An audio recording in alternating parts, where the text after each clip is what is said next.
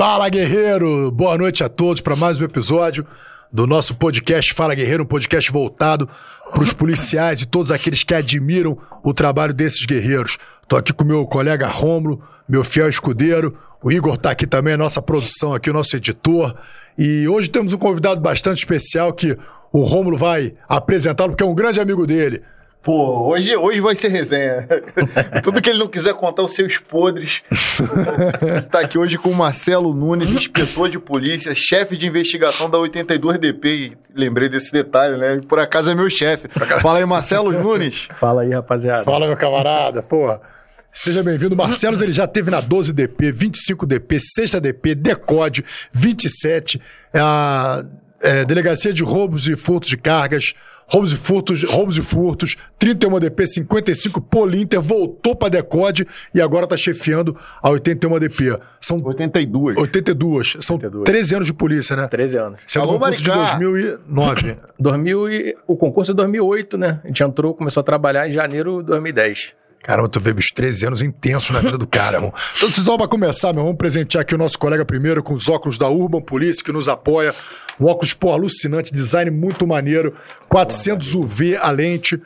Porra, vale a pena, cara. Eu ando de moto direto com esse óculos, porra.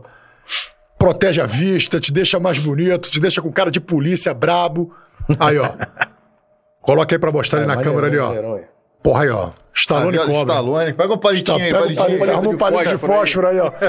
e mete aquele, eu sou a doença, você é a cura. Não, é, eu sou a cura, você é a doença. você é a doença, eu sou a cura. Ficou maneiro. E aqui o outro Maneiro, presente nosso maneiro. também, irmão. Pô, a nossa aí, ó, caneca. não, pera aí. Lembrando aí que o pessoal que tá, que É. tá acompanhando a gente, se você quiser adquirir um óculos da Urban Police, tem desconto, tá? Tem desconto Fala Guerreiro. É só você é, clicar no link que tá aqui na descrição, você vai entrar no, no site da, da Urban Police, vai fazer a compra normal, colocar o produto no carrinho, quando chegar no final, tem um espaço para cupom. Lá no cupom tu escreve Fala Guerreiro tudo junto e tu vai ganhar 50% de desconto. Pô, vale a pena, né, irmão? vale a pena. Mesmo óculos é maneiro, é maneiro mesmo. Todo mundo que vem aqui, cara, pô, vira fã. E aqui, nosso presente exclusivo aí do Fala Guerreiro, pra você lembrar que um dia esteve aqui. canequinha. Canequinha, né? Já abre a canequinha que daqui a pouco vai entrar aqui uma, uma bebidinha pra gente. Provavelmente uma Coca-Cola ou uma Fanta laranja. Não, deixa eu ver isso aqui. Deixa eu ver isso aqui. Aí, tá comendo proteína aqui, saudável. Daqui a pouco chega o frango no pote. Parece que veio da. Não vou nem falar, ia falar uma besteira. Não, Não, engaja, é- não é engaja. Eu ia falar, não engaja. Não, tô tentando fingir que tentando fazer a linha aqui, que daqui a pouco chega o frango no pote. então, agradecer também o Frango no Pote, nosso, nosso apoiador, Urban Police Frango no Pote. E se você quer nos apoiar também, você que está nos assistindo, começa clicando aí no botão de curtir e compartilhar, que isso na inteligência lá do. Da inteligência do YouTube mostra a relevância do nosso canal. E também, se você puder tirar esse escorpião do bolso, fazer um super chat também para fortalecer o canal, fortalecer a. A, a, pra gente dar continuidade aí nesse Ajudar a gente a trabalho. pagar a né? escola das Ajudar a crianças. pagar a escola das crianças. Conta, entendeu? Fortalecer o raiz. Fortalecer aí o guarda que tá correndo atrás de um dinheiro honesto. Justo, justo, e honesto. Marcelos Nunes, porra, seja bem-vindo, meu irmão. Obrigado, irmão. E Valeu. muito obrigado por você estar aqui com a gente. Vamos começar do começo, meu irmão. Conta aí a sua história. Como é que tudo começou? Da onde veio essa vontade de ser policial? É, como é que foi a, a tua chegada até aqui? De Marcelinho, do Marcelinho até aqui. Cara, então, eu. Eu sempre, sempre tive vontade de, de ser policial. O meu bisavô era policial. Meu tio, irmão do meu pai, é policial federal. Pô, teu bisavô era policial que do Dom Pedro? Federal, lá de, porra, de Dom Pedro. É mesmo? da, co- da coroa real. Tive. Não tive tanta convivência com ele, por motivos óbvios, né? É bisavô. Tá em outro Mas- plano. Mas não, mas não, cheguei a Mas fica pegar. a história, cheguei o legado, a... né, cara? Não, mas cheguei, cheguei a conhecer, porra, maneiro. Ele morava inclusive em Caxias, lá na terra do Romo. Melhor terra, meu E país. aí, eu sempre, sempre achei maneiro, sempre tive essa vontade, mas era moleque e tal. E tem aquela galera da rua, né? Hoje em dia não tem mais muito isso, todo mundo mora em condomínio, mas tinha aquela galera da rua. Tinha um, uma rapaziada da rua que era mais velha, que era, ficava mais pra cá, não se misturava muito. Tinha um cara lá que eu, porra, conhecia assim, só de, de vista, daquela galera que era mais velha, porra, do nada, sempre ele jogando bola na rua. Os caras, eu nunca joguei bola, não gosto de futebol. mas a rapaziada tava ali, mas eu ficava na rua. E, meu irmão, do nada o cara sumiu e apareceu o cara, a polícia, apareceu na viatura. Falei, caralho, maneiro, cara. Pô, o cara ficava aqui, pegou um prego na rua, tava aqui agora. Falei, porra, maneiro. E passei, foi o cara, nem sei quem é ele, nunca mais encontrei. Falei, caraca, maneiro, fiquei com essa porra na cabeça. Eu acho que o concurso dele foi até antes de. Eu era mais moleque, não sei, deve ter sido um concurso antes daquele que foi Mas o. civil, eu tô com a, chegou com a viatura da Polícia Viatura Civil. civil. O cara passou, mas não foi de 2001, foi antes. E aí, porra, comecei a estudar para concurso muito cedo. Não exatamente para a polícia. Eu comecei porque eu tava no segundo grau ainda. E comecei a fazer concurso para TJ, para, porra, comecei a fazer porque, meu irmão, tinha que passar para alguma porra, porque eu pensei, cara, tem uma maneira mais certa de você engrenar numa parada é fazer um concurso, seja ele qual for. Comecei a estudar, estudar. E na época, não tinha, não tinha é, informação do jeito que tem hoje, né, cara? Não tinha internet. Pô, a internet até existia, lógico, mas era uma parada muito mais. Não tinha os blogueirinhos. É, não tinha os caras assim blogueiros. Ficava aí falando no Instagram. mas não, Coach, coach de concurso, né? Porra, mas, meu irmão, o acesso à informação era muito ruim, né? Não tinha internet, porra, acho que eu nem tinha computador. E depois via, via, é, vinha a ter computador, mas internet discada, enfim, um inferno. Então não tinha informação. E aí me inscrevi no cursinho, porra, pra turma de TJ, e a turma do lado era a turma de Polícia Civil. Até desse, dessa galera aí do concurso de 2001. Isso devia ser ano 2000, sei lá. Porra, eu nunca fui lá perguntar, cara, qual a escolaridade que era necessária pro concurso. E um, um camarada, que era de lá da área também, falou: Não, tem que ter faculdade, Polícia Civil tem que ter faculdade. Eu vou fazer essa prova aí, mas eu tenho faculdade, você não. Porra, não tem. Eu era moleque. Tava ainda, né, o segundo grau, ainda terminando. Cara, e não fiz. Simplesmente não fiz. Eu poderia ter feito. O de a- 2001. De 2001 Em 2000 ainda aceitava segundo grau, né? aceitava segundo grau. E eu não fiz, fiquei na, nessa de achar que era faculdade, não fiz. E fui fazendo TJ, fiz uma porrada desse- de- desses cargos assim administrativos. Fui estudando e fazendo e tal, e só que o concurso é aquele negócio, sai de tal, não sai de tal, tu fica estudando, o negócio é não parar nunca. Enfim, não passei. não passei. Qual foi esse? TJ, Ah, tá. é, sei lá, nem lembro o cargo. TJ é aquele negócio daquela. Aquela, aquele... Code Gerge, Gerge, meu irmão, porra, isso é entrância, entrância. Eu decorei a porra toda, cara. Eu jurava que eu ia passar. eu sabia tudo, cara. Eu não sei o que que houve. Mas enfim, aí eu fiz de, de primeiro grau, de segundo grau, fiz, porra, foi um montão que eu saiu, eu fiz tudo. Aí não passei nada. Mas eu tava começando a, a estudar. Eu tinha, porra, tinha 18 anos. E beleza. Fui. E aí, cara, procu- aí tu vai fazendo cursinho, tu vai se informando, tu vai ficando mais malandro, né? de- porque pegando informação. Papiloscopista, 2003, anunciou. Perdi a de 2001, né? Que, pô, chamou gente pra caramba. Esse concurso chamou, pô, a galera entrou. A galera, inclusive, da minha idade. Tem polícia que entrou com 18 anos, que até já trabalhou comigo. Porra, tem minha idade entrou naquele lá. Se deu bem, né? Porque entrou novinho, porra. Pegou uma época maneira ainda de polícia, que cada vez fica mais complicado de trabalhar. E. Enfim. Eu aí comecei a estudar, só que nos cursinhos ainda, pô, cursinho de bairro, não, não, para papiloscopista. Aí fiz papiloscopista, não passei também, porque não, meu irmão, não tava começando a aprender, não sabia nada. Aí fui estudando, estudando, estudando, aí pô, achei o cursinho da. Tinha um curso na FAEPOL. Não sei se vocês pegaram. A FAEPOL tinha um curso lá. Peguei em 2000, eu, eu fiz FAEPOL em 2005, curso de investigador. É, então. Era Pô, maneiro, cara. pô, curso bom, bicho. Curso, bom. Só delegado Só dava delegado, aula. tinha Não, alguns é. professores de até da academia do concurso. Cara, era tinha juiz, tinha juiz, tinha um defensor Tinha. público. Cara, uma era galera bom. maneiríssima. E por um preço, porra, que dava Acessível. pra pagar. Era, O Blanco dava aula lá. é. Ah. Comecei a fazer o curso lá. Porra, e simulado, meu irmão, tava arrebentando, só ganhava bolsa. Eu não pagava mais. Ficava em terceiro lugar, segundo lugar, primeiro lugar. E, porra, estudando, eu falei, porra, eu vou passar. vou passar, porra. Simulado tava, era a parada certa, né, irmão? Que eu ia passar. Qual ano que você fez? Do... Então, de investigador. Foi de investigador. É, quer ver eu fiz papiloscopista? lá em não... 2005, cara. 2005 quase todo. Tava lá. Então, isso aí, eu também, a gente. Porque era gente pra cacete, né? Não tinha como. E funcionava taças de sala lá também. Também, Eles botaram o módulo das taças. Então tinha polícia, fazendo É. curso. Cara, era mó barato, cara. Pô, era Pô, maneiro, era cara. maneiraço. Pena que acabou, que aquilo ali era muito legal. É, porque você, pai, pelo que eu tô entendendo, vocês vão lá pra bater papo, né? Porque os dois não passaram pra investigadores. Não, eu passei, eu passei, então. Isso aí é uma... Eu passei, cara. Eu, porra, fica, porra. Então, Eu fiquei por uma, bicho. Eu fiquei por Mais uma. osso no meu perfil, fiquei por uma.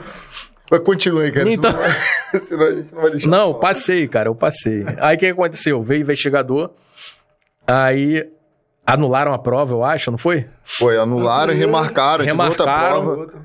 Eu passei, e aí tava aquele negócio, meu irmão, aqueles, aquelas informações que vêm, né, não sei de onde, do além, porque não sai divulgado lugar nenhum, mas que só tinham cento e poucos aprovados, que a prova de... de Informática. Arregaçou. E eu tava aprovado. E eu tava aprovado ali. Dentro dos cento e poucos, eram 250 vagas. Meu irmão, anularam uma ou duas questões. Eu, porra, caí para 358, eram 250 vagas. O, o cientista que fez o laboratório, o, o edital na, naquela época era, porra, brilhante. Tava no edital que só convocava 250 pessoas para os exames, exatamente o número de vagas. Porra, não existe esse lugar nenhum do planeta, né? Foi... Não sei o que aconteceu naquele edital. Fiquei fora. Porra, era 358. Numa convocação normal, que é o dobro, eu estaria dentro. Tanto que o nego vai, porra, desistindo, nego vai sendo reprovado, nego vai, eu estaria bem de boa. Porra, meu, fiquei excedente. Aí começou a desgraça da minha vida. Porque, porra, fiquei, fiquei na merda. Fiquei na merda. Eu jurava que ia passar, tava tudo certo, ficando em primeiro lugar. Porra, em cinco simulados seguidos. Então era uma parada que tu, pô, tá tranquilão, né? Falei, porra, meu irmão. Vai pra prova calmo. Não passei, fiquei passei, mas fiquei em excedente, não fui chamado pro TAF. Aí começou, teve, porra, uma. Uma vida de angústia, né? A vida do excedente é, É. uma vida muito angustiante. E duro, né, irmão? Muito triste. Tinha um pau pra dar no gato. Não tinha, não tinha um pau pra dar no gato, cara, uma tristeza. E eu só estudava, eu ia pra curso que eu já não pagava, eu era bolsista. Eu ia pra curso todo dia, tava fazendo faculdade também. E ia pra curso de noite, todo dia, inclusive sábado. Porra, e, e de quando tinha turma domingo, eu ia domingo também. Não tinha vida, não comecei a viver depois que eu passei pra polícia, mas também não tinha dinheiro. Sem dinheiro não dá pra viver. então. então não tinha problema. não vivia, mas tava consciente da parada. Tinha opção. É, fazer o quê? E aí, porra. É. Me perdi. Não, aí você não Então, aí fiquei naquela, não passei. Aí ficou, teve um movimento lá dos excedentes, a gente ficou, Aham. porra, tentando, pedir pra aumentar a vaga, aquele negócio todo. Pô, uma- envolveram uma politicagem em volta da, da parada, o governo, o governador que tava querendo entrar, prometeu, não cumpriu porra nenhuma. E. Enfim. Pô, fiquei e o tempo foi passando, né, irmão? O tempo foi passando. E aí eu falei, cara, o que, que eu faço? Eu sempre fui ruim de matemática, mas ruim, ruim com força. Não... Falei, cara, vou fazer. Aí, na época, a galera toda excedente trabalhou de. Trabalhou de motorista nos Jogos Pan-Americanos. Vocês lembram dos Jogos Pan-Americanos? Eu lembro, 2007. 2007, né? É. Aí, porra, apareceu alguém, não, porra, vaga de motorista. Aí geral, "Ah, todo mundo desempregado. foi todo mundo trabalhar de motorista, era maneiro que a galera toda se conhecia. A gente foi trabalhando naquela parada aí, lá a gente conheceu uma galera que trabalhava de motorista, o cara falou, porra, tem essa empresa aí, cara, eles têm ambulância, que é do... A ambulância que é terceirizada, que é do SAMU, pô... A ambulância não é uma viatura, mas é quase, né? É, não, e o mais interessante era o seguinte. Falou, cara, irmão, o meu primo trabalha lá. Eu falei, ah, mas como é que é? Porra, 24 por 72. Eu falei, pô, igual a polícia. eu falei, ah, aí ganha mil e pouco, que era o que a polícia ganhava na época. Mal pra caramba, mas ganhava mil e pouco. Falei, pô, irmão, é essa. Vou lá, vou tirar a carteira D e vou lá fazer o teste. Pô, dirijo legal, vou tirar a carteira e vou lá. Porque eu falei, vou trabalhar plantão, 24,72, vou ter tempo para estudar, vou ganhar equivalente que eu tô ganhando na polícia, consigo estudar e entro, fico tranquilo ali. Tirei a carteira, tirei até na. Consegui tirar pela. Pela Firepol, que tinha uma autoescola lá dentro que funcionava. É, eu lembro. Um bigodudo Osnia, era um instrutor, maneiro pra caramba, morreu, coitado. É, Tirei lá, ele, porra, me deu aula, aprendi a dirigir ônibus e tal, tirei a carteira, fui, fui lá fazer. Que desgraça. fui, fui lá fazer o. Nem te contei isso. fui lá fazer o teste, cara. Eram, sei lá, umas sete pessoas que no. Tacaram a gente dentro de uma van e tinha que dirigir a van, cada um dirigia um trechozinho. E. Pra ver se era o teste, né? O cara mandava tu dirigir, parar, andar, parar na ladeira, aquele negócio. Porra, meu irmão, dos sete passou eu mais um. Aí eu falei, porra, maneiro. O, o nego foi, deu com o retrovisor da van, acertou um cara na calçada, acertou um, um carro, uma desgraça. Só eu e mais um passamos. Falei, porra, maneiro, vamos lá na empresa agora, né? O cara saiu a van, voltou pra empresa, o cara, não, vem aí, ó. Isso era no sábado, o teste. Vem na segunda-feira aí, traz, porra, carteira de trabalho, não sei o que, já pra ser contratado, para começar. Falei, porra, maneiro, senti uma firmeza, fui. Cheguei.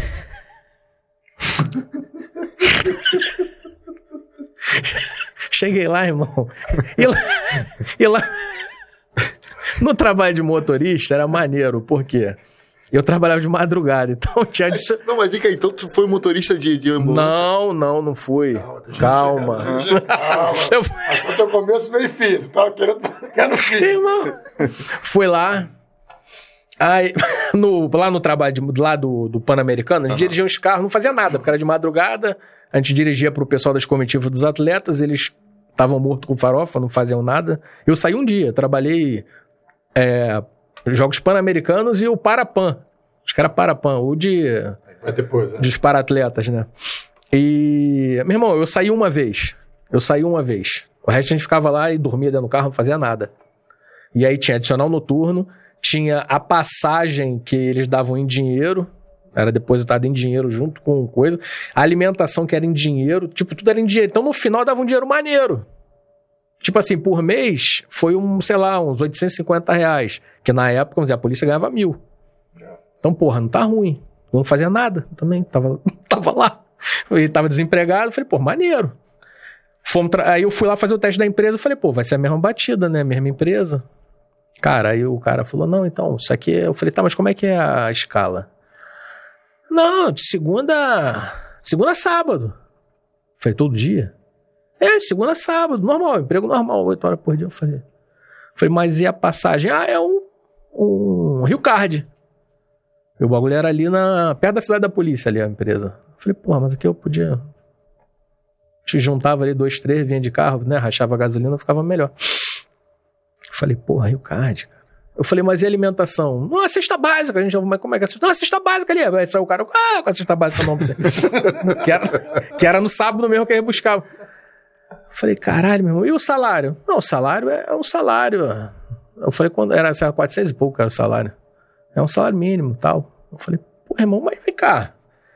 Aquela parada de 24,72, mil e pouco, não, não tem um negócio desse? Que o, o cara. Não, isso aí com o tempo, com o tempo vai, com o tempo vai melhorando. Aí eu falei, porra, já desanimei, né, cara? Eu falei, a gente tá saindo um cara lá, sempre tem aqueles caras fanfarrão que fala pra caramba. Aí o cara assim, é, com a cesta básica que nome, felizão. É, rapaziada! E vou aí, porra, sejam bem-vindos, vamos começar aqui, carregando a cesta. eu falei, fala, irmão. Eu falei, porra, trabalha aqui há quanto tempo, cara? Pô, quase três anos. Pô, empresa boa, assim que eu falei, como é que é a tua escala aí? Todo dia, segura sábado. o tempo não melhorou pra ele. Porra, meu, o bagulho vai melhorando com o tempo. O cara tá há três anos aqui. Eu falei, porra, não vou. Não tem como não. E eu sempre tinha um negócio, vendia um. Porra, um. Vendia umas paradas pra uma empresa lá, shampoo, tinta, a gente vendia pra comércio, né? A gente não, eu. E aí, porra, tirava uma merrequinha, dava pra, dava pra, pra se virar, mas, pô, também não tinha horário. Então, Aí eu não voltei na segunda-feira, não, cara.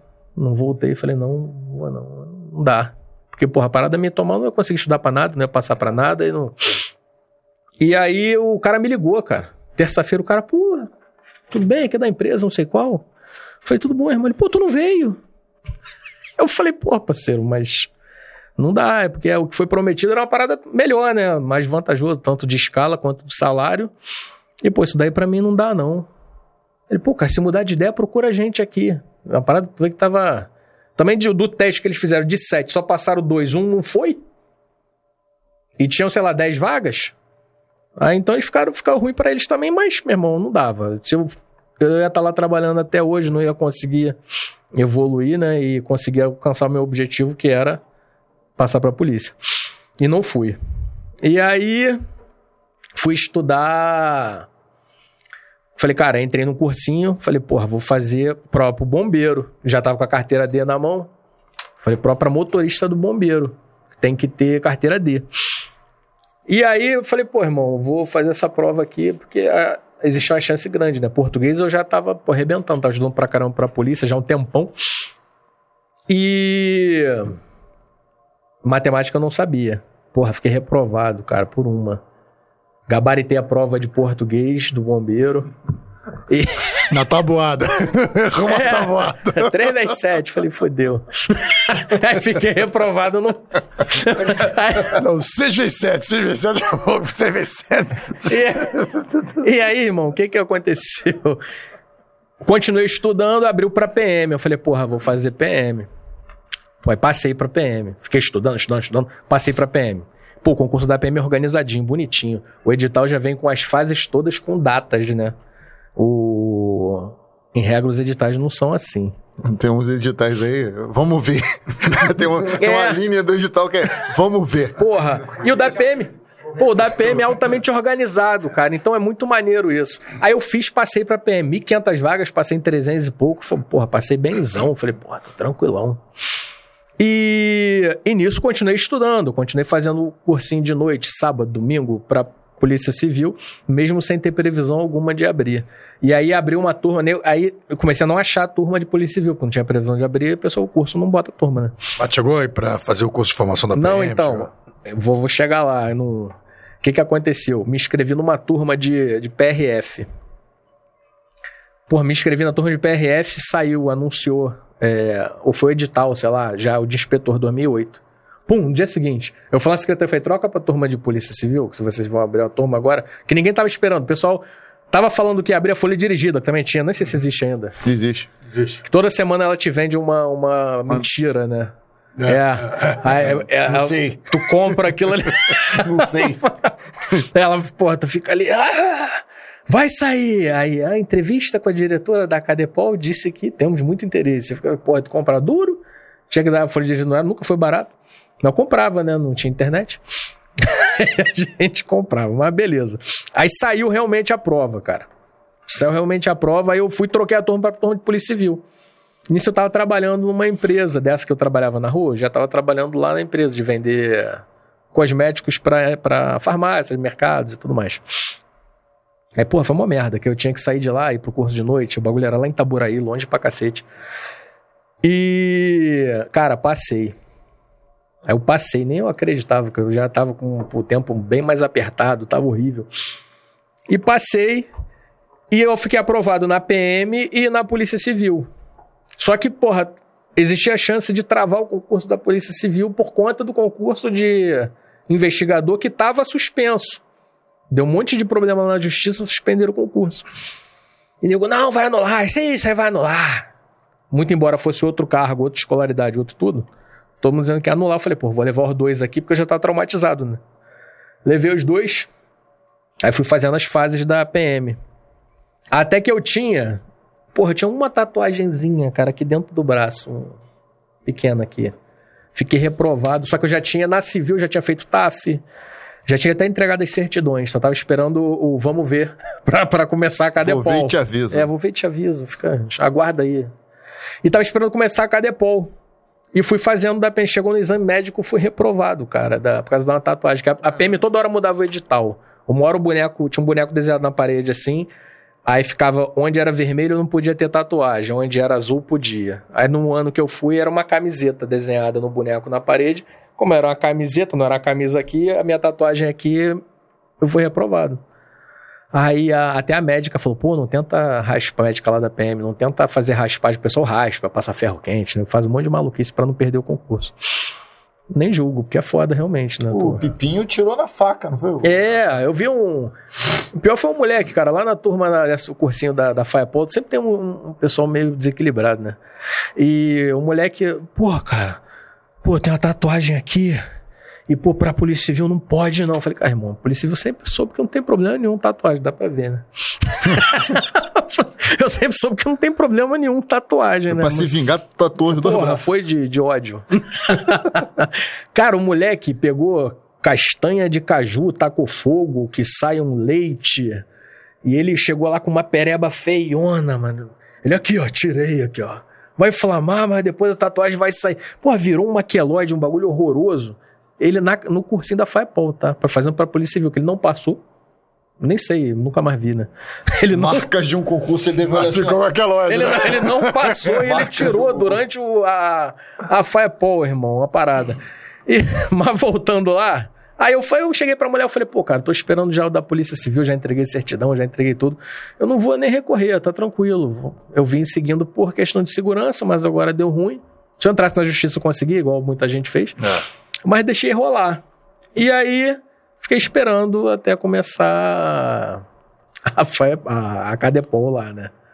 E aí comecei. E começou rápido, né? Foi 2008, 2009, você estava já na... Porra, 2010, né? 2010. 2010, o concurso levou dois anos, cara, ao todo, né? Foram seis meses de Acadepol. Cara, você acha que é mais ou menos o padrão, né? O, o nosso... É, a, demora prova, a mesmo. prova foi dia 15 de abril de 2012. 15 de A abril de Cadepol... 2013. Não, a prova foi 15 de abril de 2012. 2013 começou. 2013 começou a Cadepol, 15 de abril de 2013, um ano 2013, depois. Depois você passa o ano todo. Eu, eu entrei, na, eu fui um dos primeiros a entrar, eu entrei dia 16 de dezembro de 2013. Ah, de Mas você- a maioria das pessoas entraram em Ah, 2014. cara, porque o concurso da Polícia Civil Onde vocês partiu? Foram, não foi todo mundo junto, não? foi, era meio, de, era meio expediente. Não, é que a galera foi é, no nosso. Os primeiros nosso- 600 classificados fizeram academia de polícia de manhã. Ah, e tá. o restante, tipo, dobraram as vagas. Eram 600 vagas. Ah. Os excedentes então sentaram bem depois, cara. E vem cá, primeira lotação, 12 DP. 12 DP. Não, peraí. E a história do mate? A história do mate veio antes. Que história é essa do É, mate? tem isso. Foi antes de ser polícia? Foi, porra, é, né? O, o bailarinho que tá O bailarinho tá sentado ali.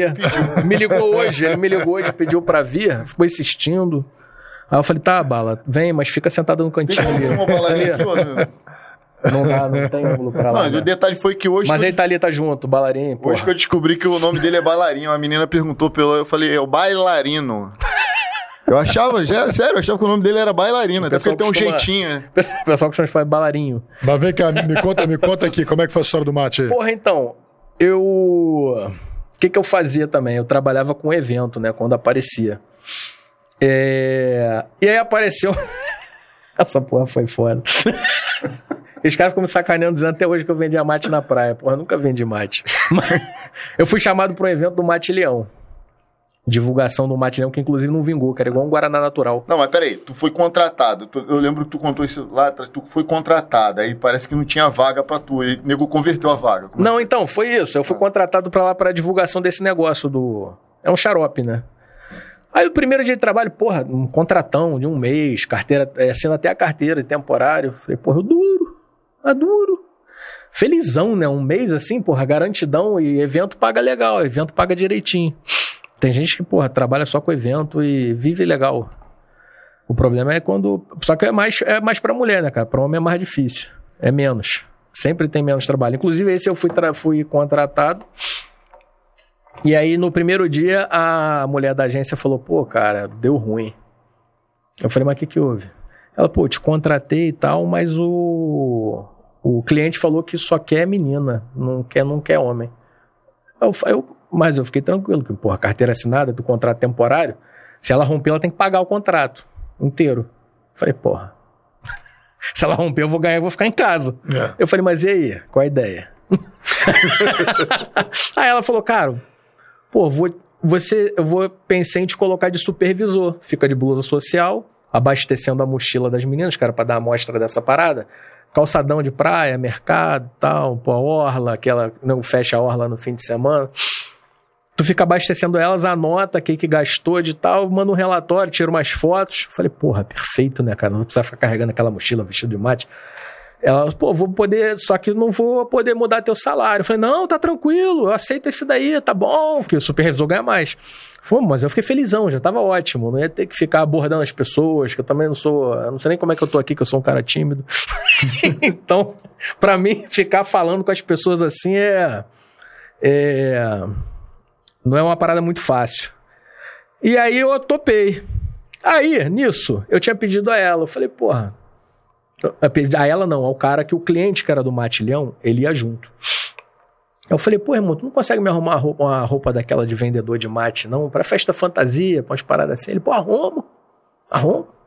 Aí eu falei, pô, show. Ele, não, vou te arrumar. Ele ficou 30 dias com a gente, virou amigo, cara maneiro. E quando tava chegando no final do trabalho, assim, já nos últimos dias, ele falou, pô, cara, vou ter um evento. E esse eu não preciso de, de nota fiscal. Aí tava a armadilha. não preciso de nota fiscal, não sei o que, eu posso te contratar direto, se tu quiser. Aí eu falei, mas como é que é? Ele, pô, então lembra aquela roupa que tu tinha me pedido? Eu falei, eu lembro. Ele, então, tu vai estar tá com aquela roupa, eu vou, tu vai, no dia tu vai usar, vai ser num hotel ali, naquele hotel que o. Em São Corrado que os vagabundos invadiram. Tá nacional. É. Foi ali. Um evento ali para um evento para os donos de espoleto de todo o Brasil. Porque o mate leão ele é muito forte no Rio de Janeiro, nos outros estados não. E o espoleto vende mate. Então eles queriam apresentar o um mate para os outros empresários para vender, né? E era para o evento, eles iam fazer uma essa farândula para poder apresentar o produto. Beleza. Falei, tá, e aí? Não, você vai estar tá lá com a roupa do mate, num stand, e aí você dá um mate, aquele copinho para as pessoas. Falei, tá bom, porra, suave. Três horinhas. o cachê era três vezes o, a minha diária lá que eu ganhava. Pô, vamos dizer, sei lá, meu irmão, eu ganhava 400 reais por dia no, nessa parada, pagava bem, evento paga legal. Porra, era 1.200, o cara ia me pagar uma parada assim. Só gente da nata na festa? É, os donos de espoleto. Ah, pensei, empresários, né? Pensei. Cara, cheguei lá, irmão, os donos de espoleto eu não sei, é tipo startup, era tudo novo. Tipo, porra, só gente nova, todo mundo da minha idade. Cara, meu Deus do céu, mano. e quando eu cheguei lá, quando eu cheguei lá, o cara falou, pô, então, cara, mudou um pouquinho. Eu falei, então lembra o stand? Virou um carrinho. Eu falei, ah. Ele, não, tu vai empurrando esse carrinho aqui, assim, lá no meio, entre as mesas. Eu falei, ah. Eu falei, esse saco de biscoito Globo aí, irmão, que, ele, que igual o cara fica na linha vermelha. Ele, não, é, então, porque é Rio de Janeiro, né?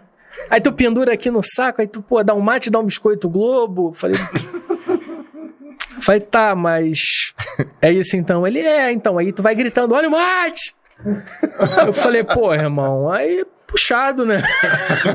mas, mas, não, mas falei, pô, mas já tava ali. Eu falei, fudeu, não, eu vou. Cara, quando eu subi lá, cara, porra, playboyzada, mano.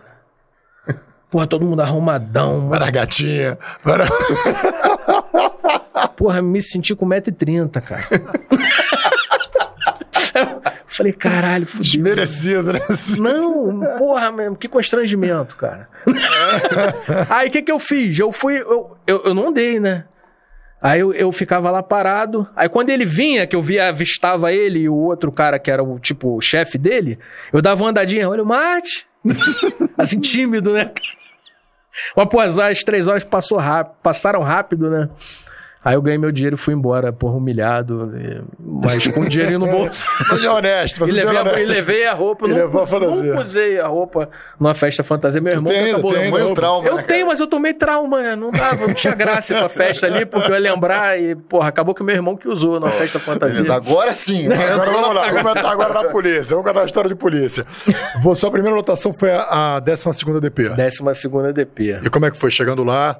Então. Descobrindo que é central do flagrante. Não, mas. Achou que ficar em Copacabana. Não, então, mas. É, não, mas não foi ruim, não. Foi legal pra caramba. Por quê? No final da minha Cadepol, teve um. Teve um curso que foi voluntário. Ele não fazia parte da grade da Cadepol, mas ofereceram que era um curso de JIC.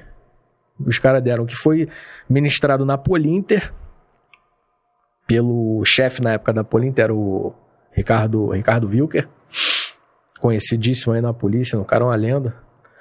E ele resolveu, pô, é, selecionou, botou umas vagas e era voluntário. A maioria das pessoas não quis, porque não achava que não ia, não ia te acrescentar em nada e é uma parada voluntária, fora do. A Cadepol já tinha acabado, a gente tava só esperando tomar posse. Falei, pô, só que eu sempre, meu irmão, quis aprender tudo, né, cara? Porque, pô, eu gosto da polícia, eu sempre gostei, e tudo que eu falava, ah, curte qualquer porra, eu ia. Então, isso foi uma das paradas que eu fui. Como surpresa no final, quem fez esse curso, eles deram oportunidade nós seríamos destinados para determinadas delegacias. Cinco, seis delegacias que faziam parte do projeto DEDIC. Então, tinha umas delegacias pré-determinadas onde todos os 500 seriam lotados. E quem fez esse curso, voluntário, teve a oportunidade de escolher para onde ia. E era, tinha algumas em Niterói, tinha uma a maioria na Zona Sul. E o doutor Antenor, que hoje em dia é o diretor do interior, ele me deu aula na FAEPOL. Eu conhecia ele, que eu era o aluno, ficava lá todo dia, o cara não tinha como não me conhecer, porque eu vivia lá, né? E perturbava, perguntava. Pô, acabei fazendo uma amizade assim com o doutor Antenor. E. Porra, era um cara que eu conhecia, o único que eu conhecia na polícia. Aí eu escolhi a delegacia que ele era titular. Aí fui trabalhar lá. Ah. E aí, pô, chegaram 70 policiais. Ele recebeu 70 policiais na 12ª DP. Não tinha nem espaço, irmão, para isso. Fora, os, fora o efetivo que já tinha trabalhando lá. E aí dividiu em turnos. Tinha o turno da manhã e o turno da tarde. Eu entrava no trabalho quatro e meia da tarde.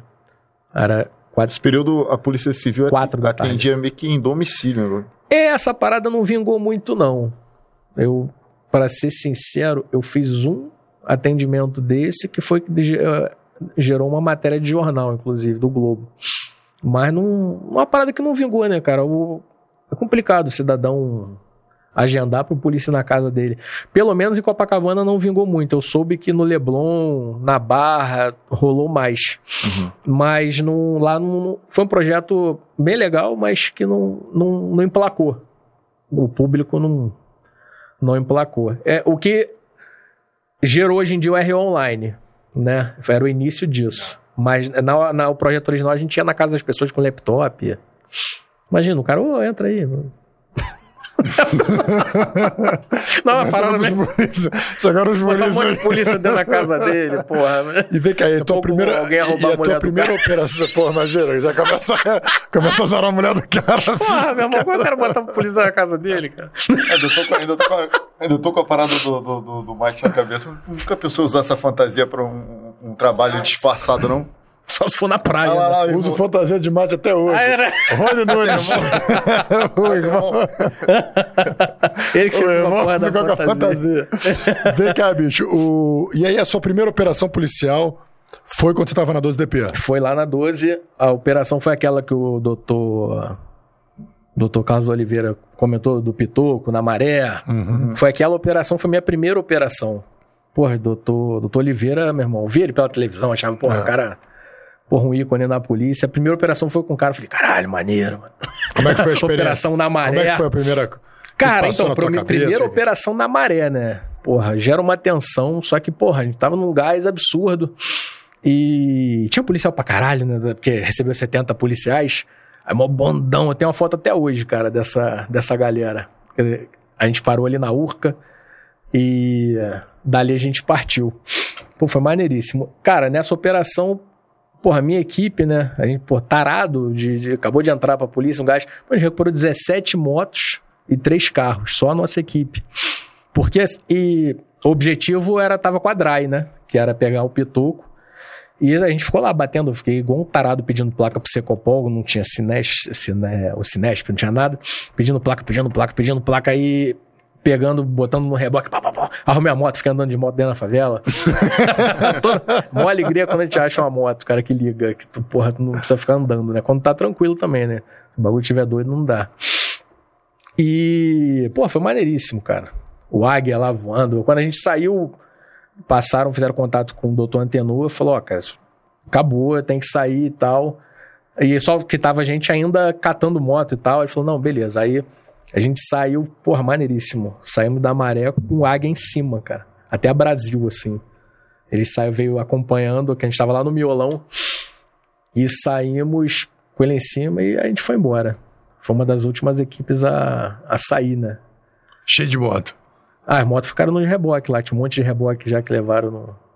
Cara, teve uma operação sua que você tava, a gente tava conversando, né? Que você falou que foi da Maria da Penha. Começou com a Maria da É. Penha e terminou com o tráfico internacional de drogas. Pô, isso Como é que daí foi isso aí? é, cara, a importância do, do balcão, do atendimento na, na delegacia, né? O que que acontece? Chegou uma mulher lá reclamando que apanhou e o plantonista que tava no, no caso, o cara, não lembro quem era, Mas, pô, foi um cara que foi atencioso, conversou com a mulher. E, e é um momento em que você consegue se aproveitar, né? Que a mulher tá com ódio, que ela tomou uma surra. E você consegue se aproveitar e extrair algumas informações. E sempre a mulher com raiva, ela vai acabar caguetando alguma vacilação do marido. Por mais que né, não fosse a intenção inicial dela, se o polícia policial pergunta, mas ele não tem arma em casa? mas ele faz o que da vida? Aí começa... É que se arrependa depois, na hora ali Na vai hora falar. vai falar. E a mulher foi acabou falando que eles tinham. contando que ele eh, levava cocaína pra fora, pra Europa e tal. E o cara tinha um processo, cara, eles eram. é, colombianos, eu acho. Eu acho que, era do- eu acho que eram colombianos. Irmão, eles transformavam cocaína em líquido. Tanto que ele que falou depois como é que fazia na para reverter o processo, para ela virar pó de novo. Porque a gente não conseguia nem testar. Fazia, pegava dedo de luva, botava a cocaína, ele fazia com aquele soprador de insufilme, fazia as cápsulas líquidas. E aí a pessoa tomava, aí a gente foi, foi correndo. O delegado, eu não lembro se ele era do plantão, se ele era assistente nessa época, o doutor Bruno de Laberti, junto com o doutor Antenor, pô, pediu um mandado de busca, conseguiu um mandado de busca, fomos no apartamento. E, porra, tava lá, cara, as drogas embaladas, o material de contrafação, porrada de luva com o dedo cortado. Em dois apartamentos a gente pegou, pegou a quadrilha toda. A cocaína líquida, porque nego toma aquele. Engole, cápsula, né? A aquela cápsula. Passa no raio-x, não vai ter, porque é líquido. Não vai pegar o, aquelas cápsulas no estômago. Então, aquela cápsula era. Eu, eu achava que eles Não, botavam então. um pó ali não, dentro. a- as cápsulas são em pó. As cápsulas originalmente são Mas pó. esse cara. Esse cara- tecnologia. desenvolveu um método de botar o, o- a cocaína líquida não só em cápsulas, eles também estavam botando em vidros de shampoo. Ele botava diluído no meio de um shampoo. E o pessoal fica o cheirava cheiro, no shampoo. Não. Uma parada bizarra, cara. Não sei.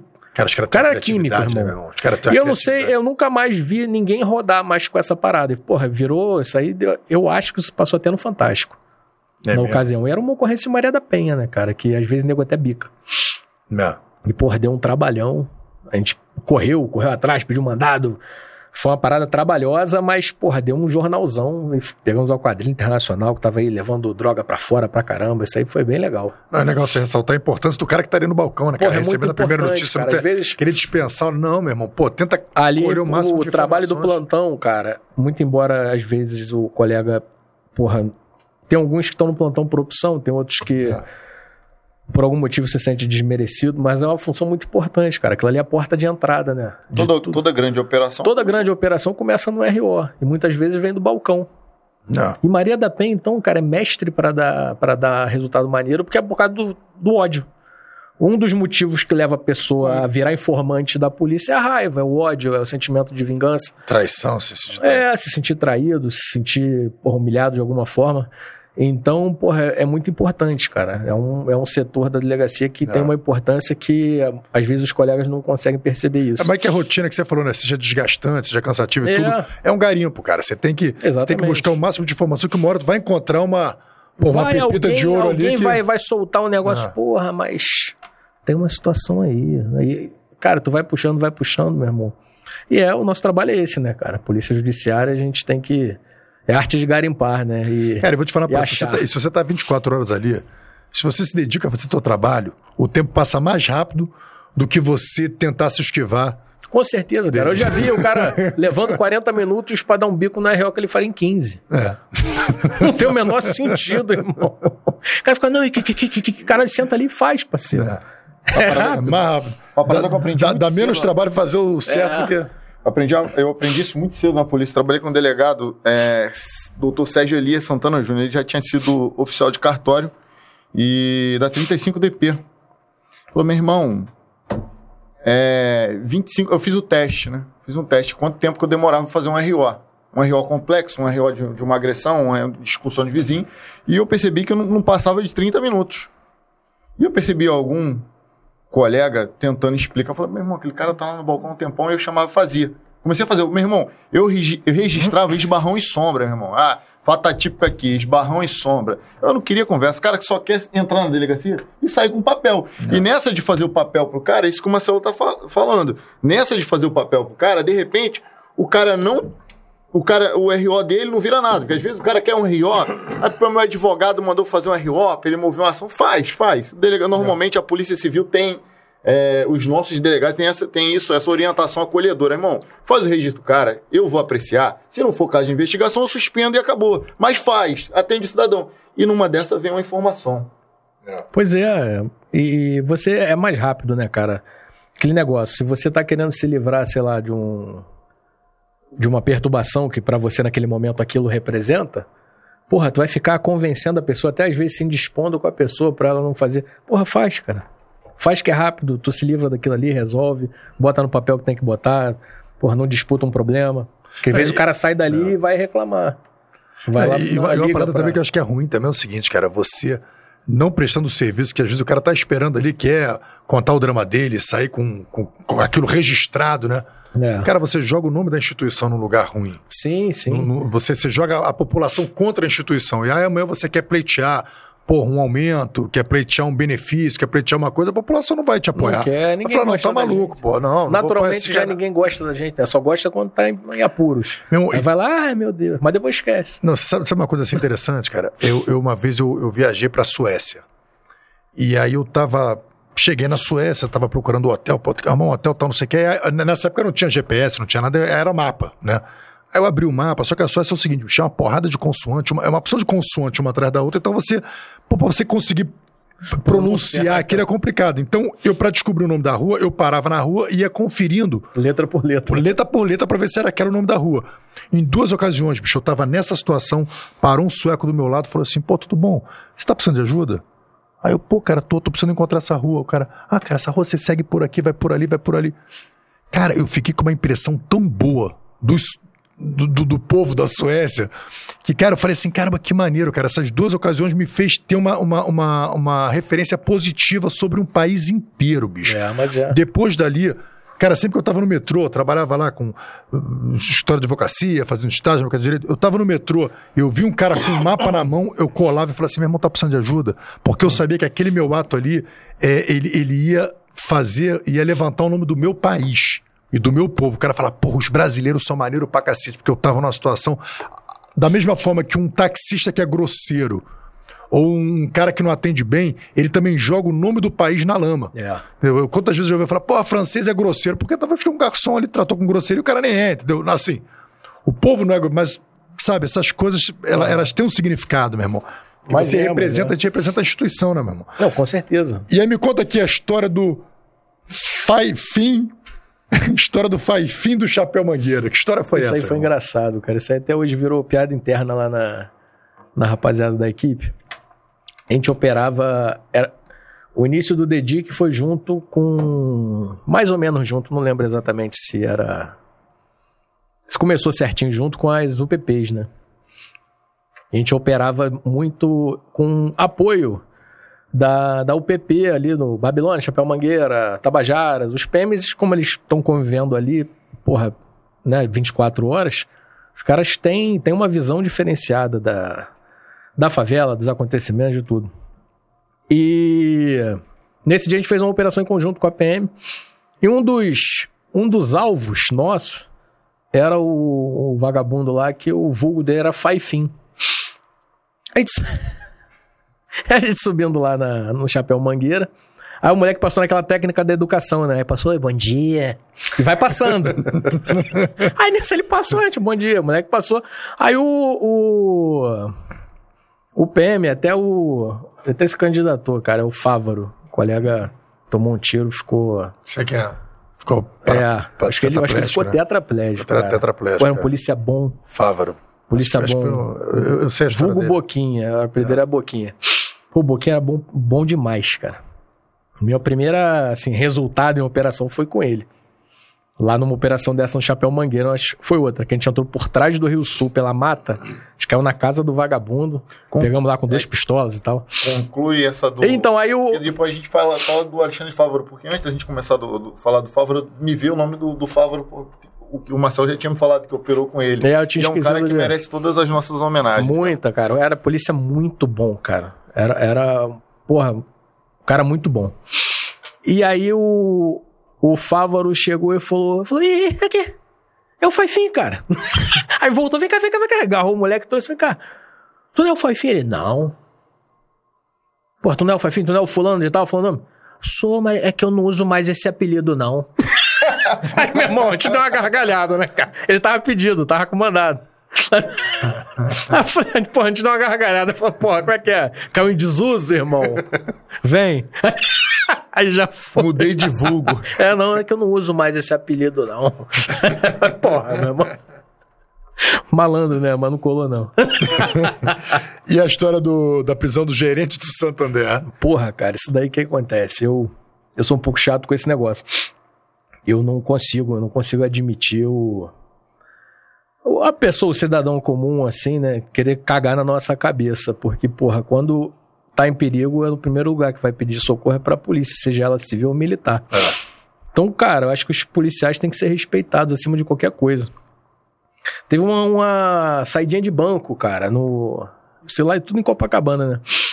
Saidinha de banco lá, a pessoa vítima foi na delegacia, desesperado, tomou um prejuízo absurdo. Graças a Deus não aconteceu nada.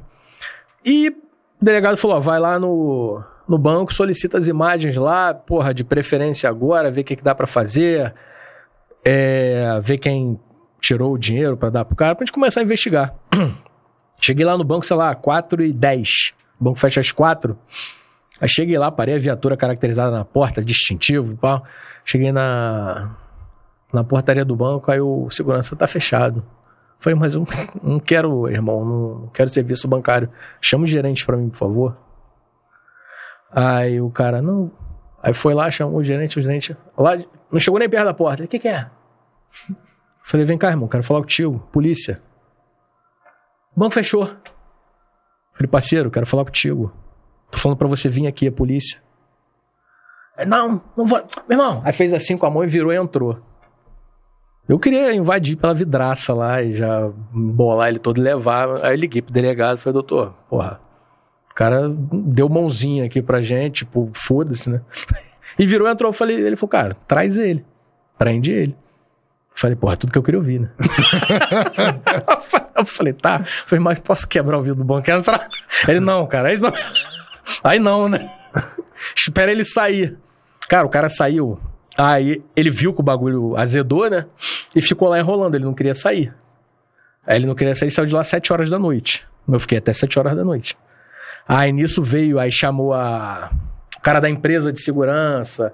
Aí veio tipo um gerente da empresa. Não, acabou, vou fazer conferência. Algum QRU, aí normalmente o pessoal vigia. É, tipo, é. Algum QRU, algum QRU. Aí veio o responsável. aí veio um cara da empresa de segurança querendo desenrolar. Falei, irmão, não tem ideia não, ele tá preso. Ele vai botar o pé aqui fora, eu vou prender ele. Não, cara, veja bem, que não sei o quê, que ele ficou com medo. Com medo de quê, cara? Eu chamei ele pra falar com ele, não queria nem que ele saísse. O cara não veio falar comigo. Não, ficou querendo fazer por menos porque ele é contratado da instituição bancária, normal, né? Falei, mas não teve ideia. Aí quando você, não, então tem como? Falei, não, ele vai na viatura, ele tá preso. Ele tá preso. Até, até ele assinar lá o termo circunstanciado, ele tá preso. Ele tá na condição de preso. Aí, pô, foi mau gosto. Ele na viatura. Aí, Algemou. porra, não, não algemei porque foi de boa, mas, mas foi preso, irmão. Foi, foi de viatura, e giro ligado, bagulho bem escroto, não é? que ele não Bota gosta, né? cabeça. É que ele se sente um empresário, mas, meu irmão, o cara, porra, desobediência, desacato, a gente, sei lá, empurrando todos os artigos que dá pra empurrar. É, aquela situação né? também, né, bicho? Pô, você.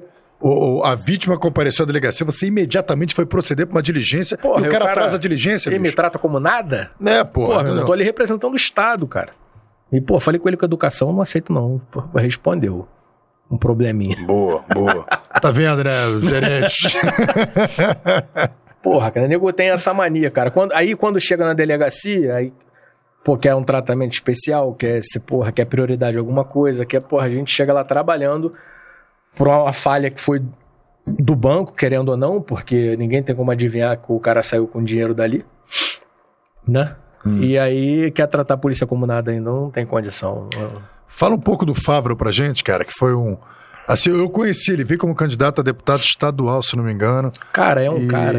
É até legal. Você trabalhou Se com conseguir trazer ele aqui, seria bem bacana, Uma né, boa. cara. Antes de mais nada, Fávaro, tu tem muito nosso respeito. Tem. É, vamos providenciar essa tua vinda pra cá. Você é um cara que, ele. Não. que viveu a polícia de verdade e talvez viveu o pior da polícia. É. Ninguém espera que vai pô, fazer um concurso para realizar um sonho e acabar sendo alvejado e sendo retirado contra a vontade daquilo que você amava fazer e pelo que o Marcelo já me contou em off, tá? Não é aqui no ao vivo, já me contou em off da- das diversas operações que você demonstrou proatividade. É um cara né? muito bom. É. Não, e hoje ele continua proativo, cara. Apesar de hoje ele ter, ter determinadas limitações, ele é um cara que está ativamente é, ligado à política e principalmente à política de segurança pública. Então ele está sempre nos eventos Eu políticos para poder. Para poder estar tá, ali, entendeu? Discutindo segurança pública exatamente sobre a ótica daquele que viveu e sofreu e- as É, consequências. E o cara, do- pô, meu irmão, ele tinha uns três anos de polícia, salvo engano, quando isso aconteceu. Um cara, um cara novo, né, cara? E, porra, foi bem, uma parada bem grave. Mas, era, cara, ele era um policial muito bom. Ele era um policial muito bom e ele, porra, ele tinha, vamos dizer, três anos, ele tinha uns dois, ele tinha um ano e pouco de polícia a mais do que a gente, né? A minha equipe, que era todo mundo. Tinha- seria daquele concurso da PM que tu fez, que você tava, ficou eliminado Cara, da, da provavelmente, talvez ele, ele, talvez ele tenha sido desse concurso que eu, que eu larguei. Aham. Ou daquele ou do ano anterior, que a PM tem concurso toda hora, né? Todo ano praticamente tem. E essa operação que eu fui com ele, que foi o meu primeiro resultado, né, de fato em operação, ah, fui lá naquela lá na Maré, a gente prendeu um monte de carro, um monte de moto, mas não prendi ninguém. Não é um, nossa, né? Porra, a gente foi por trás do Rio Sul, cara. A gente subiu aquele.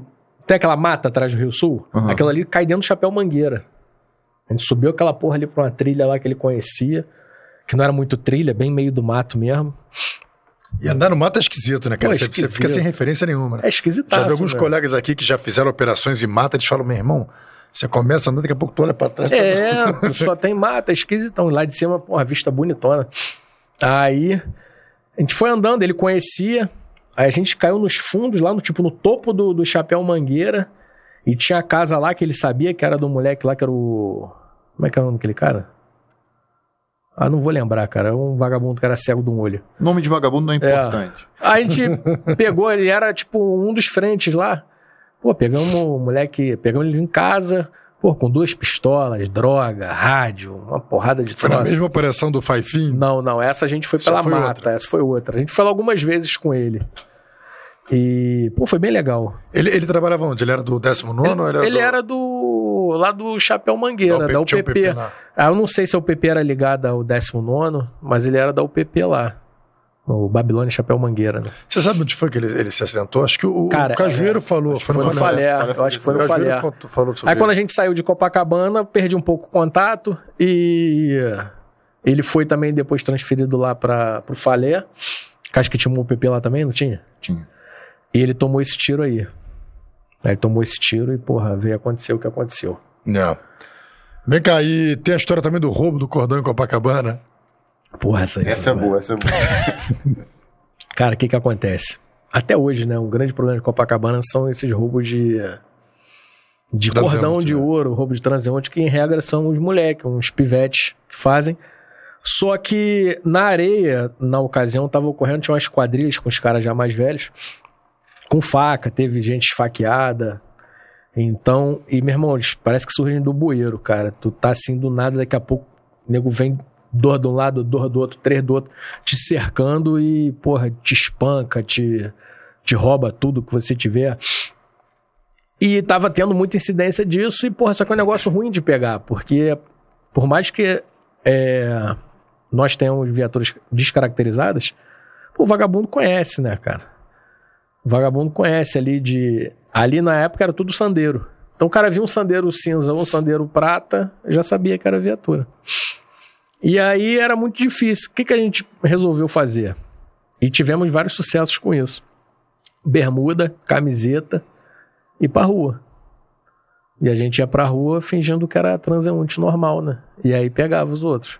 Que aí tu via, a gente conseguia passar despercebido em meio à população. E aí pegou, pegou quadrilha com faca lá na, na, na areia. Nesse dia eu não tava. E esse dia eu peguei, botei um cordão de ouro e fui andando de camiseta. Falei, ó, rapaz, fica ligado, porque eu não vou aceitar levar meu cordão, não. Se o cara der um bote no meu cordão e vocês não conseguirem pegar, cara, eu vou acabar tirando nele e vou responder um problema. então fica ligado. Não, não, tá tranquilo. Só que não podia ficar muito em cima, porque senão ia explanar, né? E todo mundo de bermuda e tal, a gente andando. Aí eu andando lá, dando uma de idiota. Parava, ficava olhando os hotéis assim. Aí ficava andando, fazendo cara de gringo, né? O gringo é inocente, ele tem a cara. o olhar dele é diferente, ele parece que tá na Disney. Ele, ele acha que Copacabana é. Tem uma doçura no olhar, é, né? Ele é doce, ele é doce. Ele... tu vê que ele é inofensivo, né, cara? E aí, porra, meu irmão, eu tô lá olhando, fazendo aquela. um olhar doce. e andando, porra, eu tô vendo um cara que não era muito o perfil de desses pivetes, mas a galera que roubava de faca tinha um outro perfil. Pessoas mais né, normais, assim, não, não anda sem camisa, descalço. Quer dizer, mulher que anda sem camisa, descalço, todo sujo. O cara que rouba de faca, ele já tá normal, bermuda, camiseta, chinelo, tá, tá de boa. Ele passa ali no meio dos outros, né, mais tranquilo. Aí eu tô andando para lá, aí tô vendo o cara me olhando, assim, me olhando, me palmeando. Aí eu ando pra cá, aí eu falei, ó, vocês ficam ligados aí, fica ligado que o cara tá me palmeando aqui, hein? Pode meu cordão, pelo amor de Deus. aí tô andando pra lá e pra cá. Aí eu falei, aí eu fui testar ele, né, pra ver se ele tava me acompanhando mesmo, se ele só olhou, porque às vezes o cara olhou. Aí andei um pouco, aí voltei um pouco e ele tá vindo junto. Eu ando um pouco, ele vai junto. Então, pô, meu irmão, eu falei, ó, fica ligado, pô, o cara vai me dar um bote aqui, não vai demorar muito. Aí, não, não, tô, tô, tô ligado, tô tranquilo. Aí tá, daqui a pouco o cara veio, cara. Eu parei assim, o cara me olhou dentro da minha cara e veio andando na minha direção, mas veio pra cima andando legal, andando na minha direção, assim, quando ele chegou. Quando ele chegou pertinho, cara, eu não aguentei. Eu falei, porra, não vou, vou tomar um bote. Eu fiquei. Eu meti a mão na pistola, que assim, mas ele tava aqui. Eu meti a mão na pistola, botei na barriga dele e falei, perdeu. Essa porra. Falei, perdeu, filha da puta, polícia, rapaz. Aí o cara, ai, ai, falei, tu trabalha em quê? Eu sou engenheiro. tu mora onde, rapaz? Aí já revistando ele, passando a mão na, na cintura, vestiu alguma coisa. Eu moro ali. Aí eu vi que o cara, na verdade, porra, era homossexual, tava ali caçando um namorado, né? E eu achei que ele queria me roubar, irmão. Aí eu, puta que pariu, cara. Aí eu falei, irmão, é o seguinte, aí, porra, guardei a arma, né? Rapidamente falei. Aqui não é lugar de namorado. É, eu falei, eu falei, parceiro. Eu falei, mete o pé, cara. Tu tá... Eu tô aqui querendo, porra, prender um cara, tu tá estragando meu disfarce. aí ele foi embora, cara. Meu irmão, aí acabou a operação, né? Todo mundo começou a rir. Aí, O come- disfarce, o disfarce que caiu foi o dele, né, cara? Porra, meu, mas ele não tava muito disfarçando. Eu que não tinha muito, porque ele não tava olhando com aquela cara, né, de... de- Tá preocupado com o cordão. né? É, porra, não deu pra perceber a maldade no olhar.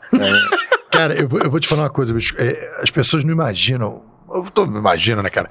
Mas Copacabana, eu, eu moro em Copacabana, né, meu irmão? Cara, aquilo ali é uma fauna de Porra, ali, gente, meu de. de... E, e o engraçado, assim, que eu, eu, eu tinha passado um tempo fora, né? De licença, voltei dos Estados Unidos. Aí uma, a, a tia da minha, da, da minha esposa falou: Cara, eu tenho um apartamento em Copacabana, vamos pra lá, pra até vocês se adaptarem e tal, não sei o que. Eu morava. Quando eu saí daqui, eu morava na Barra e tal. Vamos ficar lá um tempo, todo isso aqui. Cara, quando eu cheguei lá, meu irmão, porra, bicho, eu comecei a. Já tinha morado em Copa quando era mais novo e voltei pra uma área ali, perto ali do, do posto 6 e tal, não sei o quê. Meu irmão, eu me senti bem naquela baixaria, sabe? Eu saio. Eu saio, eu saio na rua, meu irmão. Eu saio na rua, bicho, eu conheço todo mundo agora, meu. Eu saio na rua, é, meu irmão, é. Porra, é, é É gente de boa, raça. gente ruim, ladrão, polícia. Irmão, é tudo misturado. porra, homossexual, travesti, prostituta. Aquele, aquele áudio do Huawei. Porra, tudo, meu irmão. Tem de tudo. Tem de tudo, meu irmão. Tem de Não, tudo. não existe, não existe nenhum Tudo. lugar no planeta igual Cara, é Copacabana. muito cara. louco. Aí os cracudos. Cara, a minha mulher ficou assustadíssima. Pô, minha mulher tava morando numa cidade lá na, na, na Flórida, porra, alucinante a cidade. Naples, uma cidade, porra, do, sabe, alta qualidade de vida. Meu, meu, Todo programa eu descubro um país novo. é Porra, a vida do rico é a diferente. vida do rico é diferente. Então, eu vou, vou, vou- A vida do rico é diferente, entendeu? Eu tava lá vendendo mate, parceiro. A gente, a gente consegue se adaptar, mas a vida do rico é diferente. Aí acontece, meu irmão, minha mulher tava comigo na rua, em Copacabana, é, uma hora ela olhou assim e falou assim: Rafa, eu tô me sentindo no Vale dos Suicidas. Porque na época tá- o crack tava, porra, tava, o pavão ali tava vendendo muito crack. então aqueles é- cracudos o dia inteiro andando na rua. Copacabana é estranho. Meu irmão tava. Cara, é muita coisa louca que acontece. É Essas histórias que ele contou agora foi tudo só em Copacabana, no período que ele trabalhou em Copacabana. Lembrei uma aqui, lembrei, vamos sair do script. Tinha uma época lá, cara, e eu tirava, porra, entrar pra polícia, eu quase que morava na 12ª DP. Tinha um cascudo lá que eu tirava plantão pra ele. Quando o plantão dele caía na sexta, a sexta noite eu tirava, tirava o sábado e tirava o domingo. Era alegria, me pagava por mês, porque já era uma parada... é, era meu. Fixa, era fixa. Era legal, era Era legal. fixo. Eu tirava, pô, tirava o plantão pra ele, né? Na época nem existia raiz, então, porra, você tirar um plantão é um negócio bem bacana que te adiantam, né? Tira pro colega. E eu morava lá. Porque eu era, eu era jique, jiquinho, ficava, fi- é, trabalhava essas ocorrências de rua e tal. E, e tirava esse plantão e ficava lá também, porque às vezes no outro dia eu já ia fazer alguma coisa por lá, já ficava e eu morava lá. E de madrugada, isso aí era no plantão quando eu tava lá. Tava tendo um problema lá que era facções de travesti, cara. Tinha uma travesti que tava querendo tomar dinheiro das, de- de- dos outros pra cobrar, pra ela fazerem ponto. Por Ela- área, né? por área. Ela cismou que ela era dona ali de, de- de determinada região. Aí ela passava de carro com arma, ameaçava. me- Que isso? É. Ela, ela não era, ela não era mulher de um polícia? Não tinha um polícia que dava, dava guarida pra ela? Não sei, não soube dessa história. não. Polícia, se Acho que você eu tinha, eu tinha dá informação. É, Não, eu, tá sei que tinha eu sei que tinha uma que tinha um polícia que dava guarida pra Tá ela. bom, eu só sei do seguinte. O Rafa. Podia, a gente podia vou te difamar algum interromper. colega, né? Desculpa te interromper, mas o, o Rafa encontrou o Dr. Bárcia, né, o nosso titular, Ah. numa festa e falou: então, doutor, tá trabalhando, tá- o senhor tá titular ali na nona, né? Ele é. Rafa, então, vou te passar uma informação. Eu tenho um álbum de travestis. O Rafa? Estranho. Passou um álbum. Não, mas eles têm o. Não, era de segurança preta, tava tendo roubo pra cacete ali naquela, naquela região ali do aterro do Flamengo e tal. Aí o cara falou comigo, meu irmão, olha só, tô, tô tendo problema com, com, com os transexuais aqui mesmo. Os caras estão roubando, estão tocando terror. E aí eu comecei a pesquisar todos que tinham passagem na região. Meu irmão, consegui levantar. Mas, meu irmão, a galera braba, só os brabos não, mesmo. mas é, tem E são complicados. peguei, eu consegui juntar, sei lá, quase 70, mesmo. Um álbum com 70, assim, cara, envolvido, já foi preso, com mandado, com, com as ocorrências dele. Meu irmão, e o álbum tá distribu distribuiu o álbum por aí, meu irmão. Não, então, aí- e aí, cara, o que acontecia? De madrugada, daqui a pouco chegava um monte de travesti, tipo um bonde de uns oito. E eu entrava na delegacia, ai meu Deus, meu Deus, socorro, não sei o que, ajuda a gente. Eu falei, mas o que que houve, cara? Ah, eu... Ren- É, não, como é que era o nome? Boca d'Água era o, o- travesti que ficava dando terror nelas, o vulgo era Boca d'Água, o apelido. Passou lá, não sei o que, mostrou arma, falou que ia matar. Eu falei, cara, mas passou, né? Não tem muito que o que a gente fazia. Tava, tinha uma investigação, a gente prendeu ela depois. Mas tinha uma investigação, só que eu falei, mas me ajuda. Eu falei, como é que vocês querem ajuda, cara? O que pode fazer? Senta aí. Fica, tá, espera ficar de manhã pra vocês irem embora. E os, tra... que você tá segura. e os travestis são divertidos, né, cara? Aí começam a zoar, eu não posso demorar muito, minha barba vai crescer. Mas falava zoando e tal. E tinha uma que eu não lembro o nome dela de, de mulher, né? Não lembro. Mas era o Renato, cara. Pô, Renato era uma morena. Meu irmão, tu olhava assim, tu não dizia. E ela tava lá, porra, quase toda madrugada tava lá, um montão, pedindo socorro lá, desesperado. Ficava ali no atendimento ali, ficavam sentados ali. Não queriam, às vezes faziam ocorrência desse, da ameaça, mas já tinha investigação, porque já tinha 300 ameaças. Às vezes ficava ali só esperando um tempo pra passar o medo pra ir embora. Porra, teve aquela operação que a, doutor, a doutora Valéria fazia na época da Decode. Lembra que ela catava um. Tinha uma operação com a Secretaria de Ordem Pública, eu acho, que pegava os dependentes de drogas, os cracudos. Lembra disso? Que ela até tomou uma mordida na mão de um cracudo uma vez. Ela tomou, Tomou uma cracuda, mordeu a mão dela. Que merda. Teve que tomar coquetel Ela de... tomou de- uma porrada de vacina, de, de injeção. E aí ela foi fazer uma parada dessa na Prado Júnior, cara. E a gente foi apoiar, né? Aquela na nossa área. Meu irmão, a gente. A gente tava na Prado Júnior, catando lá os dependentes de droga. Daqui a pouco tá na, na janela, lá em cima, lá uma morena, cara, com, com os peitos de fora e mexendo com os polícios. Cara, caralho, meu irmão, caralho! Eu olhei assim, eu falei, e é Renato, cara. Só que eu, eu não lembrava, não, não lembro o nome do Renato. Era o Renato, cara. E os PM tudo, porra, bobão olhando lá, dando tchau, todo felizão, cara. Aí o colega tava comigo, eu falei, ó, cara, é Renato. eu falei, Renato, se liga que é Renato. e Renato me via ficar dando tchauzinho, porque, pô, me conhecia da delegacia. Eu fingi que não vi que eu tava sem graça. Cara, o. o- Meu irmão, foi engraçado demais, cara. Não, ali, eu acho que essa Apareceu de de- topless, irmão. Essa na parada de prostituição lá caiu pra caramba, assim, pelo menos na rua, né? Porque antigamente não- na rua era muito cheio ali Era na, na cheio, Vila eu não Atlântica. sei como é que Na tá Praia hoje do Júnior também era muito cheio. A parada deu uma, não sei, não sei se foi pandemia, não sei o que aconteceu, mas deu uma, deu uma diminuída. Mas o colega aqui até falou uma coisa aqui, outras coisas. tecnologia, né? Agora é outra delivery. coisa, é. Outra coisa que tem também no, no Copacabana, meu irmão, é o 474. Pô, tu é uma desgraça, né, cara? 474 também, que é um- uma linha que vem, porra, carregando tudo que é vagabundo que você possa imaginar. Meu irmão, passar um jacaré, enche e vai. Rapaz, não enche assim, cara. Passando não, cara, assim, jacaré, é enche, a realidade. Não tô dizendo É, que o assim. 474 é porque vai muito é- ladrão. É, o, é um ônibus que o pessoal do Eles jacaré... passam o- ali, vê aquele ladrão, entra, chega na delegacia, rouba, faz o terror Mas e é, o e ser volta nesse ônibus. A gente vê, pô. Eu, eu tá tinha cadastrado, tinha todos esses moleques que viviam rodando, né? Eu tinha, porra, um, das ocorrências que a gente pegava. Quase todo dia essa galera era presa, só que chegava lá, nego soltava, a justiça solta, né? Eram tudo jacareca, o- os moleque.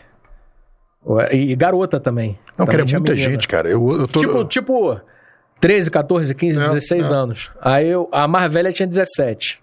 Aí quando fazia 18 eles sumiam, parava de ir pra lá, porque sabe que toda hora rodava? Só que o menor sai rápido. Vou te vou É. contar uma história aqui de ônibus, cara, rapidinho. Eu tra- fazia estágio na Golden Cross. Fazia estágio na Golden Cross que tinha ali na, no Maracanã. E os moleques me deram uma prensa e me tomaram os dois reais que eu tinha.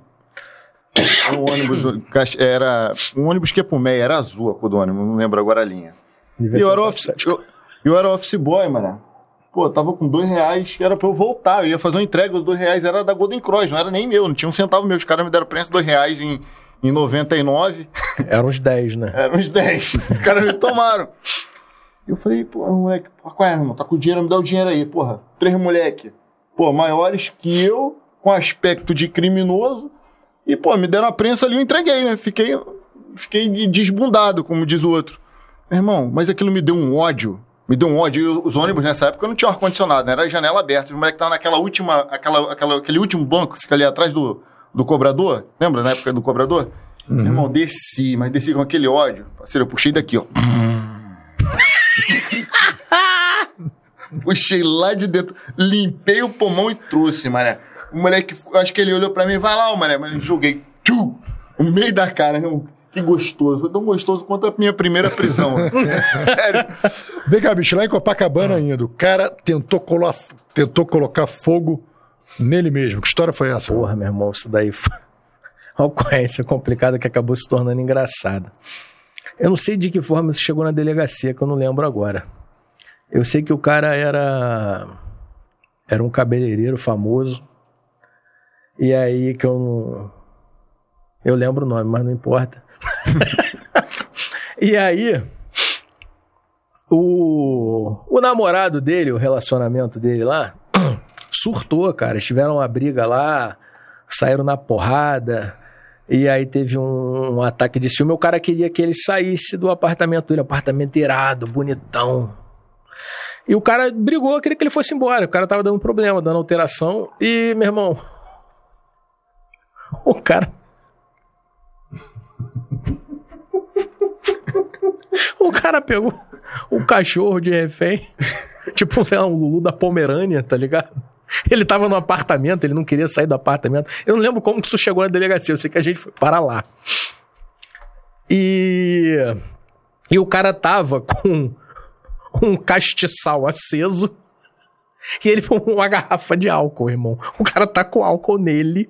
O cabeleireiro? Não, o, o namorado do Aonde? cabeleireiro. Dentro de casa. Dentro de casa. Você, não- você não A tava. gente O tava cara- dentro de casa, a gente Ah, entrou. você foi chamado pra se Tinha- resgatar ó, o Lulu da tinha- Pomerana. Tinha eu, o colega. Vocês foram chamados por quê? Tava tendo a briga. Eu não sei por, como é que a gente foi parar lá, irmão. Pra ser sincero, não sei como é que é a sua É mais bom você saber, bicho, porque a história tá mal contada.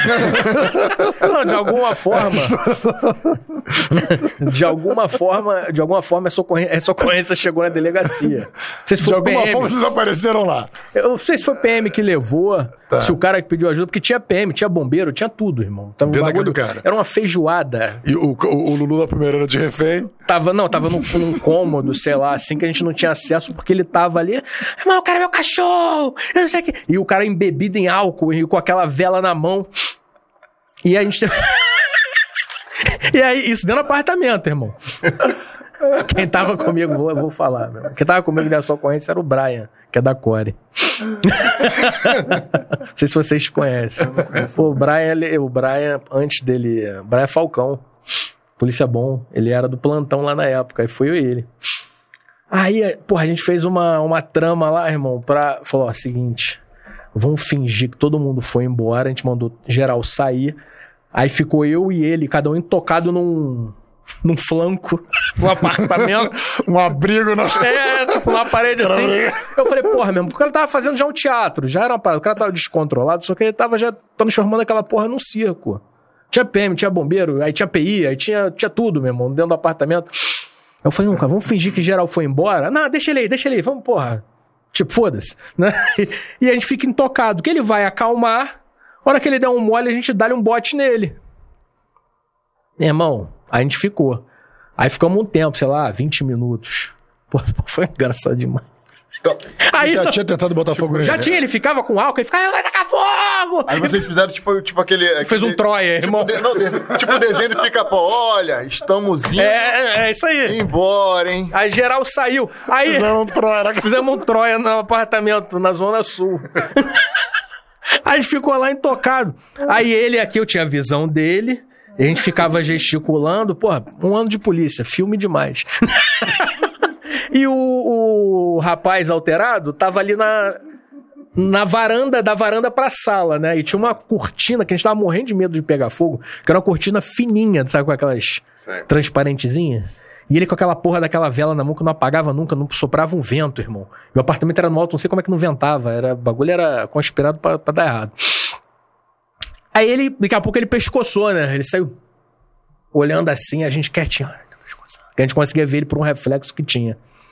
Porra, aí ele deu uma relaxada, achou que não tinha ninguém, ele pescoçou porque não tinha pra quem gritar. E dizia que ia, ia- falava que ia pular. O bagulho era alto pra caralho mesmo. Se ele pulasse, o cara ia virar um patê.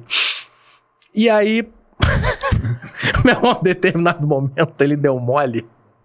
O Brian saiu igual um foguete. Guindou ele, mano. Ele ainda arranhou o Brian todo. Eu fui, guindei também, pum, no pescoço dele. Matalhão, apagamos ele. Cara, quando a gente apagou ele, tampou de bombeiro, de PM, não sei se era do bueiro, irmão. E parecia um futebol americano, cara. Todo o cara já tava dominado. Não, deu. Tafarel, o Tafarel defendeu. Tafarel! Meu irmão, já tava o bagulho dominado, os caras pularam, tumultuaram a porra toda. E a gente queria algemar o cara e levar. Aí o bombeiro, não, não, tem que fazer contenção.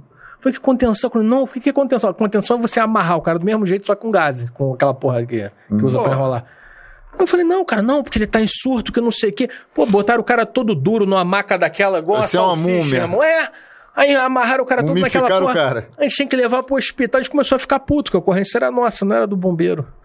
Mas o bombeiro pulou no miolo, amarrou o cara todo, não tem que levar pro hospital, que não sei o quê, porque papapá pode ter se ferido, que não sei o que lá. E a gente, caralho, novinho de polícia, né? Não, não, não tinha, porra, ainda maldade de peitar. Aí, porra, fomos pro hospital, fomos como eu falei, tá preso, tá? Falei, ele tá preso. Ou então tem que acompanhar, não sei o quê. Aí foi no hospital, ele deixou o cara no hospital e meteu o pé. A gente foi lá igual um otário guardando o cara lá.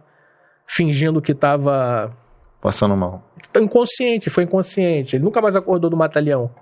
Aí nisso o cara no hospital ensinou pra gente. Aquele, acordando no mata-leão. é, ele dava uma pescoçada. Aí o cara no hospital ensinou pra gente. Falei, é mentira. Quer ver? Aí ele lá assim, ó. Vamos dar que tá uma uma Não, não, tu pega o braço do cara, levanta e solta. Se o cara tiver apagado mesmo. Se o cara tiver fingindo, inconscientemente ele vai amortecer a queda. Ele- o braço dele não vai cair. Pode fazer isso. Aí eu falei, ah. Aí nisso o cara que atendeu ele pra dar o banco, não sei o que, tava na cirurgia. Eu falei, quer saber, meu irmão? Peguei o cara, tá aqui dentro viatura e levei. Ele fingindo que tava de sacodado. eu desci em porra na maca, joguei ele dentro da viatura, o Gemão levou. Chegou a delegacia, ele acordou e fingiu que tava sem memória. O que eu estou fazendo aqui? Que que aconteceu? Assim, bonzinho e fingindo que não lembrava. Cara, aquilo foi me dando um ódio, cara. Aquilo foi me dando um ódio. Cuidado, hein, cara. Aí, aí deixamos ele, tava preso, deixamos ele trancado lá e ele foi recobrando a consciência.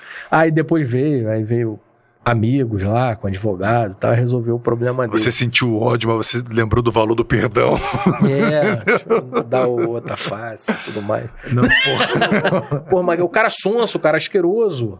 Ele ficou fingindo que não lembrava o que estava acontecendo. Porra, a gente. E tipo assim, a gente Qual saía. foi o momento que ele lembrou? Ah, lembrei. Lembrei, é, pô, rapaz, porque vocês não, vocês não dão o gatilho certo. É, deixa isso pra lá.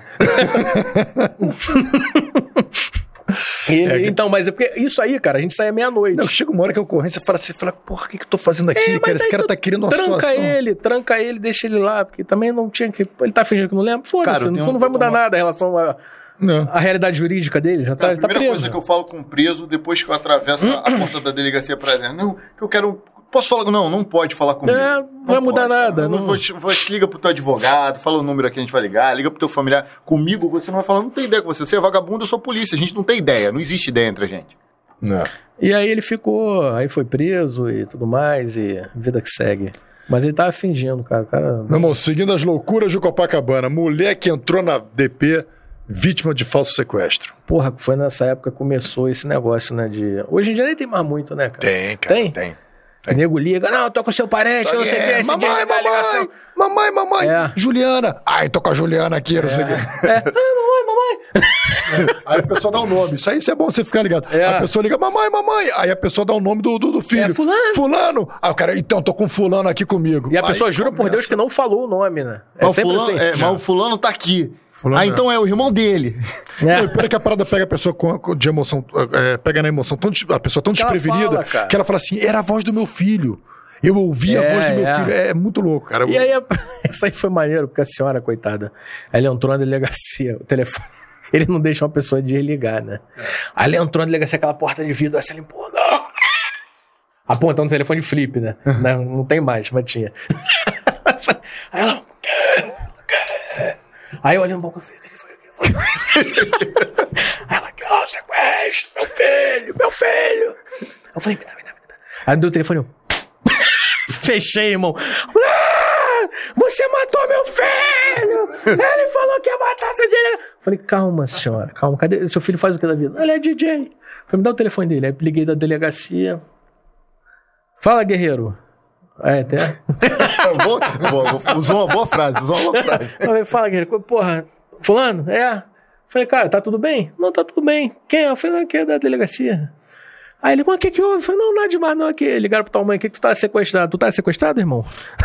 não, não tô legal. Eu falei, tá, fala com a tua mãe aqui, peraí. Senhora, fala aqui. Aí falou, aí viu que era caô, né? Mas na hora que eu desliguei o telefone, foi uma parada, foi uma berraria, meu irmão. Foi engraçado demais, cara. Eu não podia rir, né? Mas foi engraçado demais o desespero da coroa, coitada. Mas a gente já sabe, a gente já tá acostumado, Isso sabe que aquilo é mentira. muito, cara. Tá direto, cara. Pô, eu já fui sequestrado umas três vezes, ligaram pra minha mãe, mas a minha mãe já tava, porra. Ela falou, tu não, não me cai num, num negócio desse, cara. Pelo amor de Deus, que humilhação. Aí ela nunca caiu, não, graças a Deus. Não, porque, cara, é, o negócio do estelionato né, aumentou muito na época da pandemia. Então, os caras, primeiro assim, essa galera do presídio que não para. A gente tem até um episódio da, da Jéssica que fala só sobre estelionato. Então, teve a pandemia tem esse negócio do falso sequestro. e esse dia você viu, cara, teve um escritório que a, a Polícia Civil estourou um escritório que os caras passavam o dia inteiro fazendo É. golpe, dando golpe no negócio do empréstimo. É, sai o empréstimo, ah, você entrou, entrou o empréstimo, não, mas eu não pedi, ah, então devolve, desculpa, estorna pra essa conta. Aí você vai, manda pra uma conta dos estelionatários. Então, cara, O nego cai, isso né? é, o nego cai, porque, cara, é, é tentativa e erro. O cara tenta um milhão de vezes, um cai. É o perde-ganha pro gente que falou, né? Perde-ganha. É, exatamente. Agora, na, na, na 12DP acabou tendo um episódio muito triste, né? Ah, de- apesar de todos esses episódios, aí teve um que foi, foi causou muita tristeza, que foi do Pedro Jobim. Porra, cara, o Pedro Jobim era meu melhor amigo na época. Ele. Moleque bom, polícia bom. Hoje, porra, com certeza ele ia ser um cara diferenciado. Um moleque. Conheci ele lá. Chegou lá, careca, magrelo, tinha tentado. É ele aí, ó. É. Porra, moleque, moleque bom, cara. Moleque amigo demais.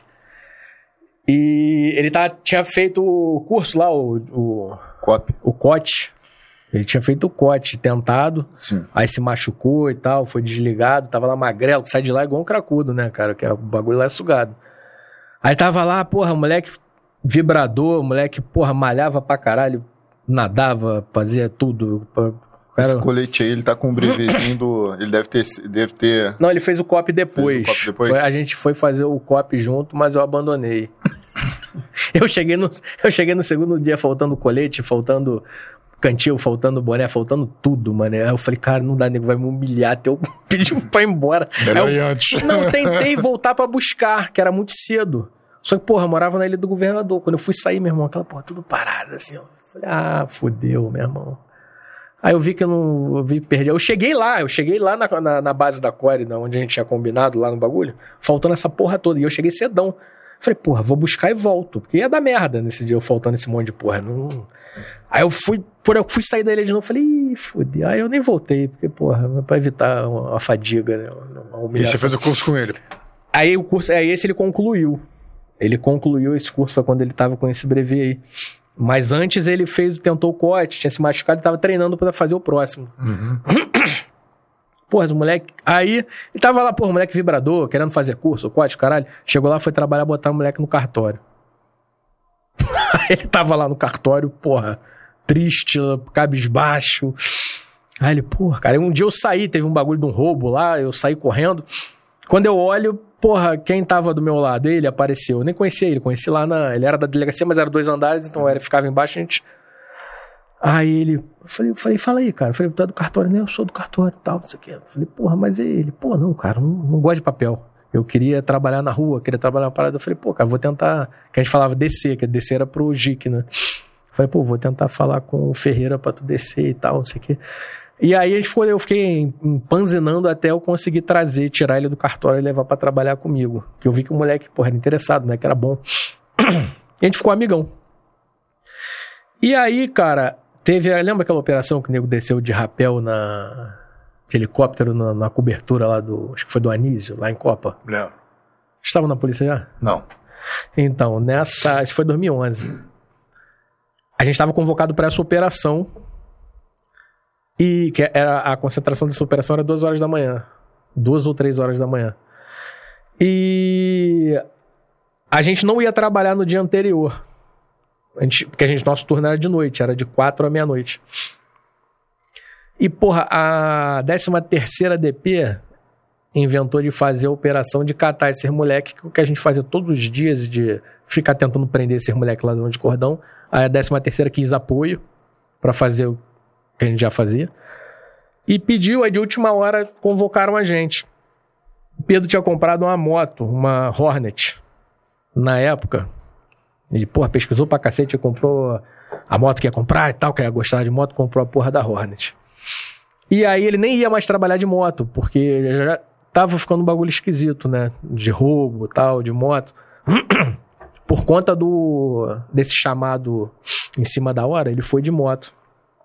E aí foi trabalhar. A gente fez lá, pegou quem tinha que pegar. E quando acabou, a gente ia embora. É... Pra poder voltar duas horas da manhã, tá pronto pra operação. E eu tava com uma viatura descaracterizada nessa ocasião. Que o. Não lembro por que motivo tava comigo. E aí eu cheguei e falei, pô, cara. E a gente foi embora tipo umas sete e pouca, né? Da, da noite. E aí eu falei, cara, ele morava, tava morando no recreio.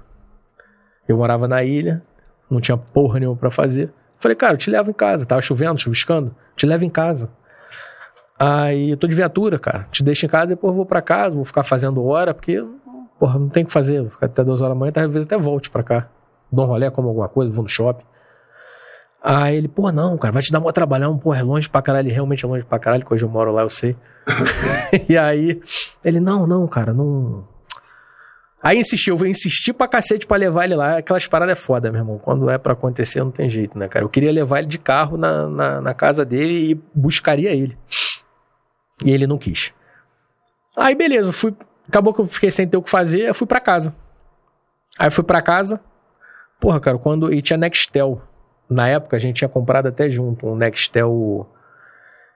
Blackberry. Não, não. Era um emborrachado, que era da SWAT, propaganda. O cara tacava aquela porra na. Se tacasse, quebrava, mas Ah. na propaganda funcionava. A gente tinha comprado, porra, esse rádio, quase ninguém tinha. O rádio era maneiríssimo. E por que do rádio? Que o cara depois roubou o rádio dele, né? O, o cara que me deu a notícia. Eu tô em casa, eu, eu tinha chamado ele num passado um alerta. Cheguei em casa e era sete horas. Pô, ele até o recreio, pô, oito horas ele estaria em casa no máximo, de moto, até antes. Eu lembrei que ele ia falar alguma coisa que ele tinha mandado um alerta, ele não respondeu, mas isso era normal, porque cara de moto. Aí quando foi às nove e pouca, aí pip, o rádio, né? O Nextel apitava, não sei se vocês tiveram. Aí que aquela porra, né? Aí ele. Eu falei, qual é, cara? Onde é que tu tá? Não sei o quê, papapá. Comecei a falar que um fala de cada vez, Nextel. Aí, aí era um cara, ô, quem tá falando? Não sei o quê, eu tô com o rádio desse cara aqui. Pô, tentaram roubar a moto dele, tá baleado. Caralho, meu irmão. Porra, sei lá, o chão abriu, sabe qual é? Falei, que isso, cara? Tá de sacanagem? O cara, não, eu tô falando sério e tal. Falei, pô, cara, olha só, ele é policial. Eu também sou policial, ele trabalha comigo. Ele, como, é- como é que ele tá? Ah, cara, ele tá respirando bem fraquinho.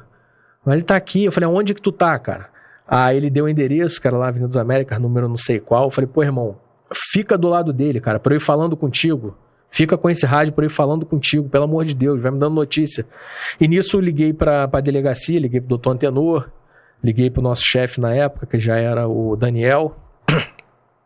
Secopol, liguei pra porra toda. É, pedi ambulância, pedi a porra toda. Nisso a galera que tava na delegacia já partiu pra lá. E eu parti pra lá correndo também, só que eu tava na ilha. O bagulho foi no recreio.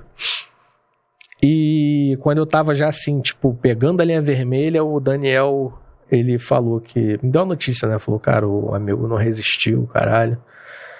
E tentaram roubar a moto dele. Tentaram roubar. E eu tentando falar com o rádio, o cara desgraçado desligou o rádio, roubou o rádio do moleque, cara. Levou o Nextel dele. E. Enfim, porra, Daniel me deu a notícia, eu fiquei na merda, né? comecei a chorar. E fomos pra lá. Cheguei lá, aí tentaram roubar a moto dele, ele trocou tiro com o vagabundo, ele matou o vagabundo. E ele tomou dois tiros, cara. Ele tomou um na panturrilha, devia ser o vagabundo já caído. Ele tomou um que entrou debaixo do braço, que transfixou os dois pulmões e o coração, de 357. E, porra, ele foi, ainda foi andando, sentou no canto da, da- da- do meio-fio, trocou o carregador, só que a pistola ele não, não teve força de fechar, caiu com a pistola na mão. E vagabundo morto lá do lado da moto dele, e outros fugiram. E, porra, foi horrível. Aquilo ali foi. Caralho, meu irmão. E só pra salientar que o, que o Jobim era um, era um moleque. Um moleque bem de, família, bem de família. Um cara que ele não precisava da polícia pra viver, não é isso? Sim, não. Ele, O maluco porra, fez por vocação. O cara ele gostava, de o cara policial. gostava. E o, o pai dele é meu amigo até hoje, cara. Falo com o pai dele quase todo dia. Quase todo dia. Virou meu amigo. E foi uma parada até assim. Qual o nome do pai dele? O pai dele é o Romeu, Romeu Jobim. Cara, meu amigo, meu amigo. Gente Grande fala- abraço, seu Romeu. A gente se fala todo dia quase. E foi uma parada um pouco triste, cara. Assim, um pouco triste. Tudo foi triste, né? Mas assim, o que eu, eu soube pelo pai dele depois, o pai dele tinha chegado de viagem e tinha trazido um perfume pra ele, que ele tinha pedido. E ele não passou na casa do pai, ele passou na casa da mãe, que era. eh, O pai dele e a mãe moravam em Ipanema, na mesma rua, separados, aí cada um morava, mas era próximo, assim. Aí ele passou na casa da mãe, que ele tentou acessar a internet pra comprar o ingresso do UFC. E ele não passou na casa do pai pra pegar o perfume e tal, porque ele falou, pô, cara, é, ele comentou isso com a mãe dele, eu acho, ou com a esposa dele na ocasião, que ela me, alguém me contou essa história. Que ele não passou na casa do pai porque ele falou, porra, não vou passar na casa do pai, do meu pai, porque eu tô com pressa, e porra, ele vai ficar achando que eu passei rapidinho só pra pegar o perfume. Então, depois eu vou lá com calma. Porra, ele não deixou de ver o pai dele. E por causa dessa neurose, que ele era todo metódico, né? E, e foi acontecer essa merda aí e nunca mais se viram. É, a vida é cheia de surpresa. né? Porra, foda, cara. E o que que aconteceu? O na mesma noite, cara, a gente montou a equipe e subiu. A gente pegou a qualificação do moleque morto e vemos quem era de processo dele, né? Já tinha sido preso com ele. E tinha um moleque do. Daquele morro ali onde a gente tá, que ele tá na laje ali, eu esqueci o nome. Vidigal. E a gente foi lá no Vidigal, a gente subiu o Vidigal de noite. fomos atrás do endereço desse moleque que tinha sido preso com o que morreu. Vamos começar a investigar, né? Que era um moleque que poderia estar com ele. Eles são, já formam junto para roubar. Aí chegamos na casa desse moleque, a mãe dele falou que o moleque estava preso. E ela deu, e ela falou: pô, mas quem tava andando com esse moleque era Fulano e Beltrano. Ah, aí eu falei: onde é que era a casa desse moleque? De- desse moleque que morreu. A gente não falou pra ninguém que morreu. Falou que tava preso. A gente foi na casa desse moleque que morreu. Aí falou, a, a namorada dele falou quem tinha saído com ele. Aí a gente foi lá na casa dele. Enfim, a gente conseguiu, nessa noite, a gente conseguiu saber quem era o cara que tava junto, um dos caras, né? Conseguimos o telefone dele. Aí passamos pra DH, DH, porra, fez o trabalho dela, com grampo e tal, conseguiu identificar dois, que parece que tem mais gente, mas dois foram identificados e foram, foram presos, né? Pela DH, a DH fez a prisão, não, não chamou a gente, infelizmente, mas conseguiu pegar esses moleques aí. Só que o pai dele luta até hoje, cara, pra tentar reabrir o caso, porque o pai dele, porra, sempre, o pai dele é engenheiro, aí começou, fez curso de perito, perito forense e tal, fez uma porrada de perícia, e o pai dele, porra, tem certeza que tinha mais gente envolvida, que teve outro disparo e tal, e até hoje ele tenta reabrir esse caso daí pra buscar justiça, né? Não, porra, uma, uma história super Porra, triste. horrível, horrível. E, e essa história marcou muito, porque eu lembro que eu antes, quando eu estava entrando na polícia, uma vez eu estava conversando com, com o Eduardo Erdi, e assim, o pé entrando assim e tal, e ele conversou, e ele falou pra mim do, do, do Pedro. Falou, pô, cara, tem um rapaz, tá não sei o que, que entrou, poxa. E acho que ele deve ter sido aluno do Erdi. o Erdi É, porque ele, ele queria, pô, meu irmão, o cara queria muito ir pra core, né? Era a vocação dele, o cara treinava pra caralho, ele tava treinando pra caralho pra, pra fazer o, o curso. COT. O COT, o é foda, né, irmão? O curso é puxado pra caralho, o cara tem que estar preparado fisicamente legal. O moleque tava nadando, lutando, malhando, porra, fazendo tudo, tava uma máquina. Ali naquela foto ele tava até mais magro, o moleque tava forte. E foi 14 de dezembro, cara, de 2011, essa porra, nunca mais esqueci. Pô, tragédia, né, Pô, cara? horrível, cara. Pô, uma tristeza. De- Deixo meus pêsames pro seu Romeu e, e que Deus dê forças a ele pra, pra, pra viver, né, meu irmão? É, Pra foda. com O essa- Romeu, com essa ferida, né, não, bicho? eu não o conheci antes, né, cara? Mas eu tenho certeza que ele nunca mais foi a mesma pessoa. Mas um grande, se tornou um grande amigo. Meu amigo até hoje, cara. Porra, super gente boa. É, fica a homenagem aí do Fala o Guerreiro, Fala Guerreiro pro, pro Pedro. E, e é isso, meu irmão. Vamos continuar aqui. A nossa jornada é, é longa e cheia de surpresas, né? Vamos lá pro chat, cara. Vamos chamar o pessoal do chat aí, galera que tá te acompanhando. Vamos ver o que que nego vai. Jorge Amade. Jorge, obrigado aí pela audiência, meu irmão. Rômulo e Rafa, sou jornalista, mas não sou sem noção. Muito bom, meu João Grande. Porra, e sou boa. fã do trabalho das polícias. Desde o dia em que o doutor Fabrício Oliveira divulgou que estaria aí, colei no programa e não perco um. Pô, obrigado, obrigado, Jorge. Pô, muito feliz saber essa notícia. Sou fã de vocês, estão fazendo um trabalho muito bom que coloca muito apresentador de grandes veículos no chinelo. Pô, obrigado, obrigado mesmo. Obrigado aí por, por, esse, por esse retorno aí ao nosso trabalho. Boa noite a todos. Grande Ingrid, tá aí sempre com a gente. Beijo pra você, meu. Boa noite, pessoal. Lu Menezes, oficial. Boa noite, Lu. Boa noite, Ana Paula Lima Morgado, tá sempre aí com a gente também. Boa noite, Aninha. Boa noite a todos, Rafael Moraes. Boa noite, Rafa, meu xará. Tá meio William Bonner, né? Grande Patrício, que esteve aqui com a gente. Boa noite a todos. Vamos para mais uma aula. Verdade, nossa aula aqui tá boa, né? É, Marco Jansen, pô, grande professor. Porra, Jansen. Jansen, cara. Jansen é parceiro. Boa noite, meus amigos. Primeiramente, parabéns pelo programa. Já estou aqui. Pô, que honra. Jansen, falar nisso, é, eu estava querendo falar isso também, cara. A gente, é, esse semana passada, né, acabou que eu não, não, não tive a oportunidade de falar sobre, sobre isso, mas a gente teve quatro colegas, pô, que, que eu sou fã desses quatro colegas que se aposentaram, que foi o Guilherme, o Leandrinho, o Jansen e a Audrey. Eles, eles se aposentaram, publicou no BI na semana passada. E eu quero agradecer muito a vocês pelos serviços que, vocês- que vocês prestaram na polícia, pelas instruções de tantos alunos que vocês tiveram, a aula que vocês deram para todos nós, instrução de tiro, principalmente os quatro eram instrutores de tiro. Então, cara, só tem que te agradecer. A polícia tem que te agradecer deve muito a vocês. Vocês fizeram história na instituição. Isso é verdade. Eu tenho um carinho enorme por vocês, Guilherme, Leandro, Jansen e a Audrey. Um beijo enorme. Que Deus abençoe agora essa nova fase. Espero que vocês arrumem bastante coisa para fazer, porque imagino que quatro caras ativos como vocês eram se aposentar deve ser. no começo deve ser bom, mas depois deve, pô, deve dar uma agonia. Fernanda Marta, Fernandinha lá do nosso concurso. Pô, um beijo enorme, Fernanda. Parceira. Os melhores, sou fã de vocês. Marcelo, amigo querido, sucesso sempre. Fernando, uma grande policial, grande trabalhadora. Fernanda, amiga, trabalhou comigo. Incansável. Parceirona. Pô, maneiro. Obrigado, Fernanda. É, Pedro Spertzeri, grande comissário Pedro. Gloriosa Polícia Civil em defesa de quem precisar. Parabéns ao Rafael Romulo, engrandecendo cada dia mais a PSERG e os valorosos policiais da nossa civil. Pedro, comissário de polícia, grande Pedro, pô, grande abraço, meu irmão, obrigado aí por estar com a gente. Hope, cheguei, Tamara Lopes, Tamara, beijo, tá sempre com a gente também. Boa noite, guerreiros. Forte abraço, parabéns pelo programa.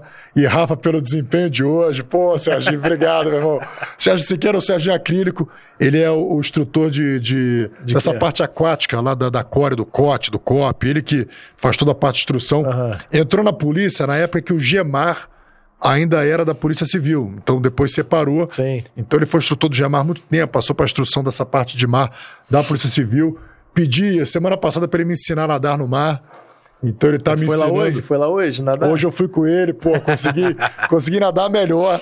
Mas teve uma história engraçada que na, na terça-feira a gente estava nadando, né?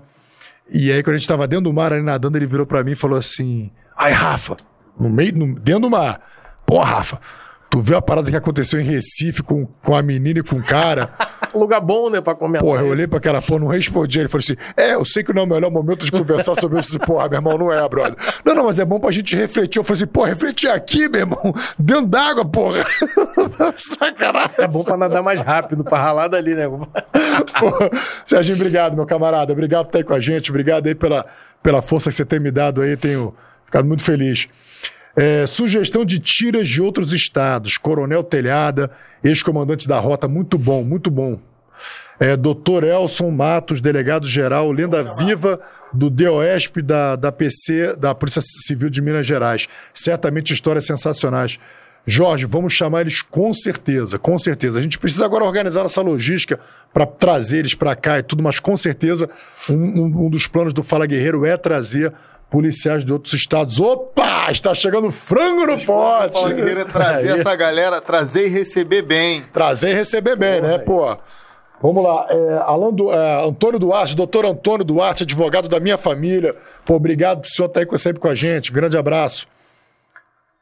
O frango não pode ter uma Daniel Gomes, nosso professor, grande Daniel, comissário Daniel Gomes. Obrigado pela presença, meu querido.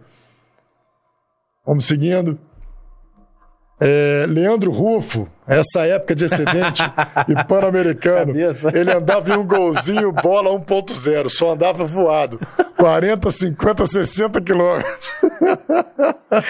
e a bombinha da bronquite, já, já usou essa bombinha aqui. A polícia fez muito bem para ele.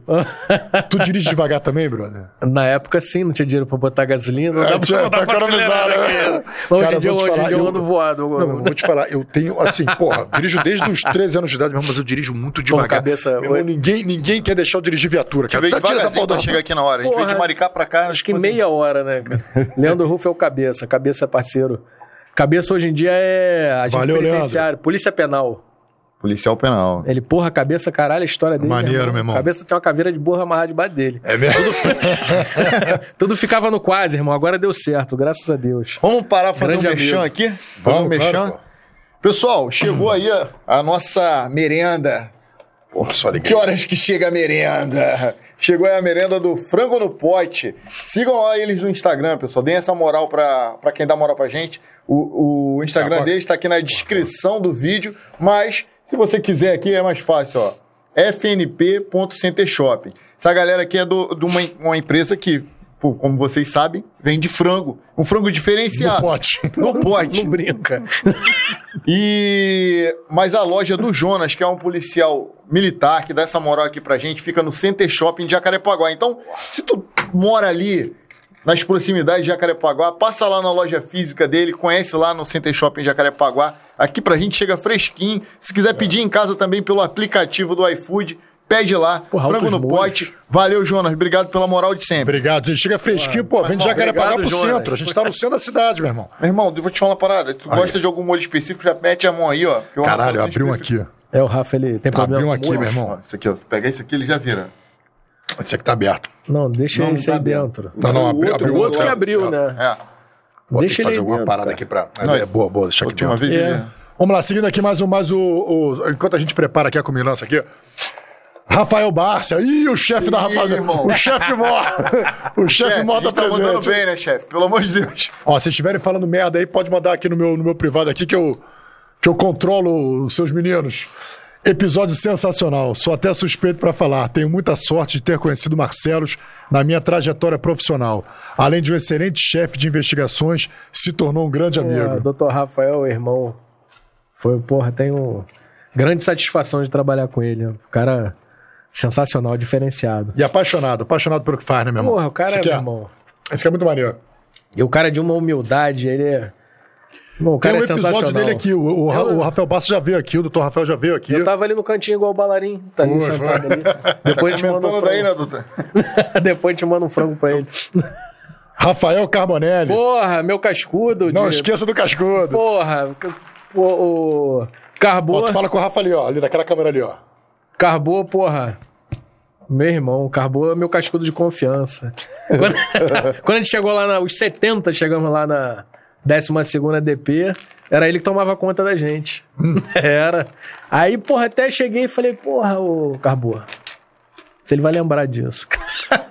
Entrei pra polícia, porra, meu irmão, achei que ia ter uma churrascada, que o bagulho ia ficar, porra, nunca fui num bagulho desse, tu, tu é fraco. Ele é, mas tu tá vivo e solto, né? Eu falei, é verdade, você tem razão. Carbô, Dá pra ter porra, tudo, né? Não dá pra ter tudo. Tive com ele essa semana, cara. Carbonelli, porra, muito Carbonelli, parceiro. obrigado aí por estar com a gente, meu irmão. obrigado, doutor Rafael, também, por estar aí nos esse assistindo. Tu gosta mais, ó. Que é, É, o, é, o- deixa aí, bota aí na um perna osso. Qual que é sem osso? Esse aqui, ó. Isso aqui é o peito. Jalmeir Viana, parabéns, parabéns por mais um episódio. Ó, o molho vai de Cuidado que o molho tá zoado. Parabéns por mais um episódio. Pimenta. Em breve, ombreando juntos na Gloriosa. Jalmeir, estamos te aguardando, meu camarada. Estamos te aguardando aí com a gente. Vai ser entrevistado aí pela vem, gente também, meu irmão. precisando. Então, pede Lei. Seca! Maricá. Lei Denis. Seca Maricá. Ô, Denis. Aí, ó, que bom, gente. A Maricá tá, tá, tá, tá livre o acesso. Lei Seca tá aqui com a gente aqui assistindo. Pode rodar em Maricá hoje à vontade, meu irmão. Pergunta. Tem alguma ocorrência que você achou que não ia voltar pra casa? Ah, irmão, a gente já passou uns perrengues já, né, cara? Isso daí. Eu sempre gostei de trabalhar sempre na rua, parte operacional, principalmente nas especializadas. É, porra, já, já, já ficou encurralado, porra, na Parque União. Até tava falando com ele hoje, Lousada, cara. Uma ocasião a gente tava lá na. Tava no Parque União, a gente ficou encurralado lá. Um lugar que a gente teve que desembarcar para entrar a pé, porque só entrava a pé. E ficamos encurralados. Estava, porra, eu, Lousada, o Paquetá, que a gente vai falar dele depois, o falecido. O Lousada ficou num poste, meu irmão. Só tiro colocado. O vagabundo e ele. O vagabundo e ele. Lousada também, porra, um grande, grande combatente. Lousada de vez em quando assiste a gente. Lousada, a gente quer você sentado aí contando essas histórias. Porra, Lousada. Lousada é um Pô, cascudo bom. Cascudo Fico dele. chateado que você esvaziou. É o quê? Lousado, você esvaziou o pneu do carro do Romulo. O Romulo ficava estacionando no caminho do, do O blindado. Lousada estava certo. Muito certo, você fez o certo. Deu uma lição nesse rapaz. Vê se ele parou lá de novo. Não parou mais. Então foi Porra. educativo. Eu nem tava, mas o Lousada tava certo, cara. Não, também Falaram acho. que- E- e, porra, fazer, eu conheço ele. Falei, pô, vamos chamar o Lousado daqui. Esse rapaz, eu conheço ele, de fazer meu pneu. Como é que foi a história? Tá Mas certo. respondendo O aí Cascudo a... tá certo. O Cascudo tá sempre certo, cara. Mesmo quando ele tá errado, ele tá É. certo. Mas respondendo à pergunta do. Da Edley Seca Maricá, do Denis, porra, que é um, um amigo. Já algumas vezes, cara. Já. Bastantes vezes, né? A gente já ficou. Já passou. Acho que eu vou. A gente já vai até ao longo aí comentar alguns casos desses aí. Na Não. operação. É, Uma delas foi o jacaré, o negócio ficou esquisito pra caramba lá. Você contou que você ficou atrás do Murim com é, foi na? Providência. Já ficamos já. Passamos uns perrengues, mas faz parte, né? Isso aí a gente que gosta de Fica com a gente, rua. Lei Seca Maricá, que ele vai contar essas histórias. E Caralho, o povo de Maricá aproveita para dar os seus, seus, seus giros aí pela cidade, que o Lei Seca vai estar aqui com a Tem o gente. Instagram, tem o é Instagram uma- da, é da um delegacia. site de notícias de Maricá. É. É, uma, uma, uma empresa de notícias. Ah, maneiro. Boa noite, Bianca da Artigão Félix. Bianca, pô, seja bem-vinda e obrigado aí novamente. Galera, aproveita Ah, maneiro. Eu fiz contato no outro dia. Com a- com a Artigan Félix? É. para pegar a minha mão. Bianca, ó, entra no site, ah, no, no Instagram, Artigan Félix. Bianca tem um material, bota depois na descrição aí do. Na, nos nossos comentários do Instagram dela. Meu irmão, tem um Ela material artesanal produto, é. alucinante. Ela faz é, é, alguns itens é, personalizados com estojos, munições, madeira e aquela resina. Só- é uma- cara, só entrando lá pra pra você dar uma olhada no, no que, a gente, no, no que a gente tá falando, pra você entender. São, são produtos realmente sensacionais pra Bem você bacana. decorar sua casa, decorar seu escritório. São, assim, Maneiro. Depois, boa noite, guerreiros. Rafa e Rômulo, vocês estão se superando a cada episódio. Marcelo Nunes é um policial que goza da minha admiração e respeito. Porra, Professor Marcone Medanha, obrigado pela Valeu, presença, meu Marconi. irmão. Obrigado, irmão. Tamo junto. Grande Marconi. Abraço em todos. Luiz Paulo Muni Martins, meu pai, paizão. Te amo, obrigado aí por estar com a gente aí sempre. Opa. 474, quem mora em Copa sabe, estou falando. Arthur Cristina. Verdade, meu irmão, falamos desse 474. Isso aí, O pessoal Porra. de Copacabana deve amar. o pessoal de Copa quer, quer o fim, já fizeram até abaixo assinado para acabar com a linha. Galera, não esqueçam de curtir o episódio, isso ajuda o canal. Mais de 70 pessoas aqui online e 14 curtidas apenas. Verdade. Não, que isso, pô.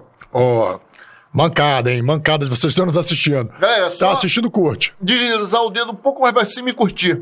Se você- Vai, vai cair o dedo, porra. É, não vai cair o dedo.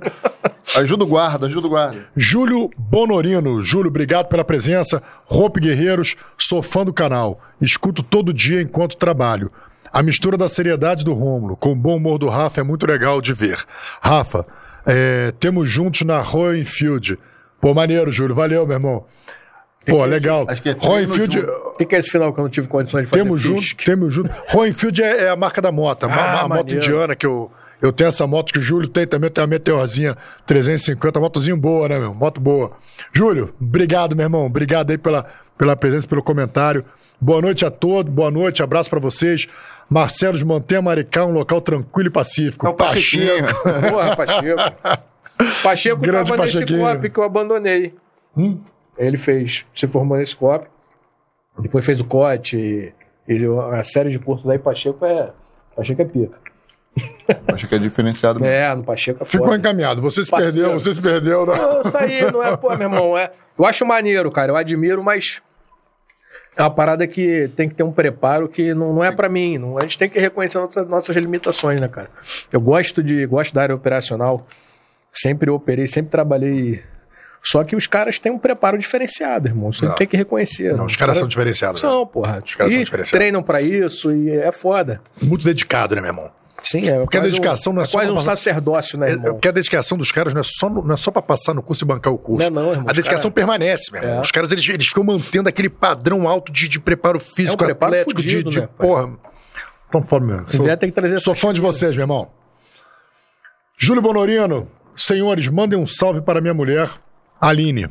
Mande ela estudar. Vamos fazer prova para a Polícia Civil de Santa Catarina e Rio Grande do Sul. E a guria tá se amarrando. Forte abraço. Aí, Júlio, vale a pena. ali. Um abraço, Aline, estuda. Estuda que vale a pena, cara. É legal. É. Principalmente se você gostar da polícia, é uma parada muito bacana. A gente precisa de pessoas que gostem da polícia, né, cara? Porque tem muita gente que faz pelo emprego. É. E aí isso acaba atrapalhando. Mas a galera que gosta, a gente precisa muito e, e vale a pena, cara. É legal. Minha vida mudou. É um trabalho que não tem rotina, cara. E É. você. E, e no final das contas, assim, é. é- Quem, não, quem não tá ali dentro, assim, às vezes tem aquela visão preconceituosa e tudo, mas você não, não imagina o quanto a gente recebe de energia de gratidão, cara. Muita gente, assim, não é, cara? Agradecendo porque a gente ajuda as pessoas, a gente consegue pô, trazer justiça, trazer uma paz de espírito pra uma família. Pô, muito maneiro. Bate bronca que- lá, Aline, Júlio. Pô, Tanto que anula, né, as pragas que a gente recebe dos vagabundos quando a gente exatamente. os prende. As gratidão, a gratidão né, não, é, bloqueia a praga. Bloqueia, e a nossa vida flui, é legal. Marcelo consegue fazer rir antes, mesmo de contar as histórias, é verdade. Ele tá contando, começa a rir, a gente ri, e a gente cai na, na, na- na risada dele. Valeu, Ingrid. Vamos seguindo. É, Siberiano dos Trilhos. Boa noite a todos vocês. Gostaria de saber do Marcelos quais são as diferenças em trabalhar na cidade de Maricá e no Rio de Janeiro. E se ele gosta de atuar em cidades do interior. Então, eu nunca tinha trabalhado no interior. Foi a primeira vez, primeira minha lotação que eu tô trabalhando no interior, né? É, é diferente, cara. É, o que, que acontece? No interior, muito embora. Cortar. A Bianca mandou 10 reais aqui pra gente. Aí a Bianca mandou 10 reais. Não, não é mensagem não, é só, só contribuição. Ô, Bianca, obrigado aí pelo superchat. Olha, siga o exemplo da Bianca. fala aí, fala aí, pô. Cheio de frango, porra, valeu pelo seu. Fala, Bianca. Muito obrigado aí por estar colaborando com o canal. Desculpa o Rafael. Ô, dona Neuza, me ajuda aqui, ó. Não, mas foi espontâneo, cara, é legal. Daqui a pouco eu vou falar cheio de frango. O Rafa também. é sempre espontâneo. Então, voltando aqui, é... em regra, né, as delegacias distritais elas são de um bairro, né? Maricá é uma delegacia para uma cidade, é uma, uma extensão territorial imensa. Mas eu tô gostando, tô gostando bastante de trabalhar em Maricá.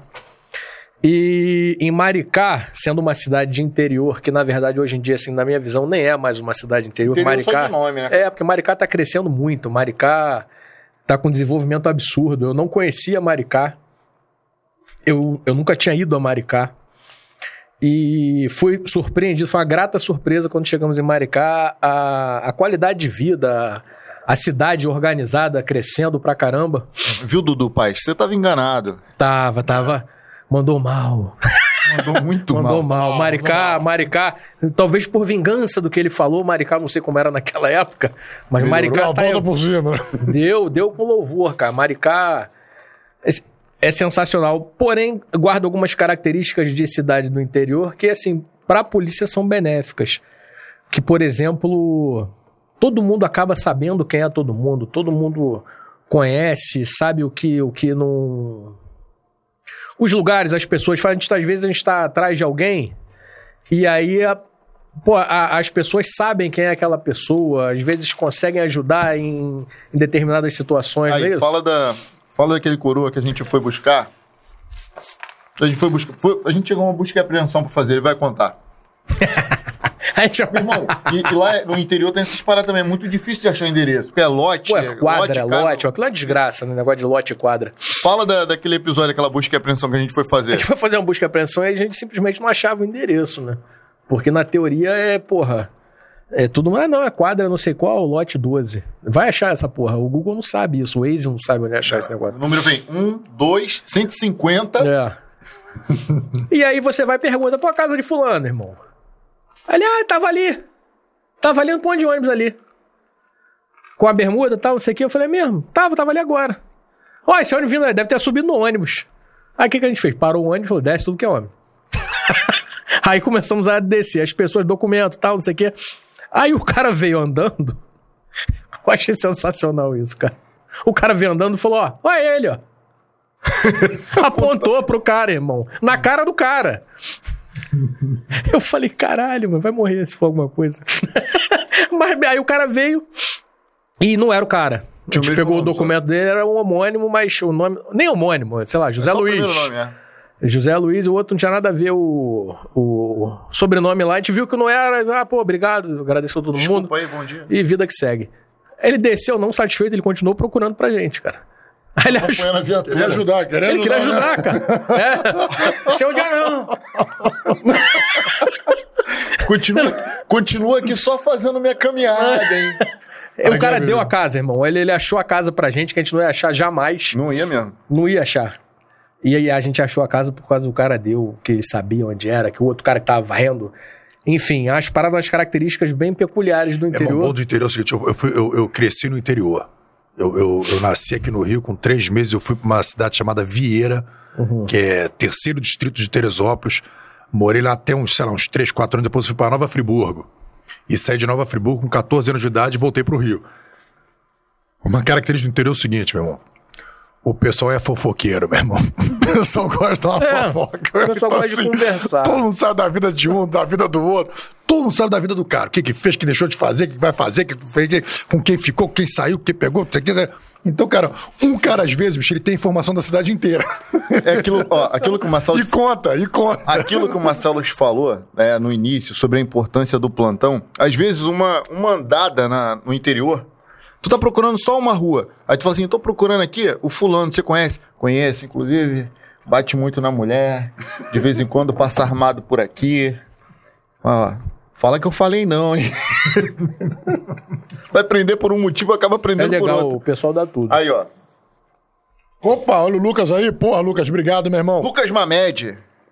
Valeu, Lucas, por fortalecer. Não podia perder esse episódio. Deus te guarde sempre, Marcelos. Facilmente pode ser espelho para muitos. História Valeu, de vida boa Lucas. demais. Tamo junto, irmão. Obrigado. Conhece o Lucas? Não conheço, não. Pô, maneiro. Mas já vi que ele é legal. É, mas é um cara maneiro. É um cara que vale a pena conhecer. vale a pena conhecer. Obrigado, Lucas. Tem, tem mais algum, algum- Vamos seguir aqui. Na... É, vamos pegar mais um aqui, depois a gente segue, depois a gente volta pro Superchat. Geralmente a gente lê o Superchat, o Superchat não, o chat, né? 9 horas da noite. Entendeu? A gente começa o programa às 7 e meia, 9 horas eu costumo chamar o chat, é a hora que chega o frango, a gente dá uma de chavada. Vocês estão vendo o chat, tá comendo nosso frango e tal. Aí, olha quem apareceu aí, ó. Porra, e o frango é bom, hein? Papo reto com o doutor Luiz Corso. Ah, Ah. Corso. Aqui fala o antigo sargento Corso, todo respeito. Na promiscuidade do comércio clandestino e político de armas, morrem policiais integrantes da sociedade civil todos os dias. É verdade. O senhor tem muita história mesmo. Pô, eu agradeço demais pelo episódio que o senhor teve aqui com a gente semana passada.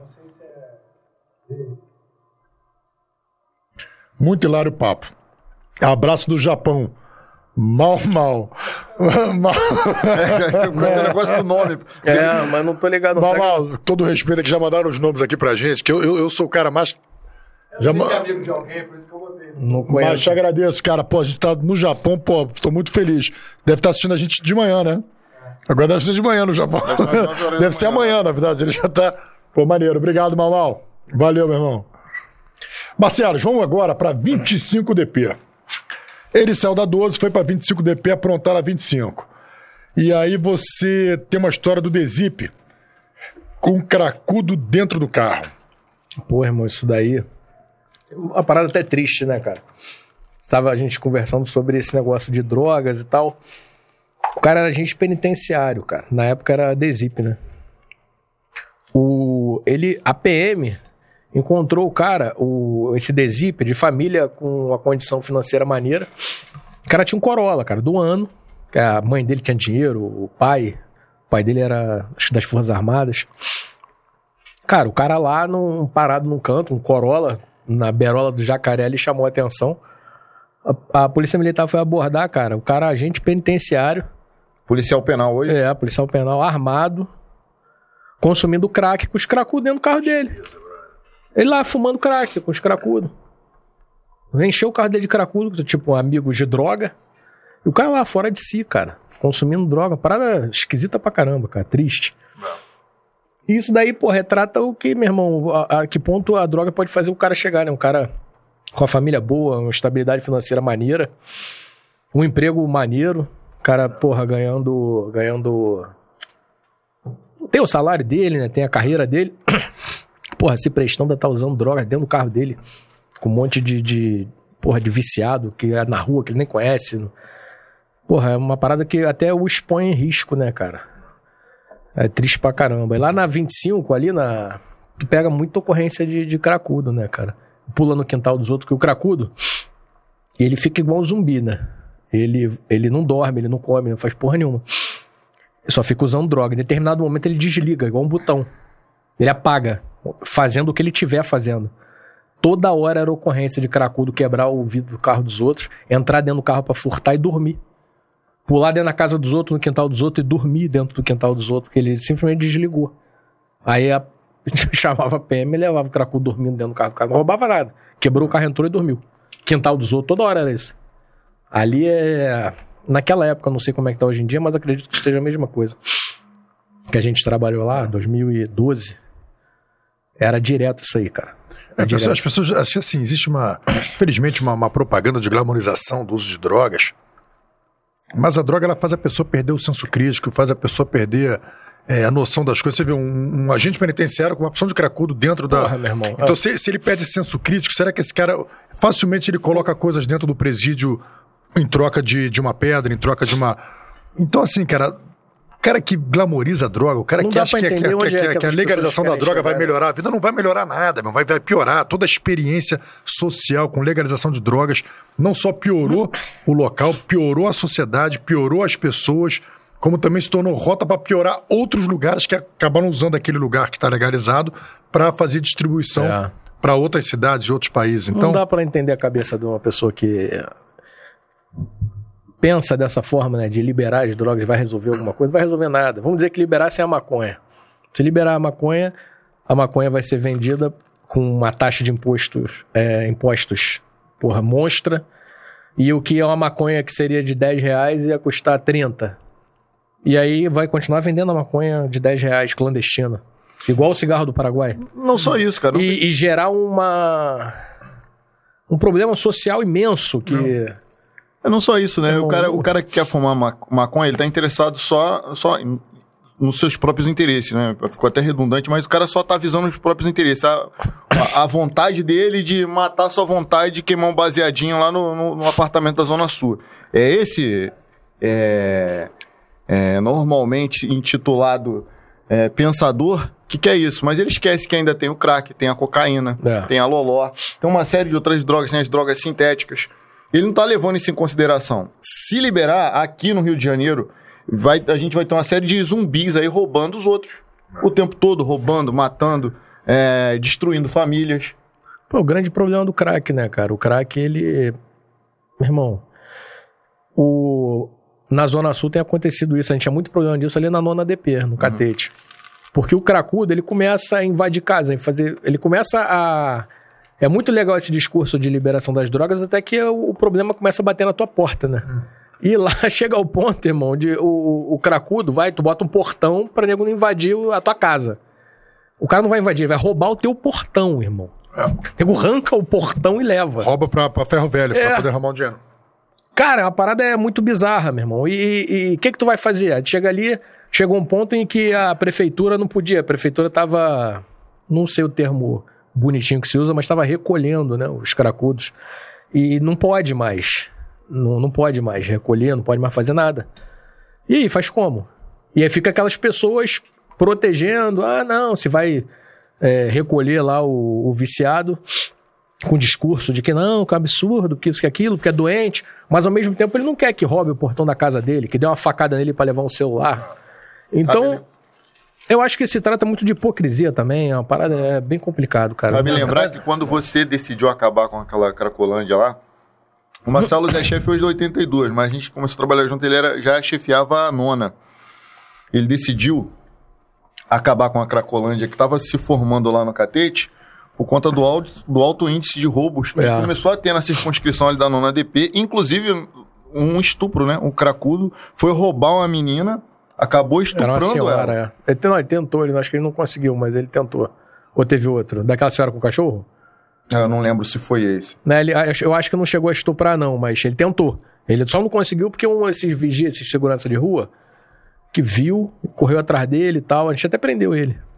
Ah, com apoio a segurança presente, localizou e tal, levou pra delegacia, a gente conseguiu pedir a prisão e prendemos ele. Mas é, meu irmão, é isso aí, gera uma série de crimes, cara, é muito complicado.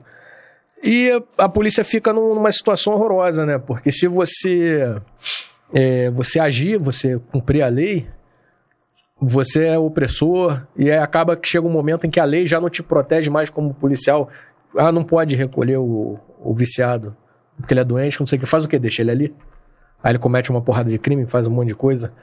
É muito complicado, cara, mas A gente tá aí, né? A gente tem que saber conviver com esse negócio aí. E não existe vontade política. Mas ao mesmo É. tempo que não existe recolher, também não faz nenhuma campanha de educação, nenhuma campanha de conscientização, não faz nenhuma campanha como foi feita com o Em cigarro. marcha da maconha. Então, É. não. Então, assim, o que acontece é o seguinte: o político, o político tradicional, o que, que ele quer? Ele não quer resolver o teu problema. Ele quer parecer que está resolvendo o teu problema.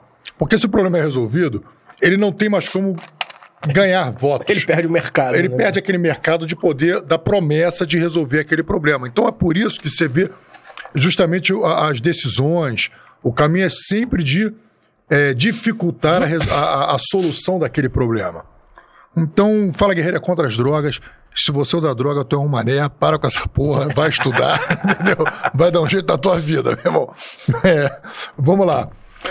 Ei, o curso voltou aí. Opa, papo reto. Ô, doutor! cascudo. cascudo, sargento Ah. Corso! Fortalecido. 20 reais fortaleceu aí, parabéns pelo sucesso. Tamo junto! Tamo junto, sargento. Ó, seu vídeo tá bombando. Depois assiste aí a entrevista do Sargento Corso. Foi semana Eu passada. comecei a assistir, tá maneiro. Cada vídeo dele maneiro. O cara, olha, não só ele tem história, mas ele sabe contar a história. Então é muito bom. A gente que te interrompia, né? Agora eu tô fazendo igual eu tô fazendo com o Marcelo, fiz contigo agora. Mas as histórias são boas. São boas. Vamos lá. Prisão do FB, Claudinho, CL e Galã. O que, que é isso, cara? Isso aí é. Isso aqui é vacilação e Conta pra bobeira. gente a prisão do FB. Primeiro conta pra gente quem foi F... quem era FB, Claudinho, CL e Galã. Cara, o FB é o. Isso foi uma prisão muito importante que a gente fez lá na época da 25DP. Foi bem na transição, a gente estava acabando, acabando de chegar na 25DP, saindo da 12. FB, ele era o cara que estava de frente no Complexo da Penha, dali Vila Cruzeiro, Complexo da Penha todo. E ele estava sendo acusado, né, de. Lembra a queda do helicóptero da PM? Ali no. Será que é do, do, do, do Major? Major. Queda do helicóptero da PM ali no Morro dos Macacos? Que teve aquele tiroteio no Morro dos Aham, Macacos? lembro. Aí ele caiu ali, Mendes, Major Mendes. caiu ali que é perto coronel, do. cara. Perto Coronel, do, desculpa, é Coronel. Coronel Mendes vai estar com a gente aqui daqui a duas semanas. Que, acho, que, acho que é o Coronel Mendes que estava nesse helicóptero, Nesse helicóptero? que caiu. Ele vai estar com a Então. gente no dia 23. 23. Foi, então, ele é acusado aí dessa, de ter derrubado o helicóptero ou dado a ordem, enfim. E foi quando ele ganhou uma projeção muito grande. Que era- ele era o dono do complexo da Penha. Um cara, uma liderança, porra, no tráfico importantíssima. O Claudinho CL, dono daquela favela do Cajueiro, ali em Madureira. E investigação nossa, né, lá da, da equipe, chegou a localização deles em Campos do Jordão. E aí, porra, a equipe foi lá e conseguimos prender ele. Na casa tava junto esse cara aí que é o Galã. Galã, não sei se vocês lembram de um episódio que um cara foi lá na fronteira em Pedro Juan Cabaleiro, se eu não me engano, fronteira com o Paraguai, um cara com a ponto 50 dentro de um, um Renegade, blá, rasgou o outro carro que era blindado de fuzil, Lembro. onde estava o Jorge Rafá, que era o maior traficante de drogas matuto, né, na ocasião do Brasil. Então, o, ga, o Galã é o cara que tramou o plano e que foi lá e rebentou o Rafá. Só que depois desse fato aí, quando a gente chegou, pegou ele junto, tá? era o cara que estava com mandado de prisão lá de São Paulo, só que ele não tinha expressão no crime que ele veio a ganhar depois. A gente não sabia quem era ele, era um paulista que estava com mandado de prisão, nossos alvos eram o FB e o CL, traficantes daqui do Rio de Janeiro. Aí a gente pegou e entregou eles para a polícia de São Paulo, cumpriu o mandado. Depois esse cara veio se tornar o principal matuto é, daqui no, no Brasil, no Rio de Janeiro, porque ele, ele matou o, o esqueci o Jorge Rafá, Uhum. lá nessa fronteira, e assumiu o mercado. O cara se tornou, o Jorge Rafá o rei da cocaína no Brasil. Esse- Ele assumiu esse mercado com a morte do, do Rafá e ele ganhou uma pressão absurda. Esse cara foi preso pela, pela desarme, salvo engano, com o doutor Fabrício. prendeu ele, ó. É. Eu até não. Ele não comentou sobre esse caso. Não comentou? Eu acho Não que não, acho que cara. não, não. Eu acho que não. É a pauta do Fabrício. fazer ideia. Então, então Uma o prisão Galã, importantíssima, irmão. então, o. Galã, ele foi preso por tráfico de drogas. Ele tava com mandado de prisão, nem lembro de que, ele tava com mandado fraco. Não sei se era documento falso, mas de São Paulo. Ele não tinha essa pressão. Ele depois ele. Só pra ilustrar quem é ele, né? Ele vê Mas ele tava tornar um junto com os cara- traficantes. Tava junto. Provavelmente já sendo matuto. Provavelmente já estavam é, em negociação de drogas para ser enviado para o Rio de Janeiro. E aí depois ele veio se tornar um cara importantíssimo, altamente procurado, e que a Desarme também prendeu ele e tá preso até hoje, vai ficar preso um bom tempo, porque o cara ganhou uma pressão absurda. Esse caso do, da ponto 50, Calma aí. ele tentou, ele tentou contratar alguém, eh, foi a história depois da investigação, as coisas que a gente soube, que ele tentou contratar, ele tentou se associar a esse Rafá e o cara não, meio que o cara era meio arrogante, o cara, porra, o cara traficante pica e não meio que deu uma cagada na cabeça dele. Ele tentou arrumar alguém pra matar o cara e ninguém teve coragem. Falou, então vou eu. Montou aquele carro e ele montou no carro e foi lá e fez. Foi uma parada assim, tipo, surreal, né, cara? Porra, meu irmão, o cara andava num carro blindado de fuzil. Isso aí é uma parada que não é muito comum, né? Não tem. Até acho que pra tu conseguir autorização pra fazer uma porra dessa não é tão fácil. Porra, meu Ele irmão, o cara instalou, ele instalou, instalou o a negócio. ponto 50, cara, Ponto dentro 50 do carro. a parada dentro. E quando parou no saiu. Esse negócio de vinheta de tiro já deu problema, né, Romulo? Essa bagulho de vinheta de tiro, é, não imita barulho de tiro, não, cara, por favor. Ah, Mas vocês prenderam. Como é que foi a prisão deles? Do FB, do Galã e do Claudinho. Cara, então, muitos detalhes a gente não, né, não pode dar aqui até pra não, não ensinar. Mas foi uma parada. Eles trabalham com informação, então as É. informações têm que ser Não, passadas. e foi uma investigação, porra, maneira demais. Cara. Aquilo que Só pode eu- ir pra mídia. Que só É, fala não, que pode ir pra é, mídia. é isso aí. Só que esses bastidores a gente não vai poder Os bastidores são eu conto. sórdidos. Eu conto em off, mas pegou os caras numa casa de luxo, cara, lá em, em São Paulo, porra, em Campos do Jordão, que é um lugar turístico de luxo. Na casa, meu irmão, porra, tinha é, BMW, tinha, porra, uma R1, aquela moto da, da Yamaha. Uma parada de luxo, parada top demais. E. Só que o desenrolado de como a gente chegou lá, a gente não, não pode expor aqui. porque, porque eles também devem assistir, aprende, fica ruim. Polícia Civil trabalha com inteligência. É. É... Cara, Em off eu conto pra vocês. a gente falou da nona DP. lembrei, do, lembrei do episódio lá. da- Interessa que foram presos. É, eles foram presos. O episódio da menina que não queria voltar pro abrigo, Marcelo. Você tá pulando fases. Tô pulando? Tô pulando. Mas isso daí é. Foi, isso foi maneiro. Vamos Não, pular, lá, não, depois a pode, pode ir lá, a gente vai volta. Vai, volta. Porra, o que que acontece? Na polícia, é, você tem que usar a lei, mas você também tem que ser, porra, malandro, né, Desenrolado, cara? né? Desenrolado. Porque nem tudo é complicado, é. é foda de resolver. Esse caso, por exemplo, eu tava lá e é- você tá chefiando a unidade, cara. É foda, é desde que acabou o papel higiênico até uma decisão que tem que tomar, isso passa por você. E, meu irmão, tu tem que dar um jeito. tu, tu- tu tem que resolver, tá? Mas. Ah, esse caso, por exemplo, a parada que parece, um, parece bobo, mas isso ia tra- causar um transtorno. Chegou a menina que ela tinha. Ela tinha algum desequilíbrio é, mental e ela vivia num abrigo. Ela vivia num abrigo e ela fugiu do abrigo. Não é simplesmente catar ela e jogar ela dentro do abrigo. Não, não pode fazer isso. Mas tem que chamar conselho tutelar, tem que chamar a pessoa do abrigo. Tu, qualquer coisa envolvendo menor é uma burocracia absurda. E a menina foi parar na delegacia, porque ela tava lá na rua zanzando, alguém pegou ela, levou pra delegacia, um populares, né? E aí chegou a garota, olha só, eu não vou pra esse abrigo aqui. Eu não vou porque lá a garota me bateu e roubaram o meu sabonete, e roubaram o meu desodorante, e eu não gosto de ficar lá. E durante eu tava no outro abrigo que é perto do Norte Shopping. Eu falei, mas se eu te levar pra esse abrigo perto do Norte Shopping? Ah, eu fico. Eu falei, porra, vou levar ela pro abrigo pro Norte Shopping. E aí veio a pessoa do abrigo, veio o conselho tutelar e veio uma porrada de gente na delegacia. Eu falei, tá, olha só, ela não quer ir pra cá.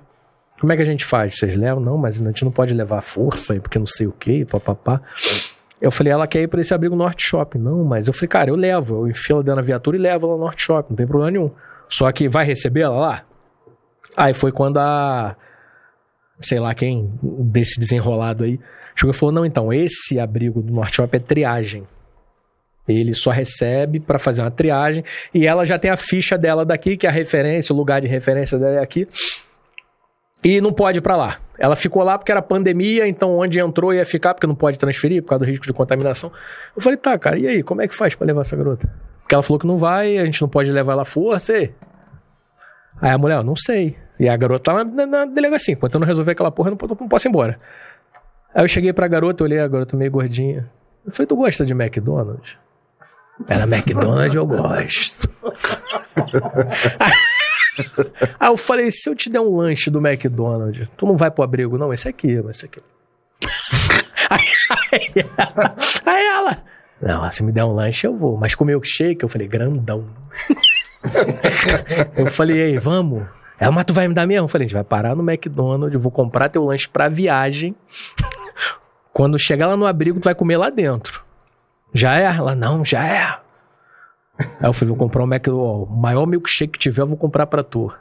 Cara, com 37 reais eu resolvi o problema. eu fui lá, parei no McDonald's, comprei o lanche, comprei o, o milkshake, comprei, porra, o kit maneirão. Garota foi feliz com o bagulho que ia me, porra, me causar um transtorno na noite toda. Eu consegui resolver, porra, subornando ela com o lanche do McDonald's. ela foi felizona tomando milkshake dela. e entrou lá, meu irmão, acabou o problema. Eu fiquei com medo dela fugir de novo pra querer ganhar outro lanche. Agora, né? o que eu fiquei impressionado, assim, a galera joga o problema pra polícia e você E, tem que irmão, resolver. a polícia. É. Sabe o que que Pô, você tem acontece? assistente social, você tem um caráter, tudo aqui. Pô, não é um problema de crime, não é nada. É, trazer- mas- Não, resolve aí. Mas é o que eu E uma costumo... vez que entra na delegacia, isso que o Marcelo falou. Uma irmão, vez- Só sai da resolvida. Só sai da delegacia resolvido. E é o que eu costumo falar sempre, cara. O que, que acontece? A polícia é o único órgão que recebe as pessoas. Vai lá no fórum ver se alguém vai te atender. É. Não vai, irmão. Até a própria defensoria vai te atender. Se tu chegar lá naquele horário, naquele, naquele lugar específico, não sei o quê. A delegacia tem uma em cada bairro, irmão. Só tu entrar lá que tu vai ser atendido. Então, o único órgão do Estado que atende a população com facilidade é a polícia. Então, a polícia acaba se envolvendo em tudo que é tipo de problema, tanto que resolver a porra toda. Que botou o pé ali, o que ele falou, botou o pé ali, aquela porra tem que sair dali resolvido. Tanto a delegacia como o policial militar que tá na rua. Você Porra, vai o policial militar dizer, sofre, irmão. Até parto. Tu vê que toda hora o policial militar tá, faz parto. Aí vai matéria de jornal. Porra, meu irmão, o cara é polícia. Ele tem que fazer parto. Vira desenrolado. O cara tem que fazer parto. Aprende na hora, Tu né? acha que alguém ensinou o PM a fazer parto, parceiro? Não ensinou, Lá, lá- não. lá no curso de formação, lá, Não agora a aula de duvido. parto. Quando vier o... acho que é uma matéria nova. aqui. Porra, Porra. devia ter uma matéria dessa, na, na- principalmente na- na- no curso de formação lá da, de Porra. cadete, de, de O próximo policial militar que vem aqui pergunta se ele aprendeu essa porra no Cefap. Eu duvido. e eles É. fazem parto, irmão. E aqui uma é fa- pica. Tem uma frase que o doutor. Tem uma frase que o doutor Rafael Barcia falou uma vez. é, que para algumas pessoas, a polícia é a presença que mais incomoda e a ausência que mais faz falta. Isso é verdade. As pessoas não gostam de polícia, mas é a polícia que se recorre na primeira oportunidade. É, ninguém gosta da gente, mas a gente é um, né, um mal necessário, vamos dizer assim. Não, ninguém gosta da gente. Espera aí, nós temos 106 pessoas aqui. Galera, Então aí, muito Porra, obrigado. vocês viu? gostam da gente. metade, Pelo deve menos ser, vocês, né? metade deve ser polícia. Vem cá, bicho, mas tem um caso dessa Esperando a gente mulher. dar um mole pra fazer um meme. Vem cá, e essa história aqui, cara? É uma história, é uma história meio maluca aqui, bicho. É o caso de uma mulher que foi estuprada e não atingiu o orgasmo. Pô, essa daí, cara, nem lembro quem me contou essa história. Isso aí não foi quando eu presenciei, não, mas é uma parada que é bem curiosa e maneira, né? A mulher chegou na delegacia querendo fazer um RO de estupro. Né? Eu falei, o que que houve? Você foi estuprada? Não, é o seguinte. Eu saí com o cara. E aí a gente saiu dali, a gente foi pro motel, fui de boa, mas eu não gozei. E aí eu quero fazer um RO de estupro. Senhora, você que tá em casa, agora. Senhora, você que tá em casa agora, de repente, né, é caso de procurar é, ajuda. né? isso aí, é, pô, a gente... a- É, é mas ela quer, mas quer fazer um caso E aí ela quer fazer o caso de estupro. Aí o, o policial que, que tava na situação falou, mas a senhora não, não deu porque quis, né? No caso, não falou que foi consensual. Ela é, mas se eu soubesse que eu não ia gozar, eu não tinha dado. então, a rapaziada borracha fraca tá correndo risco. Caramba. Cara, mas, você conta, mas, por exemplo, mas você vê que a mulher não sabia. Não, mas a mulher não tinha, a mulher não tinha noção da parada, entendeu? Isso que é muito louco, cara. E aí, Quantos Rafa, você se cometendo- lembrou, né? Cometendo crime. Quantos Pô, crimes quantos você crimes você- O Rafael era orientador, tu sabe que ele era rich. Tipo, todo daquele, aquele programa Cartas na Mesa, tu não ensinava a passar cantada, cara? Ah, calma. Passar cantada, não. Ah, vai virar meme. Não, não ensinava a passar cantada. Por quem sou eu? Quem sou eu, pô? Pra, pra desanimar. Conselheiro amoroso. Eu- Isso, eu eu, disse- sabia. não, não. essa nem eu sabia. Não, eu apresentei um programa na GNT. Ah, porra, sei lá, 2011. Não importa a época. Que eu mostrava que eu. É, 2011, batatá, batatá. O nome do programa era Cartas, na, mesa. Cartas na mesa. E, na verdade, assim, a gente, Porra, as, mulheres, as mulheres ligavam pro, pro programa, a gente Tipo um Tino escutava. Júnior, né? E ficava Cara, cantando a gente, cara. Não, Cantando as nossas elas ligavam pro programa, contavam os dramas amorosos. A gente depois discutiu o drama amoroso e aconselhava a mulher. Entendeu? Aconselhava a mulher, direcionava ela. Olha, o homem pensa dessa forma, X9, dessa né? forma. É, é, eu traí a classe, eu traí a classe. Eu, eu traí a X9, classe por dinheiro. O meu, meu caráter é duvidoso. X9, é. A classe homem, a classe homem. Se, se ele não tivesse passado a polícia, ia ficar lá, "Ih, eu tenho trabalho. ia ficar lá de X9 na delegacia, "Ih, quero falar uma parada.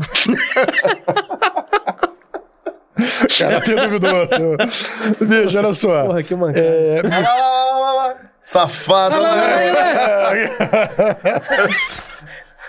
Igual cara, o cara descobre tudo. os dentes arreganhados. Quantas pessoas tinha que aguentar desse dia? Rafa? Porra, minha mulher acabou com Não, vários. eu nunca aguentava. Eu falava, nunca aguentava a pessoa. Eu aguentava a artimanha do cara pra poder A mulher, sacanear a mulher. a mulher dava a história e falava, ele está te enrolando. Eu falei assim, olha só, tá essa aqui, aquele ali, pô, por aqui, é por Ele é ali e tal. sujo. É casado. É. Ih, é casado. Achou brinco? A casa? Ih, Tem mais de uma. Isso aí, irmão. Vamos lá, vamos seguir aqui, galera. Vamos seguir que meu passado. passado Não me orgulha, meu passado não me orgulha. coisa horrorosa. Mas vamos lá. Vamos lá. Cara, é, você falou com muito, muito carinho de um colega nosso, que também foi uma, é uma, uma lenda na polícia, vai ser imortalizado com certeza, que foi o Paquetá. Porra, Paquetá, Paquetá. Quem foi o Paquetá? Para as pessoas que não conhecem, Cara, Paquetá. Paquetá e, e, e como você Paquetá, conheceu o- ele. porra, Paquetá é um grande amigo. Como é que eu conheci o Paquetá? Eu tava na merda. Isso aí, Paquetá. Encurralado, foi uma das, uma das histórias. Ele tinha lá. quanto tempo de polícia quando Ah, você... Paquetá cascudão. Paquetá deve ser de 80 e pouco, né? Sei lá, Paquetá era antigo, Paquetá cascudo. Já era comissário ele? Eu acho que não. Acho que ele não chegou a comissário, não. Mas era cascudo. Bem. Era, era um cascudo polícia antigo de guerra. De guerra, sempre foi de Sempre guerra, foi de sempre foi um cara operacional. combate a Foi da drogas, DRAI. É. Porra, é um cara, cara de guerra. Foi até devido ao fato dele, da morte dele, como se deu, que eu até parei de usar cordão de ouro. Porque eu não acreditava, assim como muitos não acreditam. É... Pô, cordão de ouro é legal. Não aquelas porra igual um farol, aquilo ali é ridículo, mas o cordão mais grossinho eu acho legal. E não uso mais. Por quê? Sempre vi episódio de colega morrer, cordão de ouro e tal, não sei o quê. Eu falo, porra, deu mole. Porque eles sempre, né, o polícia que acha que é malandro. Pô, ele deu mole. Aconteceu alguma coisa que ele deu mole. E, porra, o Paquetá andava com cordão e tal. O Paquetá, infelizmente, veio porra, morrer. Tentaram roubar o cordão dele. Ele acabou sendo baleado e morreu. Então eu falei, porra, meu, se o Paquetá, que era um cara atividade, um cara de guerra, um cara de pista, porra, aconteceu com ele, porra, comigo pode acontecer facilmente, que eu sou, porra, infinitamente menos experiente do que o cara. E aconteceu com o cara, então eu falei, deixa essa, esta porra aqui em casa. E só uso em algumas ocasiões, bem Isso é um conselho bom pra policiada que tá chegando nova. né? É, é, porque Porque a polícia fica... chega novo, a gente chama do kit faraó. Como é que é o kit faraó, Rômulo? Você que entende desses Relógio invicto. Nunca usei, nunca usei, tá? Relógio Eu tinha, eu tinha vários invictos. cordãozão de ouro. Aí o cara fica igual um faraó. Alguns polícias ficam igual o Hulk, né? É, o- por o ouro dele vai diluindo e vai começar a ficar verde no pescoço. Não, o cara fica nessa onda e, e realmente o cordão de ouro hoje Não dá, cara, ainda mais Você, é você chama o ladrão pra você, você Ah, chama é, o problema pra chama você. atenção desnecessariamente. Você acaba virando um alvo que você talvez nem seria. É, eu entrei pra, eu entrei pra polícia, cara, e, e tinha, tinha, tinha realmente alguns policiais tinham esse hábito. Tu acaba, tu acaba sendo produto do meio. Pô, tu acha maneiro. É, isso tá Quem tá diminuindo, tua mas isso era, era normal. Aí o que, que eu fiz? Eu comprei, sei lá, pouquíssimas gramas de ouro e mandei fazer oco. Tá? Sim, o pessoal Fica faz muito. grossão, meu irmão. O cascudo chegou pra mim e falou, cara, Mas dá pra ver que é oco. tira essa Quem merda. conhece. tira essa merda. Tu vai acabar se machucando. Aí teve um episódio de um colega que, que faleceu ali no perto da cidade da polícia. No mercado no ali. mercado ali. É aquilo Foi ali. antes do Paquetá. Foi a gota d'água pra mim. Falei, irmão, isso aqui aí vendi. Aí dei uma sorte, né? Que eu tinha comprado a grama, um preço tinha triplicado. Eu falei, pô, dei- Não, o meu eu dei muita E o Marcos sorte. Pedra, né, bicho? Também, o Pedra Marcos também Pedra foi também, essa que foi parada. um grande amigo também, que morreu por causa de um cordão de ouro já aposentado. Um cara que serviu a polícia aí nos seus 30 e poucos anos, aposentado no cordão de ouro. O cara passou de moto, viu o cordão de longe, deu a meia volta, chegou até ele, morreu. É, o meu cordão na época que eu comprei tem 850 anos. Eu. eu Foi eu- aquele que tu usou lá na praia? Qual praia? Era esse, era esse. Tá lá em casa, tem até hoje, tem 60 gramas. Meu cordão de ouro, na época, eu, eu, eu tinha um cachorro, né? Um pitbull. Eu vendi a ninhada. Eu vendi a ninhada de pitbull e comprei um cordão de ouro. Foi 800 reais na época. Isso, eu tinha 17 anos. Mas ficava lá, não vendia, não fazia nada, ficava duro, mas não vendia meu cordão. E tá lá até hoje. Hoje em dia, nem sei quanto vale, tá Porra, a grama trabalhada tá papo de 300 conto. Mas vamos voltar pra história do Paquetá. Mas Como o é que você Paquetá, conheceu o Paquetá? Paquetá, porra. Eu tava na sexta DP, a gente foi cumprir um mandado de prisão na Vila Marítima, ali na. É pé da Providência. Providência é em cima, se parada é na pista, embaixo. E a gente procurou saber o lugar. Não, meu irmão, é tranquilo, não tem nada ali não. É pista, pode ir. E fomos é, uma equipe, né? A gente entrando ali, quando a gente apontou na parada, o nego já tinha botado uma esticazinha de boca de fumo. Que a gente não sabia e não teve essa informação. Quando a gente entrou, já deu de cara, foi uma correria do caralho. E entramos, já tava ali, entramos. Porra, nego veio por baixo. A favela tá aqui em cima, Providência. E aí veio o. Tentaram encurralar a gente aqui por baixo.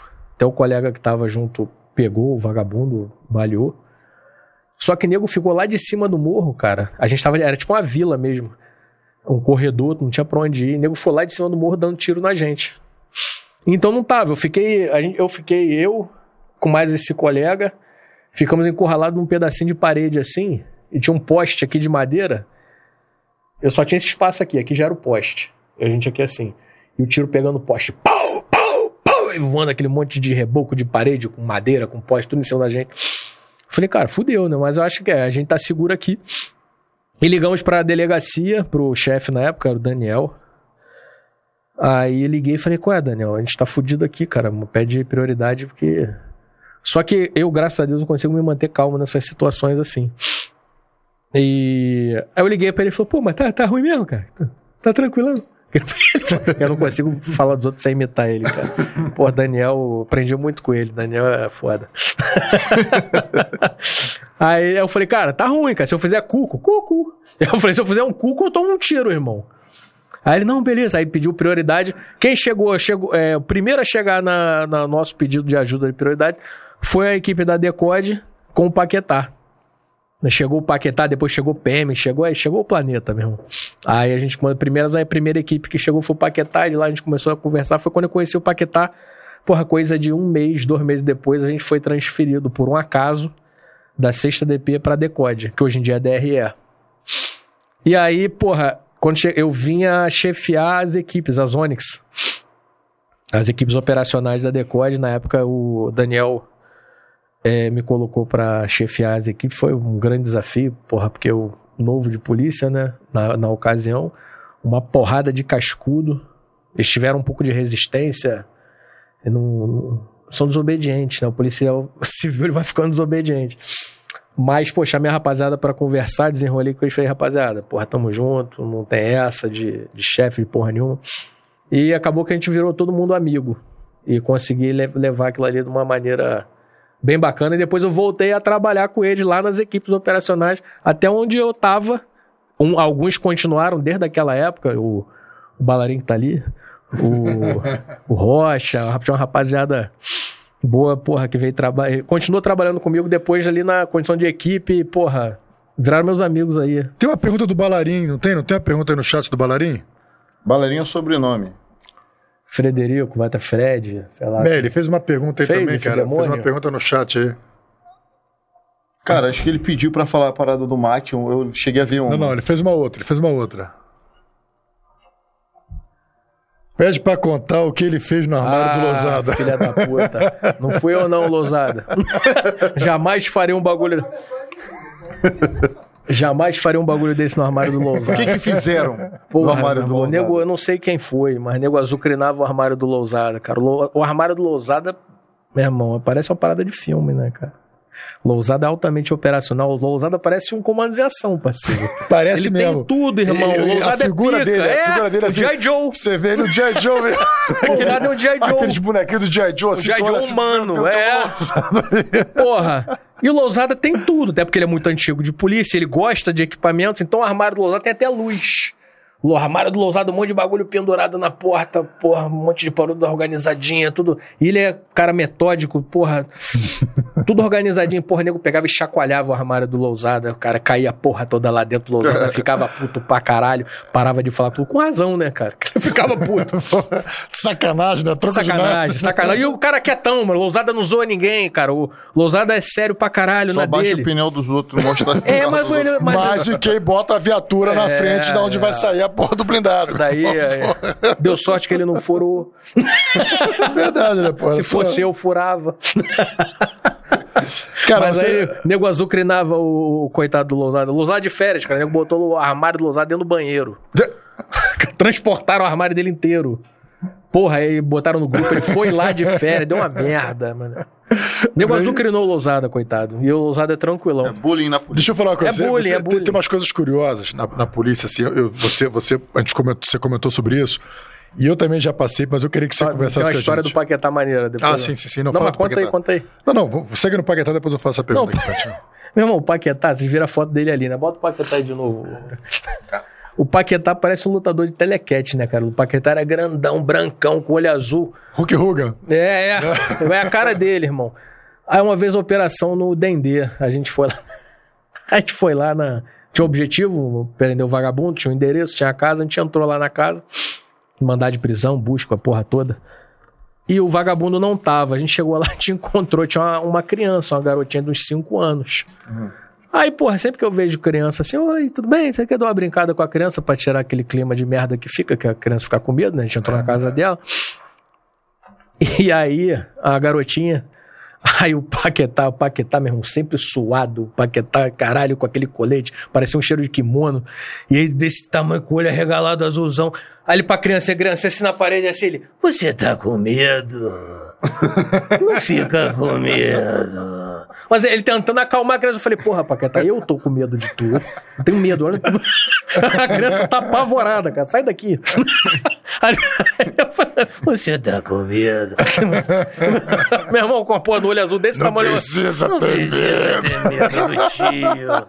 Eu falei, cara, até eu tenho medo de tu, cara. Vai. Aí tirei, acalmei a Cara, criança, mas, ó. aí fomos embora, ficou tudo bem. Mas foi É. engraçado demais. Porra, bicho. Mas, ó, é, fica também nossos sentimentos, a família Porra. do Paquetá, que faz uma falta enorme pra, pra todos aqueles que te conheceram, pra polícia civil É foda, como, todo, mas né, na como polícia- profissional, como amigo. Infelizmente, na polícia a gente acaba perdendo Então, é. amigos, né? E fica as boas lembranças, né, eu ia cara? Ficam as boas lembranças, as histórias maneiras, divertidas de. Porra, o Paquetá foi lá, foi o cara que conhecia ele, o Paquetá nos ajudando, nos salvando, né? Hum. A bem dizer que a gente tava encurralado, fudido, tomando um monte de tiro lá que não dava pra ver de onde vinha. E foi o primeiro a chegar, porra, pra ajudar a gente. Um cara bem amigo. Um cara. Nessa ocasião que a gente ficou encurralado no Parque União, ele tava junto com o Lousada, com a rapaziada, e tava quase me deixou surdo, né? Tiro pra caralho, eu tava abaixo dele aqui. Mas, porra, a gente saiu de lá ileso. E foi legal pra O caramba. cara que construiu boas lembranças, né? Sim, o cara amigo, o cara. Não é um programa motivacional nem nada, mas fica aí a a recomendação: você construa boa lem- boas lembranças com quem É. tá perto de você, cara. A gente não sabe. A vida é um sopro. Isso aí. Vamos pra sexta DP. Então, já fal- ele falou, até agora teve aventuras da 12 e da 25. Agora as aventuras da sexta DP. Paiol de armas na Vila Vintém com o sargento da Marinha. Pô, isso aí foi um trabalho importante que a gente fez, maneiro. Só voltando lá, a prisão do FB gerou uma bravura. A, gente- a equipe foi promovida, todo mundo por bravura. Pô, que maneiro. Foi uma prisão importantíssima, deu fantástico. Até hoje, quando fala do helicóptero da PM, fala violência Rio, passa a prisão do FB. A gente ganhou bravura, fomos promovidos por bravura, foi legal pra caramba. Isso daí é um reconhecimento um pouco tardio, demorou a sair essa bravura, mas o importante é que saiu. E foi bem bacana. E esse paiol de armas aí, cara, foi uma parada também muito importante que a gente fez. Investigação nossa lá, o, o o Daniel ele tinha bastantes trabalhos maneiros. E uma dele, um deles foi essa o paiol de armas da Vila Vintém. Que. O paiol, né? O, o título mesmo já, já traz. Que era o paiol de armas da Vila Vintém. Uma porrada de fuzil, munição pra cacete. Que ficava guardado. Quem guardava isso era um cara que era sargento da Marinha. Da, da Marinha? Sargento da Marinha. Era na pista, era berola da favela, porém não era dentro da favela. E aí a gente tava recolhendo, depois quando a gente já tava. Era muita coisa, né? A gente enchendo as viaturas, levando coisa pra cacete. Aí chegou a informação de que os vagabundos estavam se reunindo pra tentar dar um ataque na gente, pra, Resgatar. pra resgatar, pra não deixar a gente sair e tal, mas a gente conseguiu pegar e. Porque a gente era uma equipe de distrital, né? A gente não tava especializado em porra nenhuma, a gente tava na, na sexta DP. E conseguimos meter essa cana, foi maneiríssima, foi. Pô, foi um escândalo na época, né? E um prejuízo milionário para Isso para de qual, qual comunidade? Da Vila Vintém. Ah, tá. É. É. E foi bem maneiro. Isso aí foi uma. uma- Se botar no Google aí, Paiol da Vila Vintém e Sargento da Marinha, vem a matéria, vem com foto, com tudo. Pô, maneiro. Maneiro pra caramba. Isso aí foi bem gratificante. E a prisão do Total, do bonde do Lins? Quem era Total e como foi a prisão dele? Total, não sei se a rapaziada, quem é um pouco mais antigo aí, vai lembrar daquela filmagem que teve no bonde do Lins. A galera descendo. Tava assim, você botar bonde do Lins no YouTube, deve aparecer esse vídeo. Que eram os traficantes descendo na escadaria, um- tipo um trenzinho, né? E. Sei lá, tinha uns 5, 6 traficantes. O total vinha a ser o, o 02 dali do, do complexo do Lins. Não lembro o nome dele, o vulgo dele era Total. E foi uma prisão da gente também que. Lá na. Foi na 25DP, né? É. Isso. O total foi na 25. Não foi na sexta, não, é. E, porra, ficou monitorando ele quase um mês. Foi difícil pra cacete pegar, que ele só saía em determinado horário. E aí conseguimos um belo dia interceptar ele vindo com o carro lá e. Foi preso. Foi muita madrugada acordado atrás dele. Porque passava era uma parada muito rápida, então, pra interceptar, tinha que estar naquele lugar e não tinha horário certo. Porra, muita campana. Conseguimos pegar, foi legal. É que você falou dessa curiosidade né, da Polícia Civil, né? Você até comentou comigo. Uma hora você estava no Shopping Leblon e outra hora você estava lá no interceptando um roubo de daí- carga. Pô, meu irmão, é aquela Você tá parada. com a tua mulher no Shopping Leblon, daqui a, A pouco não- você, não- não uma tem- hora depois, você tá lá na, na, na- na Baixada Fluminense. Porra, a gente não tem rotina, cara. Uma, uma certa ocasião eu tava no shopping Leblon. E aí, às vezes, surgia um negócio. E aí saiu, saiu correndo, cara. Não, vem, a grupo tal, não sei o quê. Cara, em uma hora eu tava aí, quando eu tava nessa, nessa situação em Bangu, eu acho, não lembro onde. A gente pegou uma- um caminhão de carga. Aí, pô, a gente passou, pegou alguém, catou os fuzis e tal. Eu sei que eu tava lá, em uma hora eu, eu olhei assim, eu falei, caralho, mano, uma hora atrás eu tava no Shopping Leblon, agora eu tô aqui andando em Bangu, vagabundo enquadrado, jogado no chão, a gente lá, porra, rendendo todo mundo. É uma parada, meu irmão, que tu não, tu não tem essa, essa rotina em lugar nenhum.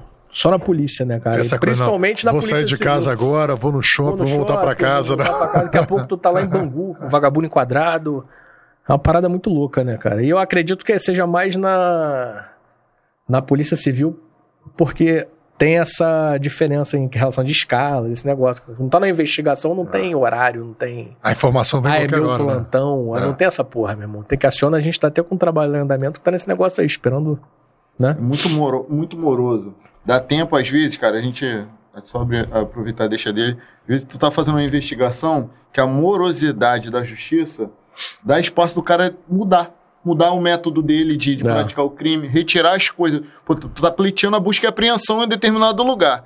Demora-se tanto para o deferimento dessa, dessa medida judicial de busca e apreensão que o cara tira as paradas dali e bota em outro lugar. Aí quando sai fazer- aquele mandar não serve pra nada. Tem outra pessoa morando na casa. Um contrato de locação novo e tudo. É. Isso daí é. Acontece bastante. Ossos do ofício, né? Cara, deixa eu fazer, incluir uma parada na pauta que não tá, mas é porque tu fica falando do Daniel, eu fico lembrando as paradas engraçadas do Daniel. Não fala o nome do, do outro polícia, não, tá? Ah, Conta, conta a, a filosofia do. Do que, cara? do Que- peraí, fica tranquilo. Medo. É leve, é leve. filosofia, a filosofia do Daniel. Ô, meu irmão, ou tu é só salsicha ou tu é linguiça. É, mas. Mas é, mas, porra, ou é salsicha ou é linguiça, né, irmão? Porque. Qual a diferença de um pro outro? Conta a história do. Por isso que ele vinha. Aquela história do polícia que falou que, é, que fazia. Puta que, acontecia. pariu. É, é, não posso dar o nome do polícia. Que, Inclusive, ele é meu amigo. É, é parceiro, é parceiro. Ele- Se ele estiver vendo, ele vai lembrar. Mas o Porra, a gente tava na sexta DP. Tava na sexta DP. Aí chegou um polícia lá, que caiu de paraquedas lá, foi transferido pra lá. Porra, não, porque eu era da Core, porque eu faço, porque eu aconteço, porque o caralho, porque eu fiz isso, porque eu fiz aquilo, porque eu não sei o quê. Está beleza, tinha que levar o material no CCE. Aí, porra. Meu irmão, sexta DP, sambódromo, CCE. Sei lá, dá pra ir até andando, né? Se- andando. Com, com- com boa vontade, tu vai andando. Porra, dá 10 minutos de carro. Ele, porra, mas aí como é que eu vou levar lá de viatura sozinho? Aí ele, caralho, malandro. Porra, tu não era da Core, fazia o caralho? Porra, descia de rapel? Eu, porra, até salsicha até linguiça, irmão. porra, pra ele 10 minutos ali. Aí, como o cara era amigo dele, eu contei essa ponte aí, eu pra caralho, lembra? Eu lembro dessa. Porque Esse, esse Daniel, que, que era o chefe dele, meu irmão, ele tem, tem várias tiradas. E o Marcelo lembra dele o tempo todo. Eu fico morrendo de Porra, meu irmão, O Daniel o virou um personagem. O na Daniel é enciclopédia, cara. Daniel é pica ali, meu irmão. Eu aprendi muito com ele. O cara. O Daniel bom. Vem cá, ô... Marcelos, como é que foi a prisão do Morcegato? Pô, moça. Quem era Morcegato? Como Aí, Bechara, essa é pra tu, cara. Bechara deve estar zucrinando ali no, no, no chat. Que ele me Daqui prometeu. a pouco a gente vai chamar o chat aí de novo. Cara, o Morcegato, ele foi investigado por esse colega, o Bechara, na, na época da, que ele trabalhou na 16 DP. Ele era um cara. Porra, meu irmão. Rei da saidinha de banco, né? O cara tava trabalhando muito com saidinha de banco. E o colega tava investigando muito ele, porque, porra, era o crime que tava é, assombrando ali, né? A Barra da Tijuca. Tava identificado, só que não, porra, não tava conseguindo pegar o cara. Depois, um tempo depois, acabou que o Bechara veio trabalhar com a gente. Aí ficou um tempo na equipe, depois acabou que ele formou numa outra equipe aí. E acabou que a gente conseguiu pegar o Morcegato. Chegamos numa informação de que ele estaria trabalhando em determinado local. Fomos lá e prendemos ele. O Bechara já não fazia mais parte da equipe. E aí, o, época Nextel. Nextel era muito legal, né, cara? Não sei porque que acabou aquela porra. Aí, aí o, o Daniel mandou pra ele assim, falou, Ô Bechara, o que que tu, que que tu tem pra falar do Morcegato? Aí ele ficou enaltecendo o vagabundo. Não, meu irmão, o é pica. Porra, investiguei ele. Porra, ficamos atrás dele um tempão, que o vagabundo, porra, o cara escorregadio, que pô, não conseguiu pegar, não sei o quê, porque ele fez isso, fez isso, fez aquilo outro. Aí ele falando, aí ele falou aqui, ó, tá enaltecendo o vagabundo, nem sabe que a gente meteu. Aí depois falou, metemos ele, tá? Aí falou aí ele, não, mas agora ele, pô, agora ele tá cracudo. Agora ele não. Aí começou a desmerecer o vagabundo só pra. Não, mas agora ele não é. Ele era isso aí, mas agora ele tá, tá, tá cracudo, cara, tá cracudo. Não.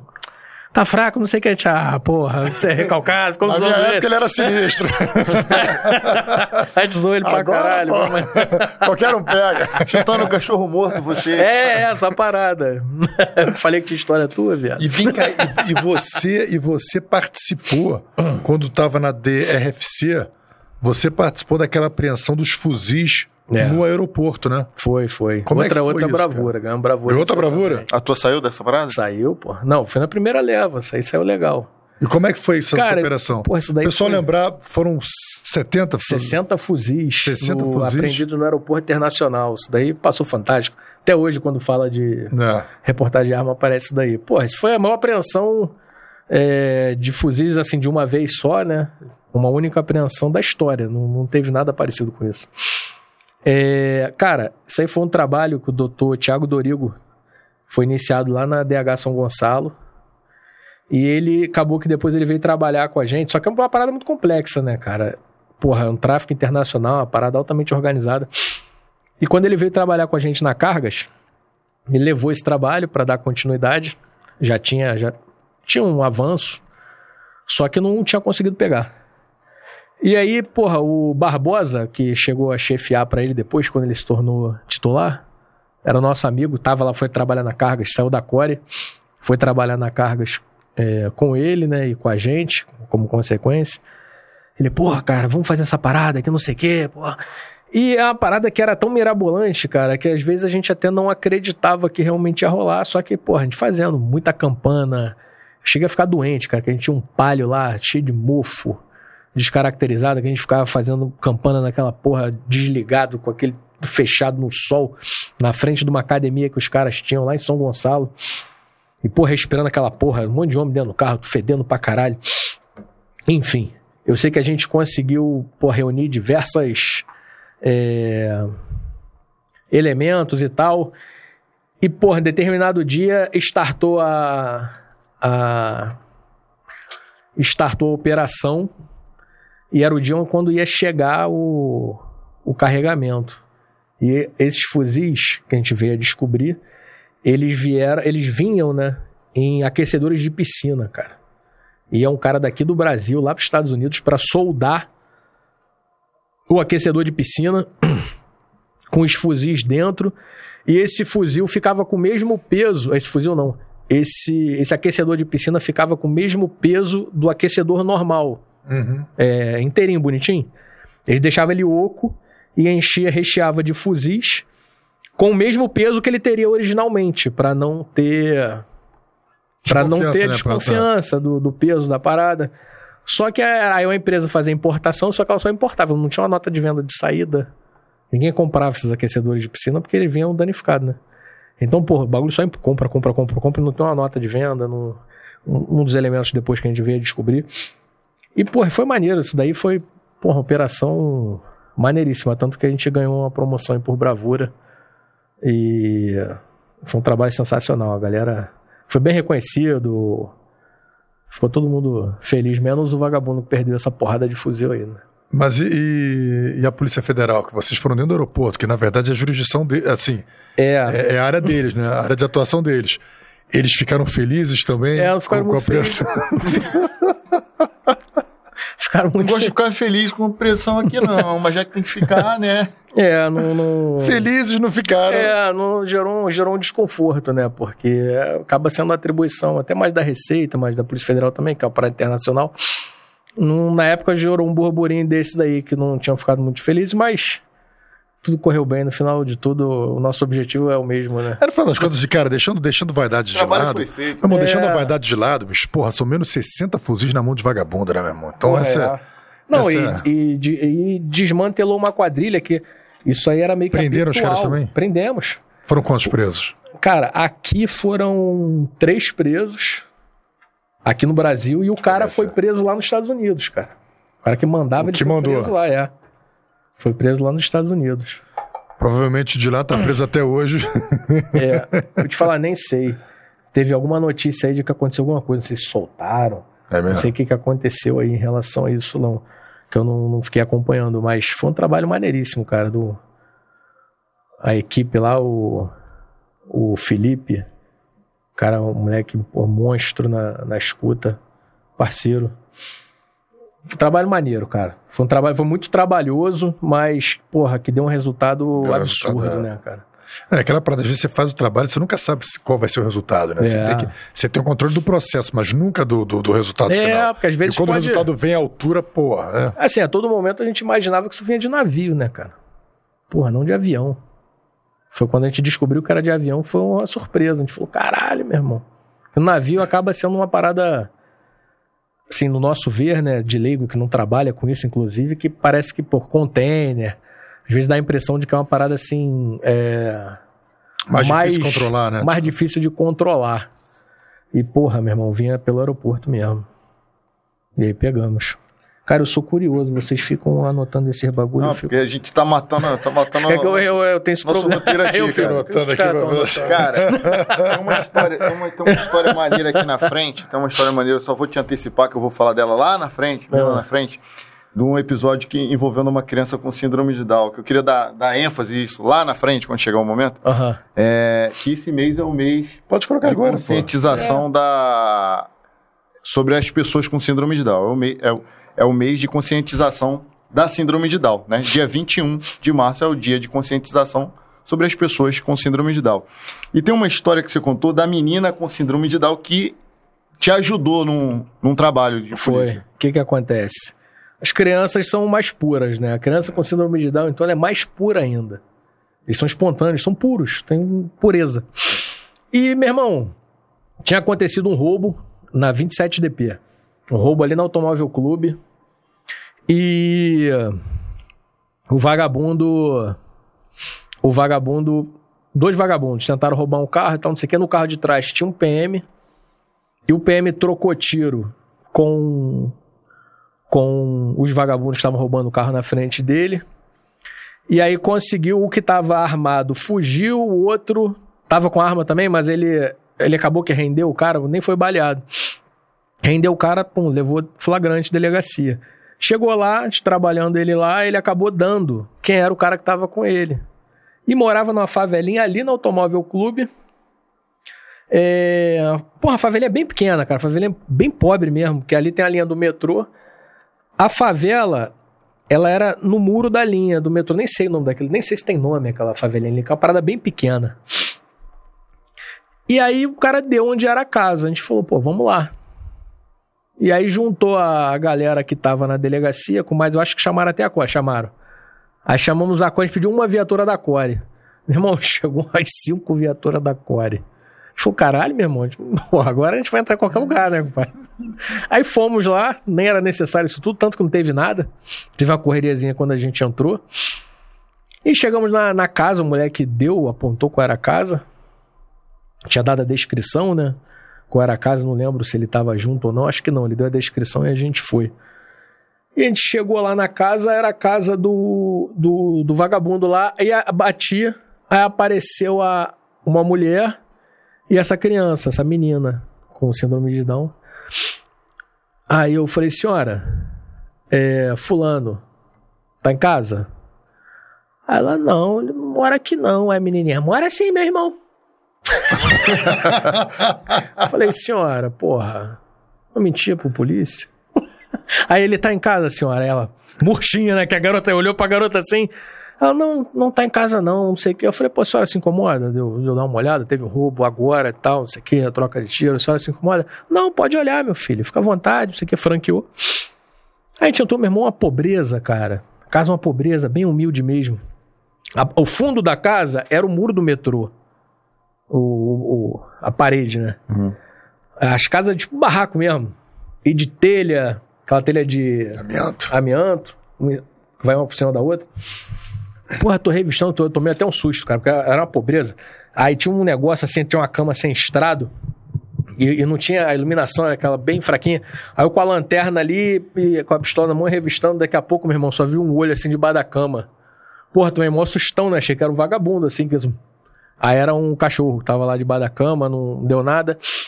Aí o cachorro fez assim, eu vi, deu pra ver que era um cachorro, mas só, de início a gente só viu um olho, né? Que o bagulho era muito escuro. Aí daqui a pouco eu olho um, um tênis da Oakley, 700 reais, né? Que custa. Nem sei quanto hoje em dia, mas na época era.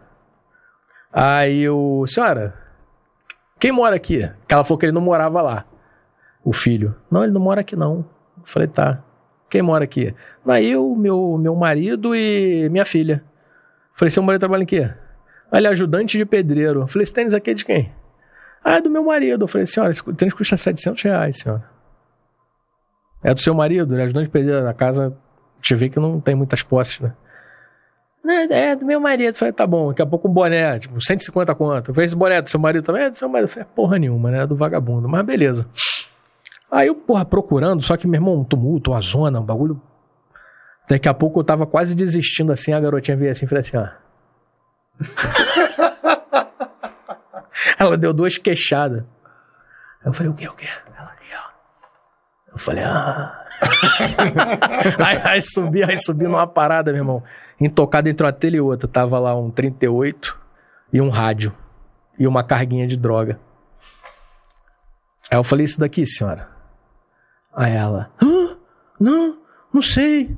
Eu falei, isso aqui é do filho da senhora, né, senhora? Ela ficou lá com aquela toda sem graça, com aquele negócio. Falei, tô levando, tá, tá apreendido. E, porra, tava tentando roubar um carro ali na Automóvel Clube e tal. E aí levamos, mas. Só que a sorte é que ela não viu que a garota deu duas queixadas, né? Que me cagou onde é que tava parada. Mas foi legal, eu porra, lembrei desse episódio aí, porque. Trazer essa garota pro grupo, pô. É, bota ela no grupo. pô, foi fundamental, nossas. foi Pessoal, fundamental. Essa história, segura aí um pouco, Igor. Essa história é, veio como gatilho justamente no mês, que é o mês de conscientização da pessoa com síndrome de Down. Quando você fosse referir a escrever a palavra síndrome de Down, escreva síndrome de Down com D maiúsculo porque é o nome do médico que descobriu a síndrome. Não é Down de O para baixo, não, não é isso. É Down do nome do descobridor. Síndrome de Down não tem grau, tá? Não tem grau. A gente não tem grau. Ah, fulano, o filho de fulano é mais espertinho, o de fulano é menos espertinho. Por que, que são graus diferentes? A síndrome de Down não tem grau. E a principal característica do síndrome de Down, eles querem ser amados, querem ser incluídos na sociedade, querem ser respeitados como parte da sociedade que eles fazem parte. A cada a cada 600 pessoas que nascem no Brasil, uma nasce com síndrome de Down. O Igor, coloca essa imagem que eu te mandei aí. Inclusive, essa aí é a Rafaela Brito, minha filha, tem síndrome de Down, é a minha paixão, sou Muito apaixonado lindo, né? por ela. Eu, cara, todo dia olho pra ela e, e enxergo nas dificuldades que ela enfrenta, por exemplo. Ela enf- enfrentou dificuldade pra aprender a falar, enfrentou dificuldade pra aprender a andar, pra compreender algumas coisas. Eu olho pra ela e falo, irmão, eu não tenho nada pra reclamar. Aprendo com essa garota todo dia. Dia 21 de março, Dia Internacional da Síndrome de Down. Porque amor não se conta em cromossomos. Pô, legal, meu irmão. Pô, maneiro. Muito maneiro. Vamos lá, vamos seguindo. Conta aí da DRFC Quitanda, motorista sequestrada. Porra, trabalhei na Conta DRFC. quanta história voa. Trabalhei lá na, na DRFC, né? Que é a Cargas. E, porra, foi a época que eu mais operei na minha vida, cara. O chefe lá no doutor Maurício Mendonça era o titular. Bruno tava chefiando lá. Doutor Marcelinho no DGPE. Meu irmão, era operação ali. O dia, a semana que tinha pouca operação eram três. Então, quase todo dia a gente ia pra, ia pra favela, tinha operação. E, e tinha um lugar lá na favela da Quitanda que todo dia que a gente ia lá tinha carga arriada. Que era o lugar onde. Onde o nego é, deixava lá, levava, roubava o caminhão, levava a carga até esse local e parava ali e dali vendia, né? Vendia, arreava a carga ali e vendia pra quem comprava, parava a carga roubada.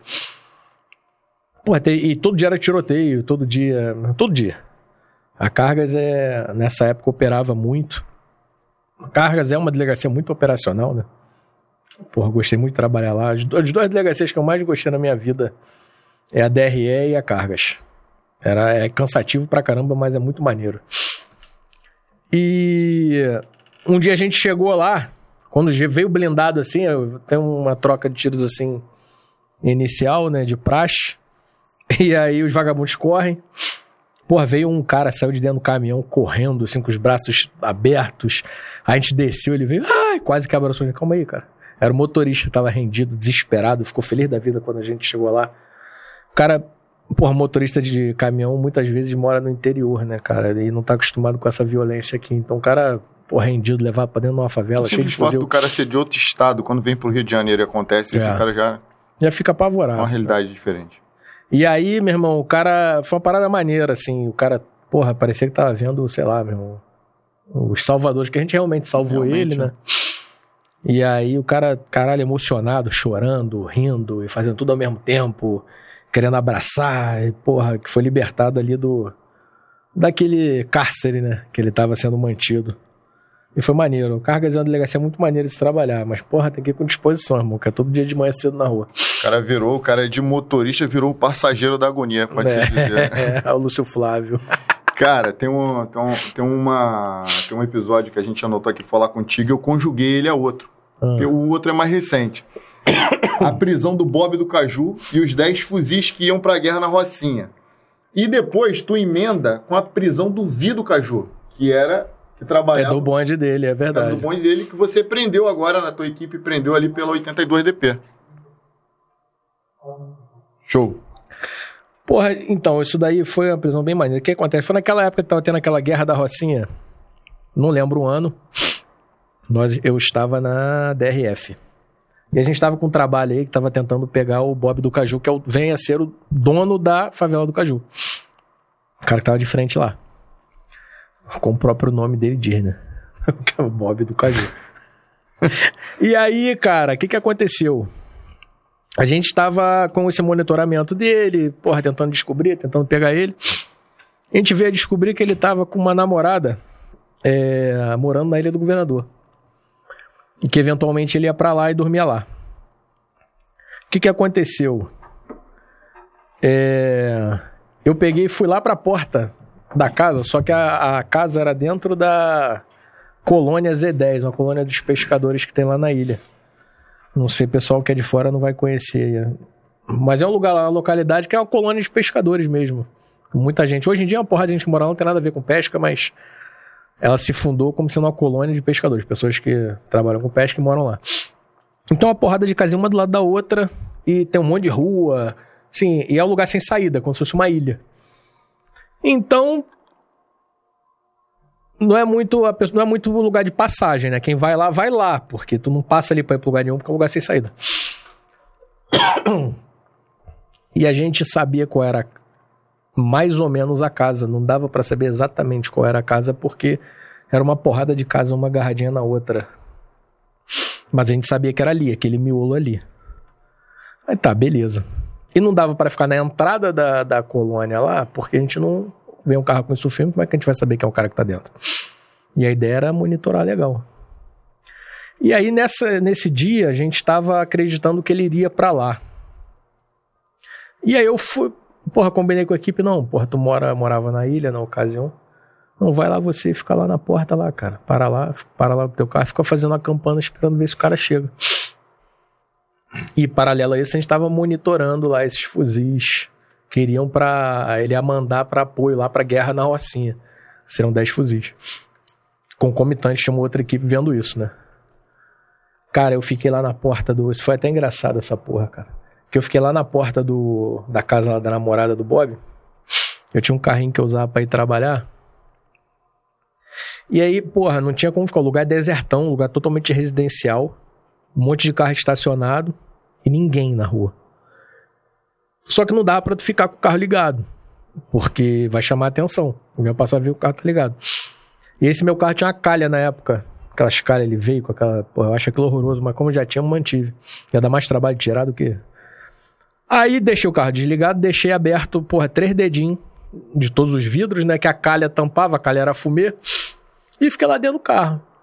Porra, começou a esquentar. Aí começou a esquentar pra cacete, começou a entrar mosquito. Que eu fiquei lá horas. E eu não podia nem ficar muito no celular, porque ia iluminar dentro do carro, tipo, botar o brilho no mínimo e ficar quase lá no pé. Pra poder, porra, né, me distrair, porque não passava ninguém na rua, cara, nem cachorro. Cara, daqui a pouco veio uma menina. Ela parou em frente o carro, tipo, daqui pra parede, assim.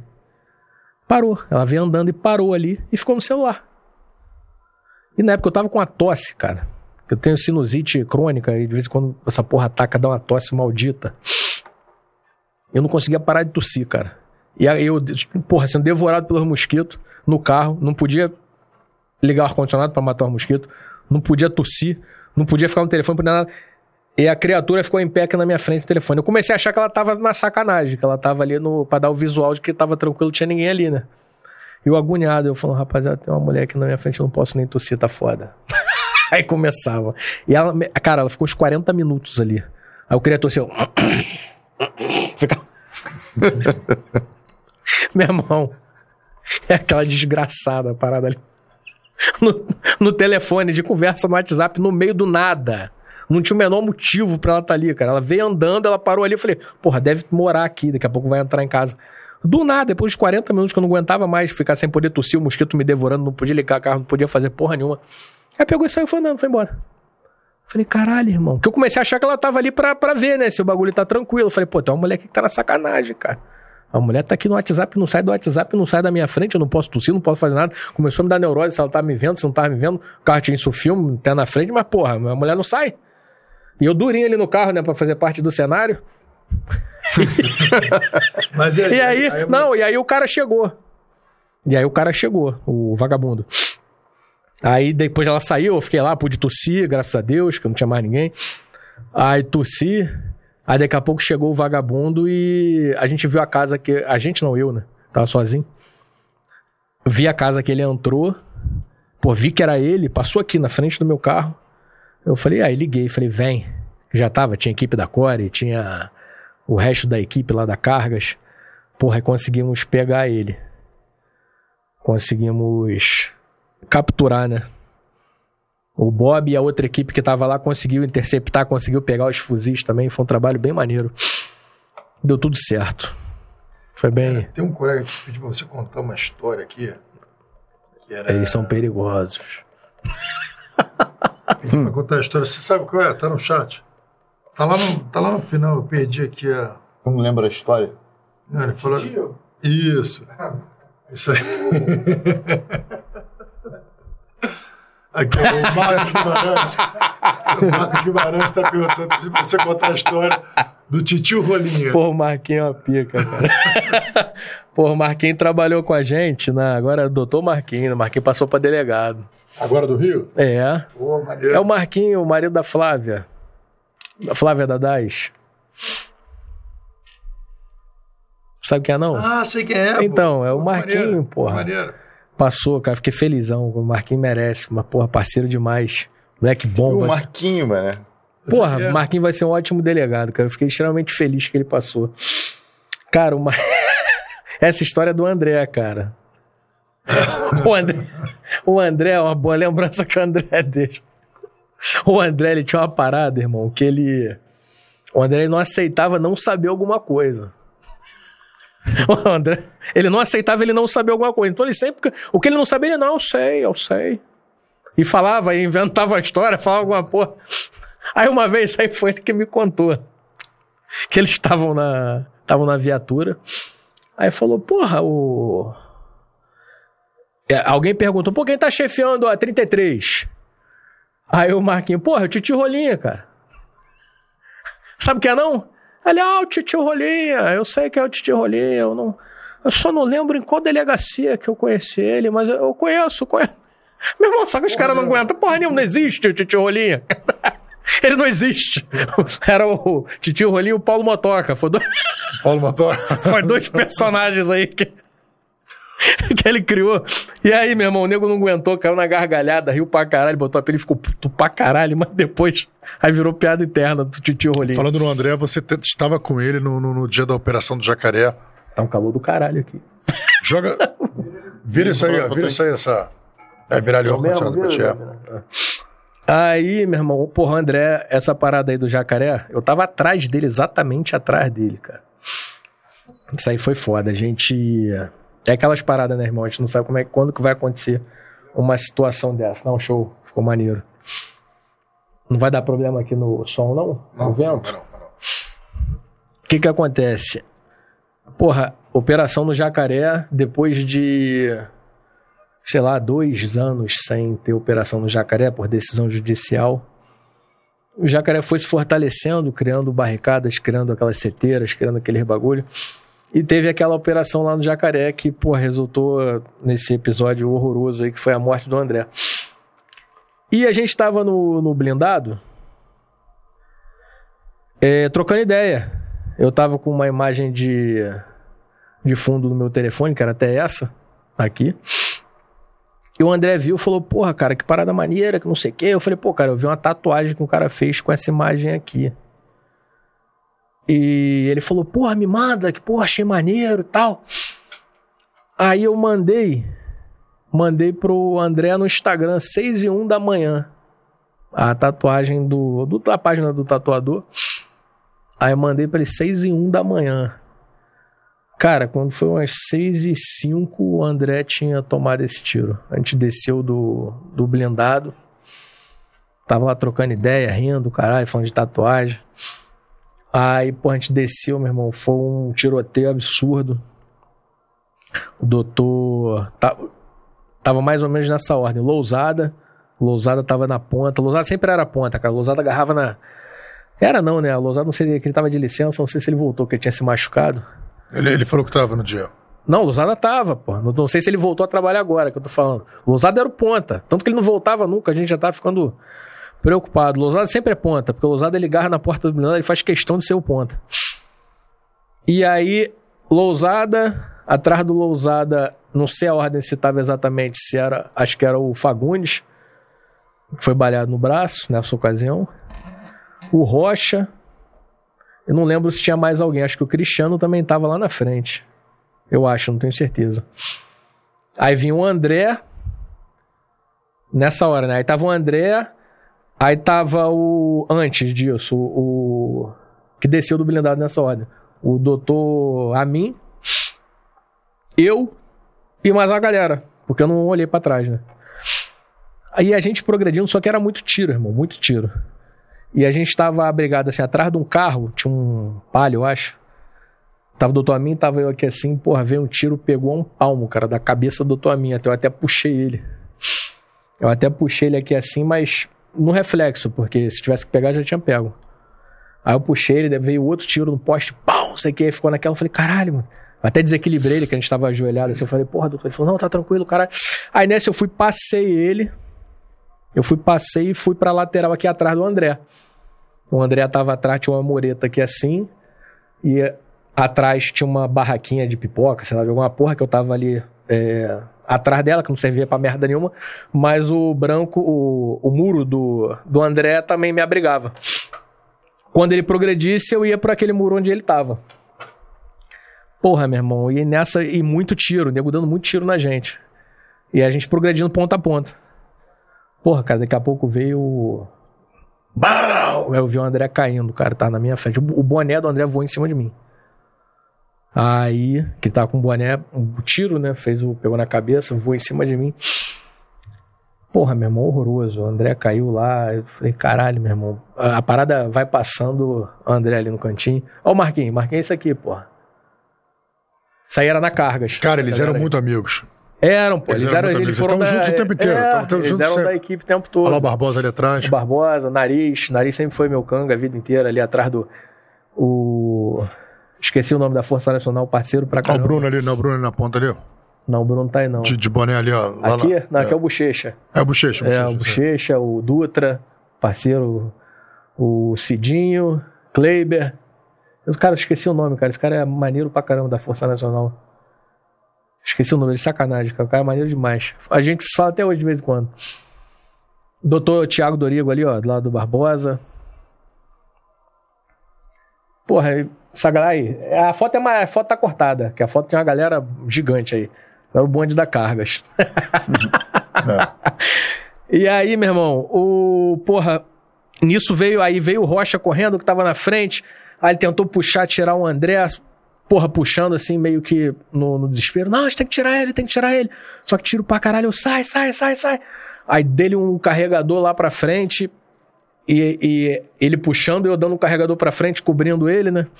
Aí outro colega que tava atrás dando também. Nisso começou a galera a recuar. Aí veio o Fagundes, porra, baleado no braço. E pra tirar o André, André era pesado pra caralho. Foi, porra, não foi fácil. E a gente puxando, aí vindo a rapaziada, e depois, por último, veio o Lousada, que o Lousada já tava bem avançado, né, cara? O Lousada tava lá na frente.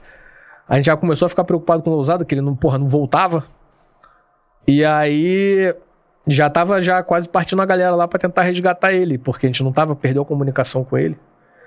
Mas aí ele voltou. Aí ele veio, porra, a gente já tinha conseguido botar o, o, o André dentro do blindado pra socorrer. E, porra, aí saímos, né? E foi, foi, aí saímos de bar de balha, irmão. Foi o tempo todo a gente dando, dando, dando, dando, dando pra poder cada um ir entrando, embarcando e progredindo de volta. O negócio foi, foi foda, foi, porra, ruim pra caralho. Dali com o blindado mesmo, vocês foram pro hospital. Não, aí a gente tirou ele, jogou ele na rua e botamos o André dentro de uma viatura, socorreu ele. E a gente foi, voltou na cidade da polícia, pegou mais, porque tava todo mundo já quase sem munição, porque gastou tudo. A gente voltou lá, pegou e voltamos pra favela. E aí continuamos operando e teve uma resposta lá no nada vai trazer o André de volta, nada compensa, nada mas pelo menos teve uma, uma resposta, operação como- exitosa. Você recebeu a notícia da morte dele, vocês voltando quando vocês já estavam na, na comunidade? de novo? Cara, então, é, sendo bem sincero, eu, eu sabia que ele não tinha como sobreviver. E como ficou tua Ele cabeça? chegou vivo, ele chegou vivo no hospital, porém, meu irmão, o cara tomou dois tiros na cabeça, né? Dois. E como chegou a... E como é, Eu que... sabia que ele, eu, eu, porra, eu vi ele caindo, já eu falei, como é que ficou a tua cabeça durante a operação, tendo presenciado isso? Cara, durante a operação, assim, não tem como dizer que ficou de boa, né? Mas a gente tava, porra, focado, assim, em. em porra, em terminar a operação e dar uma resposta, né? Assim, mais do que nunca a gente queria fazer o que a gente foi pra fazer, que era cumprir os objetivos e, e, porra, assim, não deixar o crime sair vencendo, né? Assim, muito embora, na minha opinião, tenha vencido, porque a gente perdeu, perdeu um colega, porra. Se ele tivesse sido baleado e não morresse, talvez eu eu consideraria que a gente tivesse vencido, mas como não aconteceu, né? Como ele morreu, assim, não, não tem resultado que que, porra, que compense. Ah, morreram, sei lá, 27 vagabundos. Pô, irmão, não, não vale a vida do cara É. que tivesse morrido 50, 100, 150. Não vale a vida do, de um policial, de um cara, um cara de família, um cara de bem, né? Porra, meu irmão. Não vale, não vale, nada vale. Tivesse Morrido todos os vagabundos de todo o Comando Vermelho, não teria valido a vida dele. Mas, infelizmente, tem dessas coisas ainda. E depois foi uma parada bem revoltante a, a acusações, né, com, com os policiais, coisas que, porra, falaram um monte de besteira. Todo mundo que morreu ali era vagabundo. Isso aí foi muito legal da parte da, da administração da polícia que bancou e, porra, esteve do lado da, da rapaziada até o final e foi conduzido de uma forma muito, muito séria, muito. Porra, muito de sujeito homem, entendeu? É. Eu achei isso maneiro pra caralho. Até a parte do governador também, o governador Sim, também bancou. o governador mundo- também bancou. Porque o governador é aquela, aquele, aquele cargo político, né, cara? Aquele cargo que depende. É. Ele não tem a estabilidade que nós temos, mas ele bancou. Achei. Não, assim, toda, assim, toda a me surpreendeu. cúpula, toda a cúpula bancou o que era o correto, né? Porque não teve covardia, não teve sacanagem, não teve nada. Então, foi uma parada bem, cara, tipo assim, o meu respeito por toda a cúpula que eu já tinha só aumentou, entendeu? Só aumentou, eu É. achei, porra, os caras que foram foda pra caralho, de bancar essa parada e matar no peito e falar "É essa parada, meu irmão. Doutor Alain, doutor Felipe Cunha. É, A porra. turma ali, pô, deu Eu uma... achei, pô, doutor Felipe, até, porra, um abraço. Tive a oportunidade de trabalhar com ele até que eu falei naquele dia. Cara sério pra caralho, sujeito homem. Gosto muito dele. E, meu irmão, é isso. É, É. de falar Nossos muito aqui vai até dar emoção. É, fica nossos pêsames o André, também, porra, pai, o André era um cara, meu irmão, um cara sensacional. O cara, cara amava a polícia, irmão. O cara. É. O que eu queria saber, porra, qualquer porra de arma, de, de tudo, de- o André entendia da porra toda. O maluco, porra, altamente técnico, estudioso, o cara. é, O cara amigo, o cara divertido, o cara. Pô, o cara maneiro pra caralho. Foi, foi uma grande perda. A gente Foi. nunca. É o que você É falou, foda. conheci até o Titio Rolinha e o, e o, e o, e o Zé Motoca, né? Paulo Motoca. Paulo Motoca. Mas fica aí, Porra, cara, nossos André à pica, família irmão. dele. e realmente é... era do nosso concurso, né, cara? Era um cara muito querido mesmo. Porra, Era um muito cara querido. O André era muito querido. O cara, meu irmão. E ele tava contigo na operação também, de que, que aprendeu os fuzis, né? Tava, pô. Ele tava lá Tava também. E ele, porra, eu acho que ele não chegou a. Que a foi- ver a bravura de uma galera e uma galera não foi, né? Eles recorreram, caralho. Ganharam. Só que, porra, a- eu acho que saiu depois que o André tinha morrido. E ele foi o que mais brigou pra ganhar essa bravura. Puta É. que pariu. Só que eu acho que só saiu depois que ele tinha morrido. Mas ele, de onde ele tá, ele tá vendo a gente aí. O cara. Irmão, o cara fora de série. Parecia um, parecia um filme, irmão. Foi escroto pra caralho quando, quando o André morreu. Não... Foi muito ruim, cara. Foi muito ruim. Vem cá, me conta aqui o seguinte: você botou o curso do Pipinho. Pô, Pipinho, Pipinho, é o nosso Felipe Felipe, Leal. Leal, nosso mestre Felipe Leal, que teve aqui com a Tem gente. episódio do Felipe dele. aqui. O episódio dele é muito, muito, muito, maneiro, bom. cara. Muita história boa, muito divertido. Ele tá agora lá em Itaboraí, que ele tá lá treinando lá o pessoal lá do... do que ele trabalha nessa área de rapel com indústria, segurança do trabalho. Meu irmão, o cara ele é... aposentou? Não, aposentou não. nada. O cara é o... Nada. Porra, o cara não se aposenta de Ele só nenhum. vai na expulsória, né? Ele, é, ele é uma máquina, uma máquina. Porra, é um cara Mas você maneiro. falou do curso do, do, do que vocês foram fazer um treinamento lá no esqueleto. Porra, a gente fez, eu fiz o O curso que dele. aconteceu? Isso aí foi engraçado, cara. A gente foi fazer o curso aquele CEPAR, né? Acho que nem existe mais esse curso dele. Esse curso era maneiro pra caramba. Eu acho que trocou pelo da, pelo, pelos, pelos da Core, né? O- acho que o CEPAR Não, acho Seria que não, agora o- cara. o- Não, COP. CEPAR existe ainda, eu acho. CEPAR existe ainda. Não, o, o- o dele sempre foi. O COP acho que já existia já. O CEPAR era um curso. É o da Cadepol. O CEPAR é ligado Ele à não, não te exige tanto fisicamente, era um curso assim mais tranquilo. Mas era bem bacana, era bem legal. E aí eu. A gente foi fazer esse, esse curso dele, né? Eu sempre falo a gente, porque, porra, eu sempre quero contar sozinho. Mas enfim. Uma das noites, tinha, é, a gente passava a noite naquele esqueleto, não sei se chegaram a pegar. Sim. Era um esqueleto de um hotel que iam construir. Nego tá, sabia que o nego tá construindo lá de novo? Lá na Floresta da Tijuca, Vou- não é? Não, é ali na, naquela parada ali que o nego pula São de asa Conrado delta, ali, São sei. Conrado. Ali é- Eu ali passei é- lá no outro dia, o nego retomou a obra, cara. É Canoas, Alguém, com- é, alguém comprou aquele bagulho ali e a obra tá rolando. Talvez é porque foi embargada, ficou abandonado. E ali era um lugar, cara, que na época que tava com problema na Rocinha ali, e nessa época que a gente fez o curso, tava rolando os problemas na Rocinha. Então o nego jogava carro roubado lá no. Tinha um, tinha um tipo um fosso lá no, no prédio lá, o nego jogava, tinha uns três, quatro carros roubados jogados lá. Aí vagabundo ia lá pra dar tiro, fazia um monte de merda ali no lugar quando tava sozinho. E um dos cursos a gente passava a noite lá nesse lugar. E o lugar no meio do mato, não tem nada, uma escuridão monstra. Foi até quando o, o Felipe falou pra gente, mostrou o porquê do cinza, que foi adotado cinza no uniforme da polícia, que no escuro o cinza, ele fica mais camuflado que o preto. É mesmo? É, eu vi isso lá na prática, eu também não sabia se eu falei, ah, todo mundo, ah, porra. Aí ele, então tá bom, aí botou um de cinza, um de preto, lá no meio da escuridão, o cara de cinza tu não via. Tu não via o cara de cinza, ah, bizarro. De preto, você, o de De preto, preto viu tu via, contraste. tu, viu, o tu contraste. via um vulto, tu via uma porra de cinza, tu não via. No escuro tu não vê o cara de cinza, tu vê o de preto.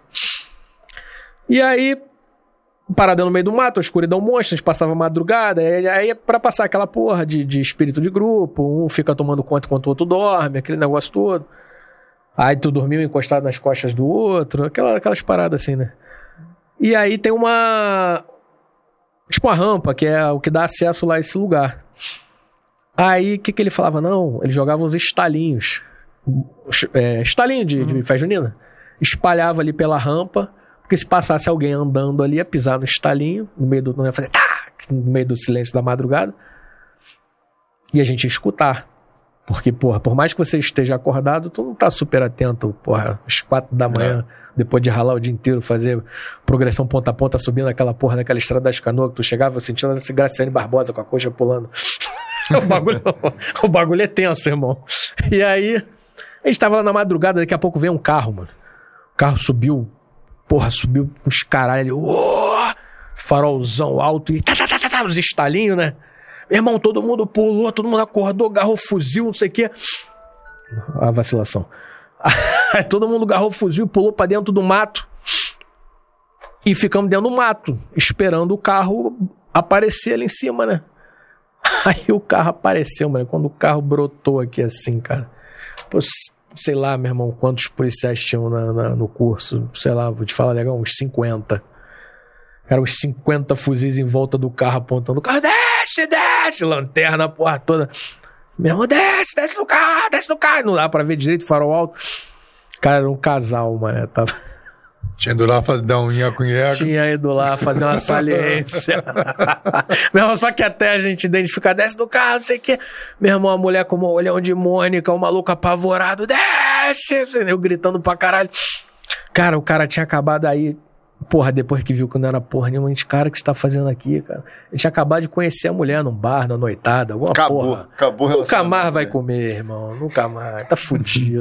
Pô, Chama- levar- pô, mas levar lá é até perigoso, né? Porra, é um imundo, né, cara? Pô, Foi, até perigoso. foi, foi o que a gente, foi o que a gente falou. Falou, cara, De repente ela pediu, sabe? Uma curiosidade fetiche. que eu tenho. Não, a mulher ela não ficou satisfeita, não.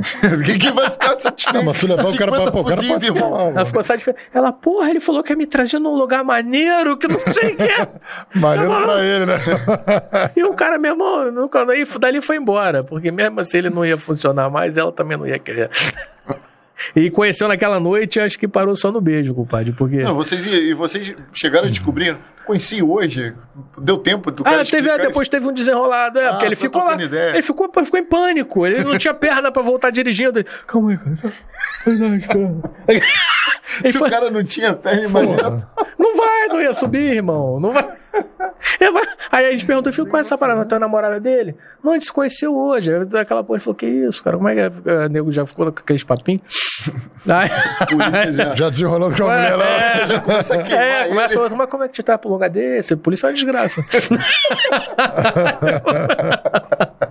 e aí, pô, aí foi isso. é. Não sei se alguém lá depois se adiantou. E, e vem cá, que você, você participou da prisão do macaquinho também? Do macaquinho foi. Saiu, porra, a prisão do macaquinho foi maneira. Ah, o macaquinho também. Fala tinha- pra galera primeiro só quem foi O macaquinho. macaquinho era um miliciano, cara. O miliciano foi preso aí há pouco tempo, lá no Morro do Fubá. Tava naquelas guerras ali. O macaquinho era um cara de guerra. E tava já procurado há um tempão. É, várias operações para pegar ele. Um cara bem escorregadinho, inteligente. E quando eu tava lá na DRE, a DRE era uma das delegacias que fazia parte daquela FAZ, né? Daquele, daquela força-tarefa de combate à milícia. Então, porra, participei de diversas operações aí em combate à milícia. É, nós, nós lá na DRE pegamos uma, uma viatura clone, cara. O tamanho da audácia do, do, do crime, né? Uma viatura clone da Polícia Civil, cara. Fizeram uma viatura idêntica da polícia. Tu não chegou a ver essa porra, não? Cheguei, pô. A viatura clone da Polícia Civil fizeram da Coimpol. E até nisso os caras são espertos, né, cara? Porque assim, sempre que passa a viatura de uma delegacia, a gente fica pescoçando, porque sempre tem um amigo, outro trabalhou lá, sempre conhece alguém. Da Coimpol é uma parada mais. Eles são mais fechados. Então, ah, passou uma viatura da Coimpol, tipo, porra. Passou uma viatura com. É. Não sei. Ninguém. É. o pessoal não conhece muito, assim, ali, não tem. É diferente de uma especializada, de uma distrital. É. Então eles, porra, fizeram uma viatura da Coimpol por esse motivo. Porque é uma- eles, porra, de alguma forma, eles descobriram que é uma parada mais é, reservada, né? Tu não vê toda hora a viatura da Coimpol na rua. Então é uma parada que vai ser uma viatura, tipo assim, tu não Coimpol, vai. pra quem não sabe, é a, é a corregedoria. Corregedoria. Corregedoria. Então, porra. Corregedoria interna da CGPOL, Hoje é É. CGPOL. Corregedoria interna da Polícia Civil. Não, é, Então, hoje é CGPOL. seja, pô, a corregedoria, Corregedoria, Ge- Corregedoria Geral. de corregedoria polícia, geral que acabou polícia. a, a CGU, né? E A aí, CGU já tinha acabado antes. Aí virou É. Coimpol e agora virou CGPOL. porque aquela parada, uma viatura, meu irmão, às vezes a gente até, a galera que se conhece, passou uma viatura pelo número, tu sabe quem é o colega que tá naquela viatura, ah, é da equipe de fulano. E lá a viatura da, da Coimpol, né, que na época era Coimpol, uma parada que é mais reservada, tu não vê toda hora na rua, tu não, não conhece as pessoas que estão lá. Então, eles tiveram essa, né, essa malandragem aí, só que a gente pegou do mesmo jeito. Olha só, tá? e aí gente... aprendemos e tal. Foi, porra, maneiro pra caralho. Mas eu tava falando do macaquinho. Já- Ah, estourou? Não, não, não. é, pensei que tu tinha acabado essa. Não, eu- é porque eu pulei. Fui falar, pô, tem história pra caralho, não vai dar tudo não. Mas conta aí do macaquinho. Aí não, então aí do macaquinho a gente já tinha em outras ocasiões tentando. Tentando, ele come pra caralho mesmo, né? Brincadeira. Comeu frango, comeu. Aí, Lembra de fazer um corte sobre isso, aquele esporte engraçado, faz de novo. é, porque é para atingir a dose Tá de misturando, proteína. cara. Tá misturando frango, Frango com barra. batata, meu irmão. Pô, isso aqui é a sobremesa. Pô, o cara é uma máquina, irmão. Porra, Vai. proteica. E aí, Macaquinho. macaquinho, voltando ao macaquinho. Porra, a gente já tinha armado diversas vezes aí tentando pegar ele, que a gente estava indo de. de- parando em lugares estratégicos, já tinha medido o tempo que era para chegar até o, loca até o local. A galera ia cada uma de um para um lado, fazer um caminho para não chamar a atenção, que eles têm olheiro em tudo quanto é canto. Então já tinha ido umas duas, três vezes já tentar pegar e ele tinha, porra, de alguma forma dado errado. Assim, tipo, ficou ali na, nas cercanias, né? Porra, de onde eu tô, são sete minutos para chegar lá.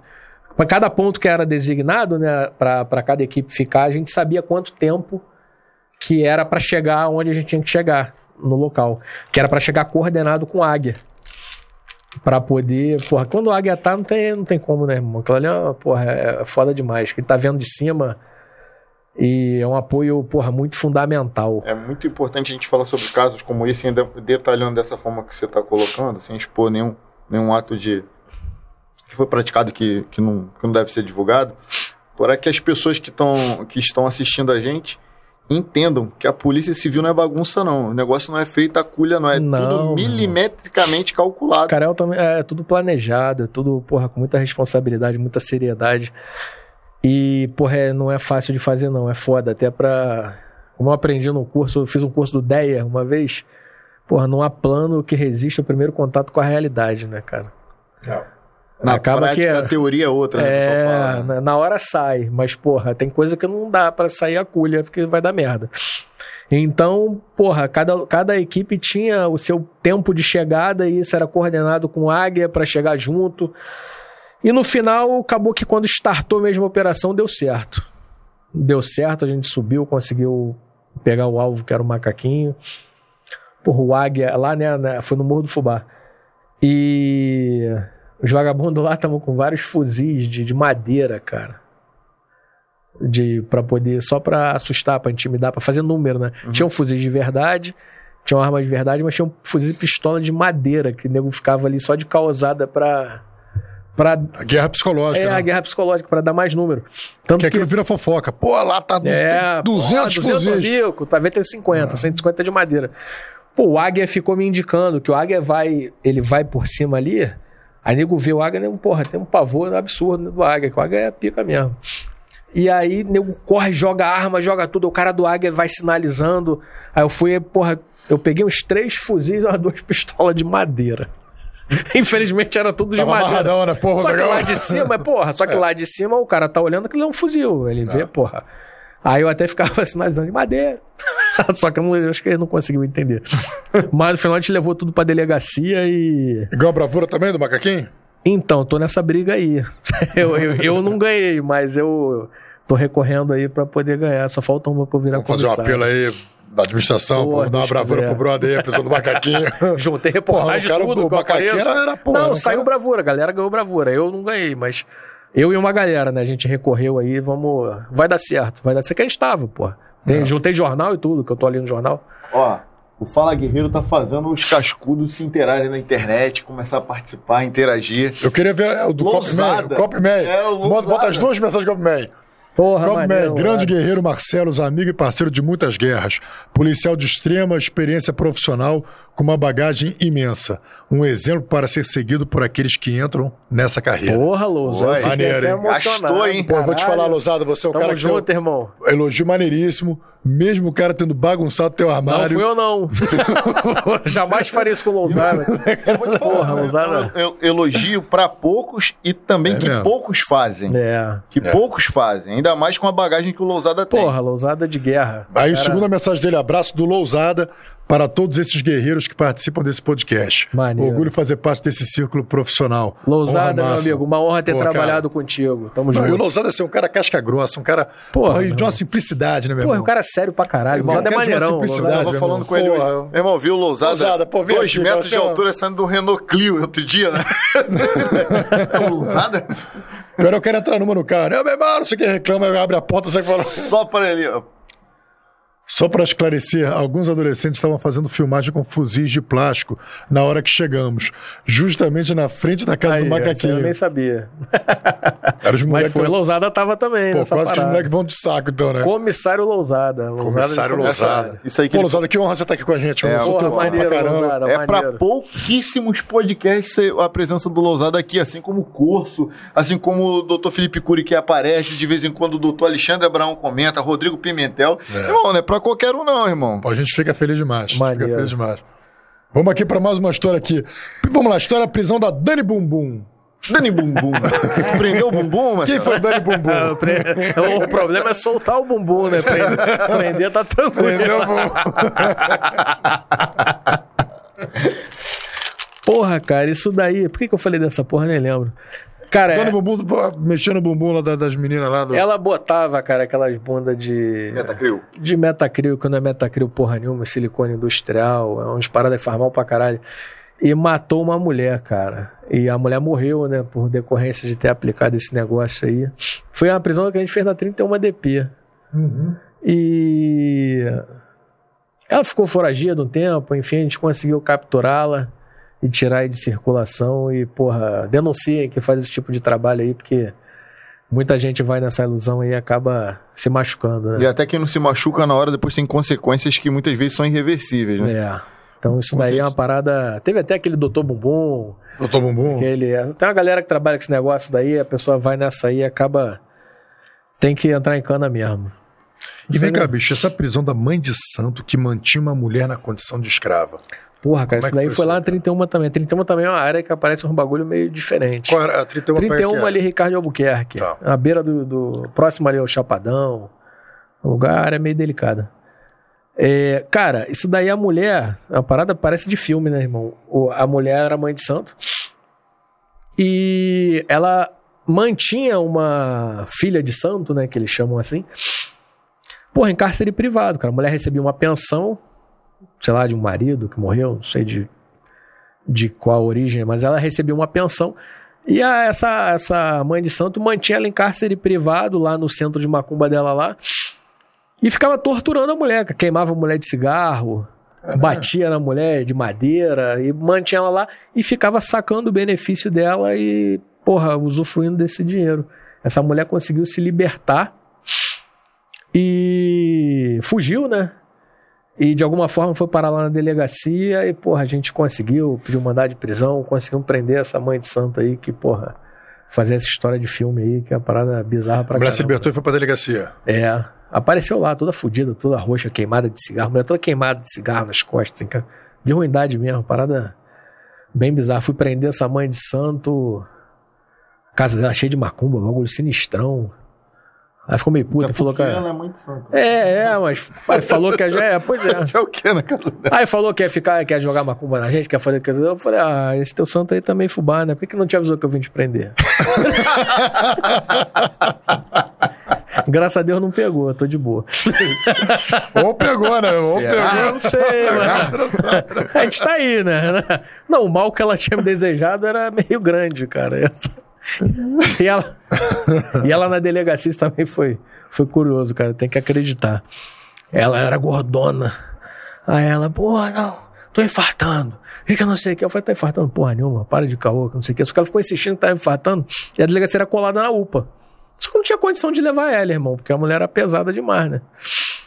Aí o colega foi lá na UPA e buscou um médico, um enfermeiro, alguém que era colado, parede com parede, ali na. Em Ricardo, ali na 31. Aí vê a pessoa, fez então o exame de sangue que tu faz e vê se a pessoa realmente está infartando, que solta uma enzima, né? É. Aí fez, foi lá, colheu o sangue. dela. Aí veio com a. Não, vieram com a maca, foi isso mesmo, vieram com a maca. Aí entrou ali pela. Porque era do lado, aí jogaram na maca, levaram pra lá, a gente foi lá pra fazer a escolta dela. Aí eu cheguei, doutora. Tá infartando mesmo? Ela, porra, tava. Tava infartando mesmo. A mãe de santo. Tava, irmão. Sorte que a gente socorreu, aí ela ficou tudo bem. Porque ela tava infartando, eu achei que ela tava de causada, mas era verdade. Cara, bota, bota a, a pergunta aqui do Fabrício Pinto. Ele até fez um superchat pra gente aí. Obrigado, Fabrício. Valeu, Fabrício. Valeu, meu camarada. Bota a pergunta dele aqui, ele fez uma pergunta. É, boa noite, rapaziada. Pergunta se na época dele na DRFC ele conheceu o policial Diogo Medeiros, que reagiu a uma tentativa de homicídio em Piedade, na Dom Helder Câmara. Parecia filme de Hollywood. Cara, eu conheço, conheço ele sim, mas ele foi trabalhar na carga bem depois de mim. Não. É, foi aquele episódio do, do, do carro blindado. Ah, da picape. É, conheci, conheço, conheço, conheço o Diogo. É, aquela parada foi bem. Ele conseguiu se sair bem ali. Graças a Deus não aconteceu nada demais, não se feriu, né? Não lembro se ele. eu Acho que ele nem se feriu. Não. É, carro blindado, né, cara? Carro blindado eu, eu não tenho, mas é um negócio bem legal. Que susto, né? Que susto. É. E vem cá, bicho, é, que história foi essa que você encontrou o vagabundo pelo cheiro? Porra, cara, isso daí é. Esse é o faro de polícia, né? Quando o cara fala assim, É, isso daí, faro de nego, nego vai até ficar me escrotizando depois falando que é causada. Que Normal, mas, mano, eu tenho que contar uma história pra nego depois ficar gastando. Mas é verdade, é verdade. Porra, cara, o... lembra quando lançou aquele perfume One Million? Que era barra de ouro, assim, o vidro. Todo mundo usava essa merda. Então. Era cheiro de trem. assim. Cheiro de, de tralha. Cheiro de trem, cheiro de trem. Parecia que tu entrava no, Meu irmão. trem, tu entrava no trem e tinha esse cheiro. Todo vagabundo usava aquela porra. Tu usava também? Todo mundo usava essa esse, esse, esse One Million que ele tá falando era o, era o novo caiaque. Lembra do caiaque? Era o novo É, caiaque. deve ser o novo caiaque, mas meu irmão, todo vagabundo usava um milho. Um baile funk favela deve feder um milho. Porque não é possível. E aí, sei que aquela porra tem um cheiro forte demais, né, cara, aquele, esse perfume. Porra, a gente tava numa busca dessa aí, mandar de prisão, favela, não lembro qual. Porra, a gente entrou na casa assim, cara, aquela casa. É, sempre se mora no meio do lixo, mas ele tem um milhão, ele tem um tênis caro, ele tem um, porra. E uma panela cheia de macarrão podre em cima do fogão. Aí, porra, a gente procurando, procurando, procurando. Aí, porra, porra, não tá, não tá. Parecia que não tá, daqui a pouco. eu- Eu falei, porra, tá. eu falei, tá, que eu tô sentindo o cheiro de one million. Porra, fomos procurando, achamos o cara, cara. Ele Tá atrás de um bagulho. Até, tipo, um, ele tava intocado numa porra que tinha lá na casa que dava pra se intocar. Não era uma intoca, um porra profissional, mas tinha uma parada ali que ele tava intocadinho, ele abaixadinho aqui assim. Só que cheio de uma milha, uma fedendo uma milha, que o cheiro daquela porra vai longe. Aí eu fui sentindo assim, a gente foi, foi, ih, peguei, achei. Tava ali intocadinho. Foi o perfume que ele rodou por causa do perfume. E nego fala, que eu até lembrei dessa porra. E nego fala, até na ocasião eu lembrei que lá no. no na Amazônia, não tem o. Porra, os. Os. Boto. Não, cara. O, a, do Boto, Amazônia. a história do Boto é maneira. né? o cara da Farc, o caralho, que Ah. o, o- às vezes os caras da Farc acham é, soldados pelo repelente. Porque mesmo? pelo cheiro do repelente, porque, pô, o cheiro, no mais no meio do mato, aí eles usam fumo de rolo, fica assim sopra- soprando fumo de rolo, por causa da mosquitada monstro no meio da Amazônia. Imagina, tem um mosquito do tamanho de um pterodátilo, né, irmão? e aí, o soldado, porra, que não tá acostumado, que não é de lá, vai pra lá, passa repelente, no meio do mato, o cheiro do repelente vai longe. Se for off, então fudeu, porque o cheiro daquilo ali é forte pra cacete, até morro de bronquite quando. O Marcelo. Não, Tem determinados cheiros que eu não posso. me Determinado falar. das marcas jamais venderão depois desse episódio. É, pois é, vou ser processado mais um. Como é que tá de tempo aí, bicho? Passamos. Passou? Ih, ficou um porra Já de história passou pra tempo. trás. A Marcelos, episódio Marcelo vai 2. ter que ter episódio 2, porque, porra, é muita história Entrou pra pro contar. hall do episódio Pô, 2. Ficou um montão de história maneira, cara. Ficou. Fica, ainda tem mais Vamos lá, vou, vou, vou, contar a última história. Vou falar Qual? as histórias aqui que sobraram do, do que a gente conversou. uma, é. Vamos Vou escolher. Eu vou falar, eu vou falar o título e você escolhe uma. tá? Valendo! Vou falar aqui, ó. Prisão do estuprador do bairro do Rocha. Essa é maneira. É, prisão do Sossó, dono do Bandeira 2. PM que morava em frente à boca de fumo na maré. Pô, esse Morte do. Dr. Fábio, 13 ou 15 dias de operação no Jacaré. Participei de É, algumas. estelionatária do Maranhão. É, traficantes da Amazônia. Colega que tomou um tiro no pé no Chapadão. Prisão do dono do Faz Quem Quer. Operação que você. Não, essa aqui eu já peguei. É, e aí? Qual a história que a gente conta pra finalizar? Pô, vamos lá do estuprador. O estuprador Depois do bairro do aí. Rocha. É. Vamos lá. Cara, isso daí, porra, meu irmão. Isso aí foi o seguinte. É, 25 DP, aí chegou lá um caso de estupro. O cara, o cara de moto, aí ele obrigava, parava de manhã cedo, parou, obrigou a menina a fazer sexo oral nele. E aí, é, fez o registro, a gente começou as diligências, né? Porque, porra, estupro é um crime escroto pra caralho. Começamos a dar uma ênfase nisso, começamos a fazer um monte de pesquisa, porra, a gente achou, até em outras unidades, diversos casos parecidos, cara. A gente começou a diversos casos parecidos em que sempre, por volta de seis e pouca da manhã, um cara de moto fazia a mulher praticar sexo oral nele. E começamos a pesquisar e. Porra, a gente tratou isso como uma prioridade, porque é um crime, porra, covarde, né? Qualquer mulher pode ser vítima de um bagulho desse. E. É muito. A mulher acaba se tornando é, muito indefesa, né, cara, pra andar na rua e, porra, a gente fica bem, né, sensibilizado com isso, porque, porra, pode ser uma irmã, pode ser uma namorada, uma esposa, uma filha de alguém, nossa mesmo, pode ser vítima de um bagulho desse. E aí, porra, meu irmão, fiquei trabalhando em cima disso, pô, duas semanas direto, cara, todo dia, todo dia. Pegando câmera, o cara botava um papelão pra, pra tampar a placa da moto. Pelas filmagens a gente conseguiu identificar que, que era uma Falcon com botou uma, um- uma porra de um vidro na frente, assim, um acessório ridículo. E tinha uma caveira, tinha uma bem escrota a moto. Bem. E aí tinha umas características bem diferentes. E aí, porra, duas semanas em cima daquela porra pegando câmera, foi isso muitos anos atrás. Hoje em dia a qualidade tá um pouco melhor, mas quando a gente viu que a qualidade das câmeras é uma merda. Pega a imagem passando, mas não é capaz de. Por mais que foque a placa, que a placa passou ali, não vai, não pegava, porque a, a qualidade era horrorosa, tu não conseguia ficar tudo pixelado. E catando câmera, catando câmera, catando câmera, catando câmera de tudo. Aí, porra, até que eu tive uma ideia, cara, que até foi usado no caso daquela doutora Patrícia Cioli, que foi mais ou menos na- nessa época. O pessoal pegou câmera de ônibus, né, cara? Que, câmera que tem aquela câmera que tem dentro do ônibus. Aí eu consegui uma câmera de uma loteria que filmou ele passando aqui na rua e passou um ônibus também. Aí eu peguei a numérica desse ônibus, fomos na empresa de ônibus, solicitamos a câmera. E aí eu falei, porra, em algum momento ele vai tirar esse papelão da placa, porque ele não pode ir embora pra sempre com esse papelão na placa, porque ele vai tomar uma dura da PM e vai rodar. Não tem como, a parada que chama atenção, o cara com a placa tampada. Aí quando ele passou pelo. Porra, justo nesse ônibus, às vezes o vagabundo dá sorte, né? A câmera do ônibus tava meio solta, cara. Aí filmou ele vindo aqui assim, ele cortou o ônibus, passou de cheio, assim, só que a câmera tava balançando, não deu pra ver legal. E esse ônibus quase atropelou ele, porque na frente tinha uma blitz da PM. E ele se escaldou, que ele já acabado de cometer o crime.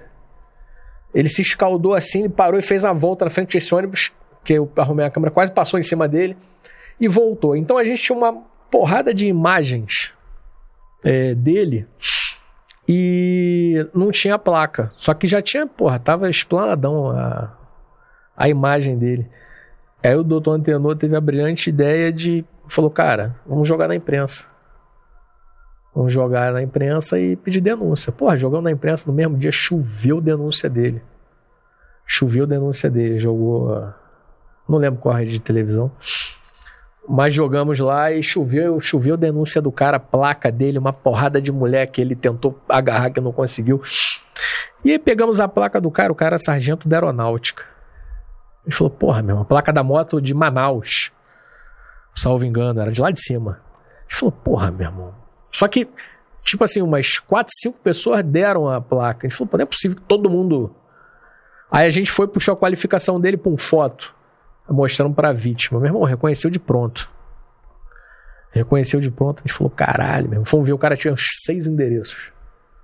Que cadastrado. A gente falou, porra, fudeu, né? Aí pediu um mandado de prisão. A gente falou, a gente sabe que ele é sargento da aeronáutica, pegou um mandado de prisão. Fomos... E a equipe sempre pequena, né? Porque distrital. Falou, fomos um para cada, seis horas da manhã, na porta de, de. Um polícia em cada endereço dele, né?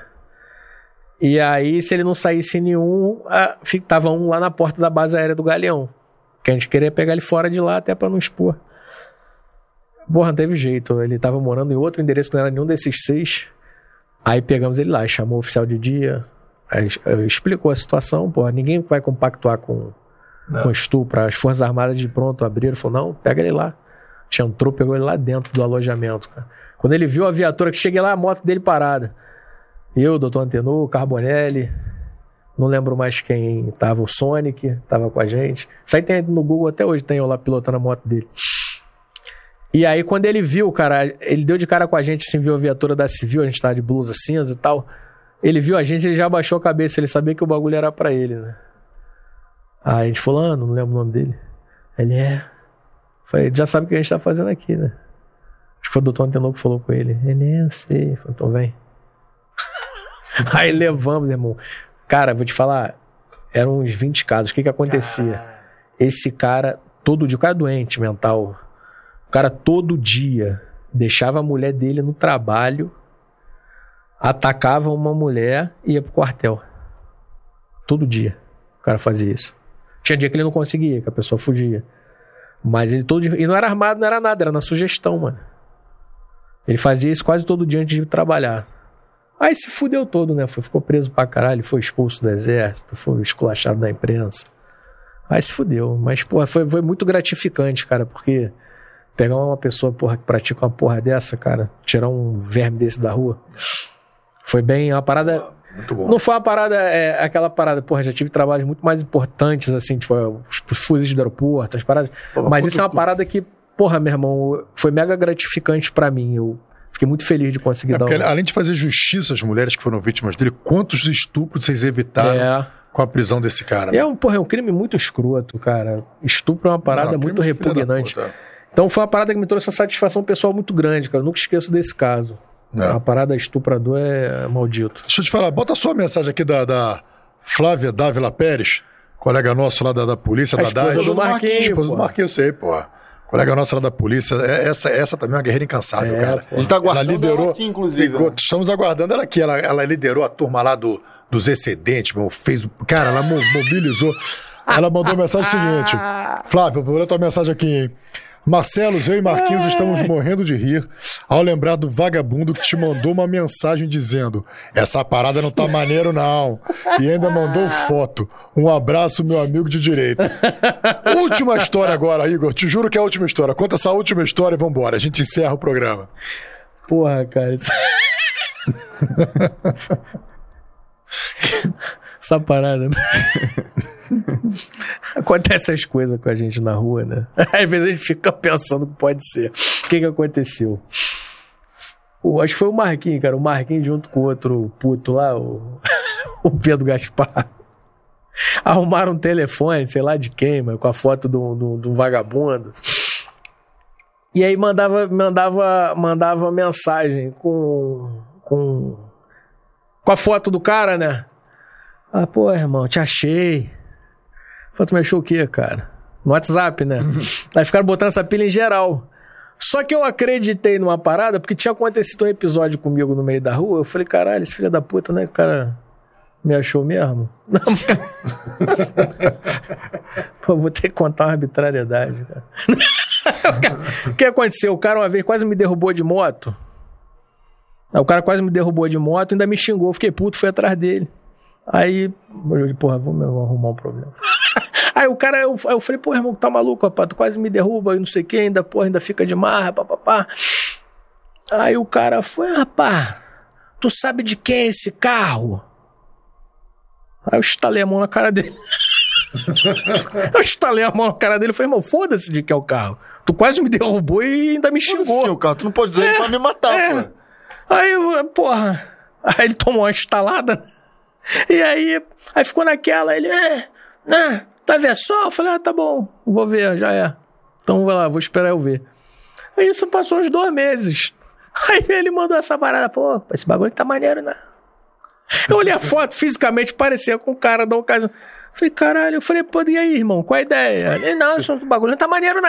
Aí ficava nessa, tá ligado? Aí eu falei, tá, mas e aí, compadre, qual é? Eu falei, caralho, não é que o cara, o cara conhecia alguém mesmo? O cara agora tá vindo com, essa, com essas conversas fiadas? Aí depois, eu não lembro exatamente quando terminou. Acho que ele me encontrou e me pô, essa parada tá maneira, não foi filha da puta, são vocês. tava sem dormir. Pô, não, tava, eu falei, pô, eu falei, tá aí, irmão, qual a ideia? Vai fazer o quê? Ô Marquinhos, deixa eu te falar uma parada. Eu tenho uma história maneira toda espírito, no Espírito Santo, hein? DDSD, 2017 pra 18. Tem que trazer ele aqui pra contar. Pra contar na cara, contar na tua cara. Esta, estacionamento. Estacionamento, travou na viatura. Galera, vou te falar, a gente passou muito do tempo, porque o papo é muito bom, ainda tinha. Vai ter, vai ter o Marcelo. Falei pra tu que o cara Marcelo história, Nunes dois. Pô, ainda cara sobrou, é resenha, um sobrou. Mas olha, eu, eu, eu, quero, meu irmão, te agradecer por ter, ter vindo aqui contado aí sua história na polícia. É admirável realmente a sua dedicação, quanto você, desde que entrou, pô, se dedicou às equipes, às delegacias que você participou. Cada história dessa aqui é, é, é o reflexo do, do, é, do, do, do, que você viveu. Nem contei como a gente se conheceu, né? Depois a gente deixa pro próximo. Mas, meu irmão, muito obrigado, meu, por ter irmão, participado. Uma Foi honra. Uma, uma honra pra gente receber aí um colega um policial aí, meu irmão, tão dedicado. E Não, que ama maneiro. tanta instituição aí como você, meu irmão. Obrigado. Uma honra, obrigado vocês aí. Porra, tá maneiro demais, o canal tá crescendo pra caramba. E até uma honra aí ser convidado. Pô, agradecer a galera aí que nos acompanhou também. Ficou aí com a gente aí ligado quase quatro horas, pô. Quatro horas diretas. Está aqui há quatro horas, desde Porra, sete passa e meia, né, mesmo, né, cara? Eu sete e meia, quatro horas, né? Passa voando. Então, história maneira. Pô, galera, obrigado, história maneira. E a gente te, deu sorte nesses 38 episódios. Sempre a gente teve, porra, obrigado aos, aos 37 anteriores ao Marcelo. E a gente vem sempre trazendo novas histórias, são sempre histórias diferentes, mas que estão dentro do mesmo contexto, né? É. Pô, cara, obrigado. É sempre assim, a gente sabe que é sair da rotina, que a nossa rotina é cansativa, é. a rotina de quem trabalha de fato na polícia é muito cansativa, né? Antes de vir para cá, a gente trabalha junto, não sei se você, se eu já falei, eu e o Marcelo trabalhamos juntos, ele é meu chefe de, de investigação lá na, na 82DP. Antes de vir para cá, quando a gente tava já, já tava com ele, pô, Marcelo, já tá quase na hora aqui da gente ir embora pra gente não perder o horário lá, né? Já tava 5 horas, mais ou menos, quase já da tarde. E tu ainda tava fazendo bagulho, não, só tu for finalizar. Não, tô fazendo uma informação, é, fazendo um relatório lá. Aí entrou uma mulher machucada. Aí a gente olhou um pro outro assim e falou, irmão, o Rafael vai esperar. A gente foi lá no endereço para ver se o cara tava lá para tentar prender o cara que agrediu a mulher. Se a gente tivesse prendido esse cara, talvez hoje não tivesse Fala Guerreiro. Porque a nossa prioridade, minha prioridade, a tua prioridade, a prioridade dele, dos policiais, é, isso aqui é pra gente mais um hobby. O nosso trabalho tá lá. Nosso trabalho tá lá no 82 DP, o teu tá lá na DEAPT, e enfim.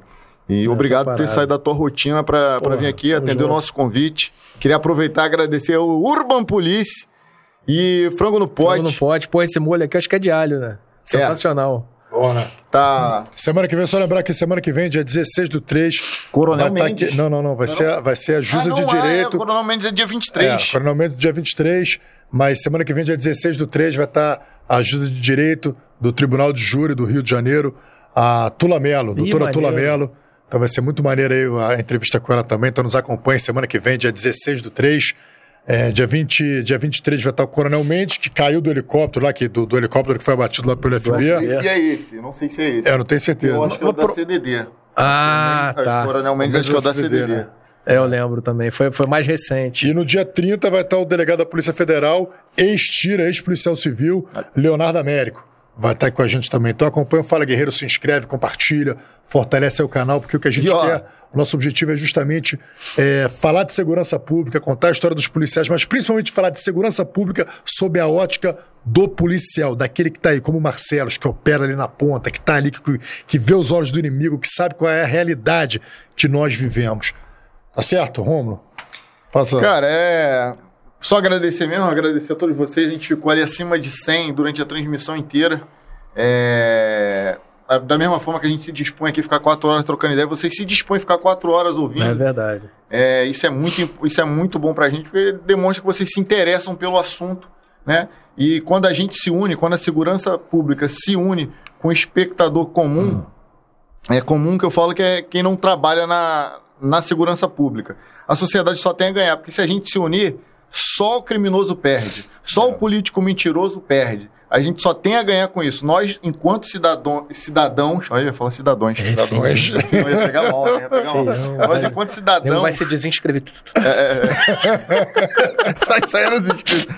Nós, enquanto cidadão que trabalhamos na segurança pública, e vocês, enquanto cidadãos que participam junto com a gente da sociedade, desse conjunto chamado sociedade, se unindo, tô sendo redundante pra caramba, se unindo, a gente só tem a ganhar e ficar mais forte. Marcelo, deixa teu recado e no final o Brado ela fala, guerreiro. Rapaziada, é... O que que acontece? Sei lá, eu sou, eu sou tímido nesse momento, eu tenho que falar. Era uma trocação de ideia, agora é um recado. já fica mais complicado. Mas é o seguinte: você que tem vontade de entrar pra polícia, você que tenha, né? Pô, vem com vontade, vem querendo trabalhar, querendo fazer a diferença. Porque é um- uma, um- uma instituição, no caso, no caso de todas as instituições policiais, a gente precisa de pessoas que queiram somar com a gente. Estamos precisando de muita gente e com vontade aí de fazer, de fazer a diferença. É um- algo que muda a sua vida para melhor, se você né, souber é, trabalhar e ser uma pessoa correta, trabalhar da forma direita. Uma parada que só vai somar na tua vida, que vai porra, trazer muita diferença boa. Então vale a pena, se dedique, estude, abra mão de muitas coisas que depois isso tudo vai valer a pena mais pra frente. E vem com vontade, não vem querendo se encostar não, que porra, fica ruim. e é isso aí, fala guerreiro!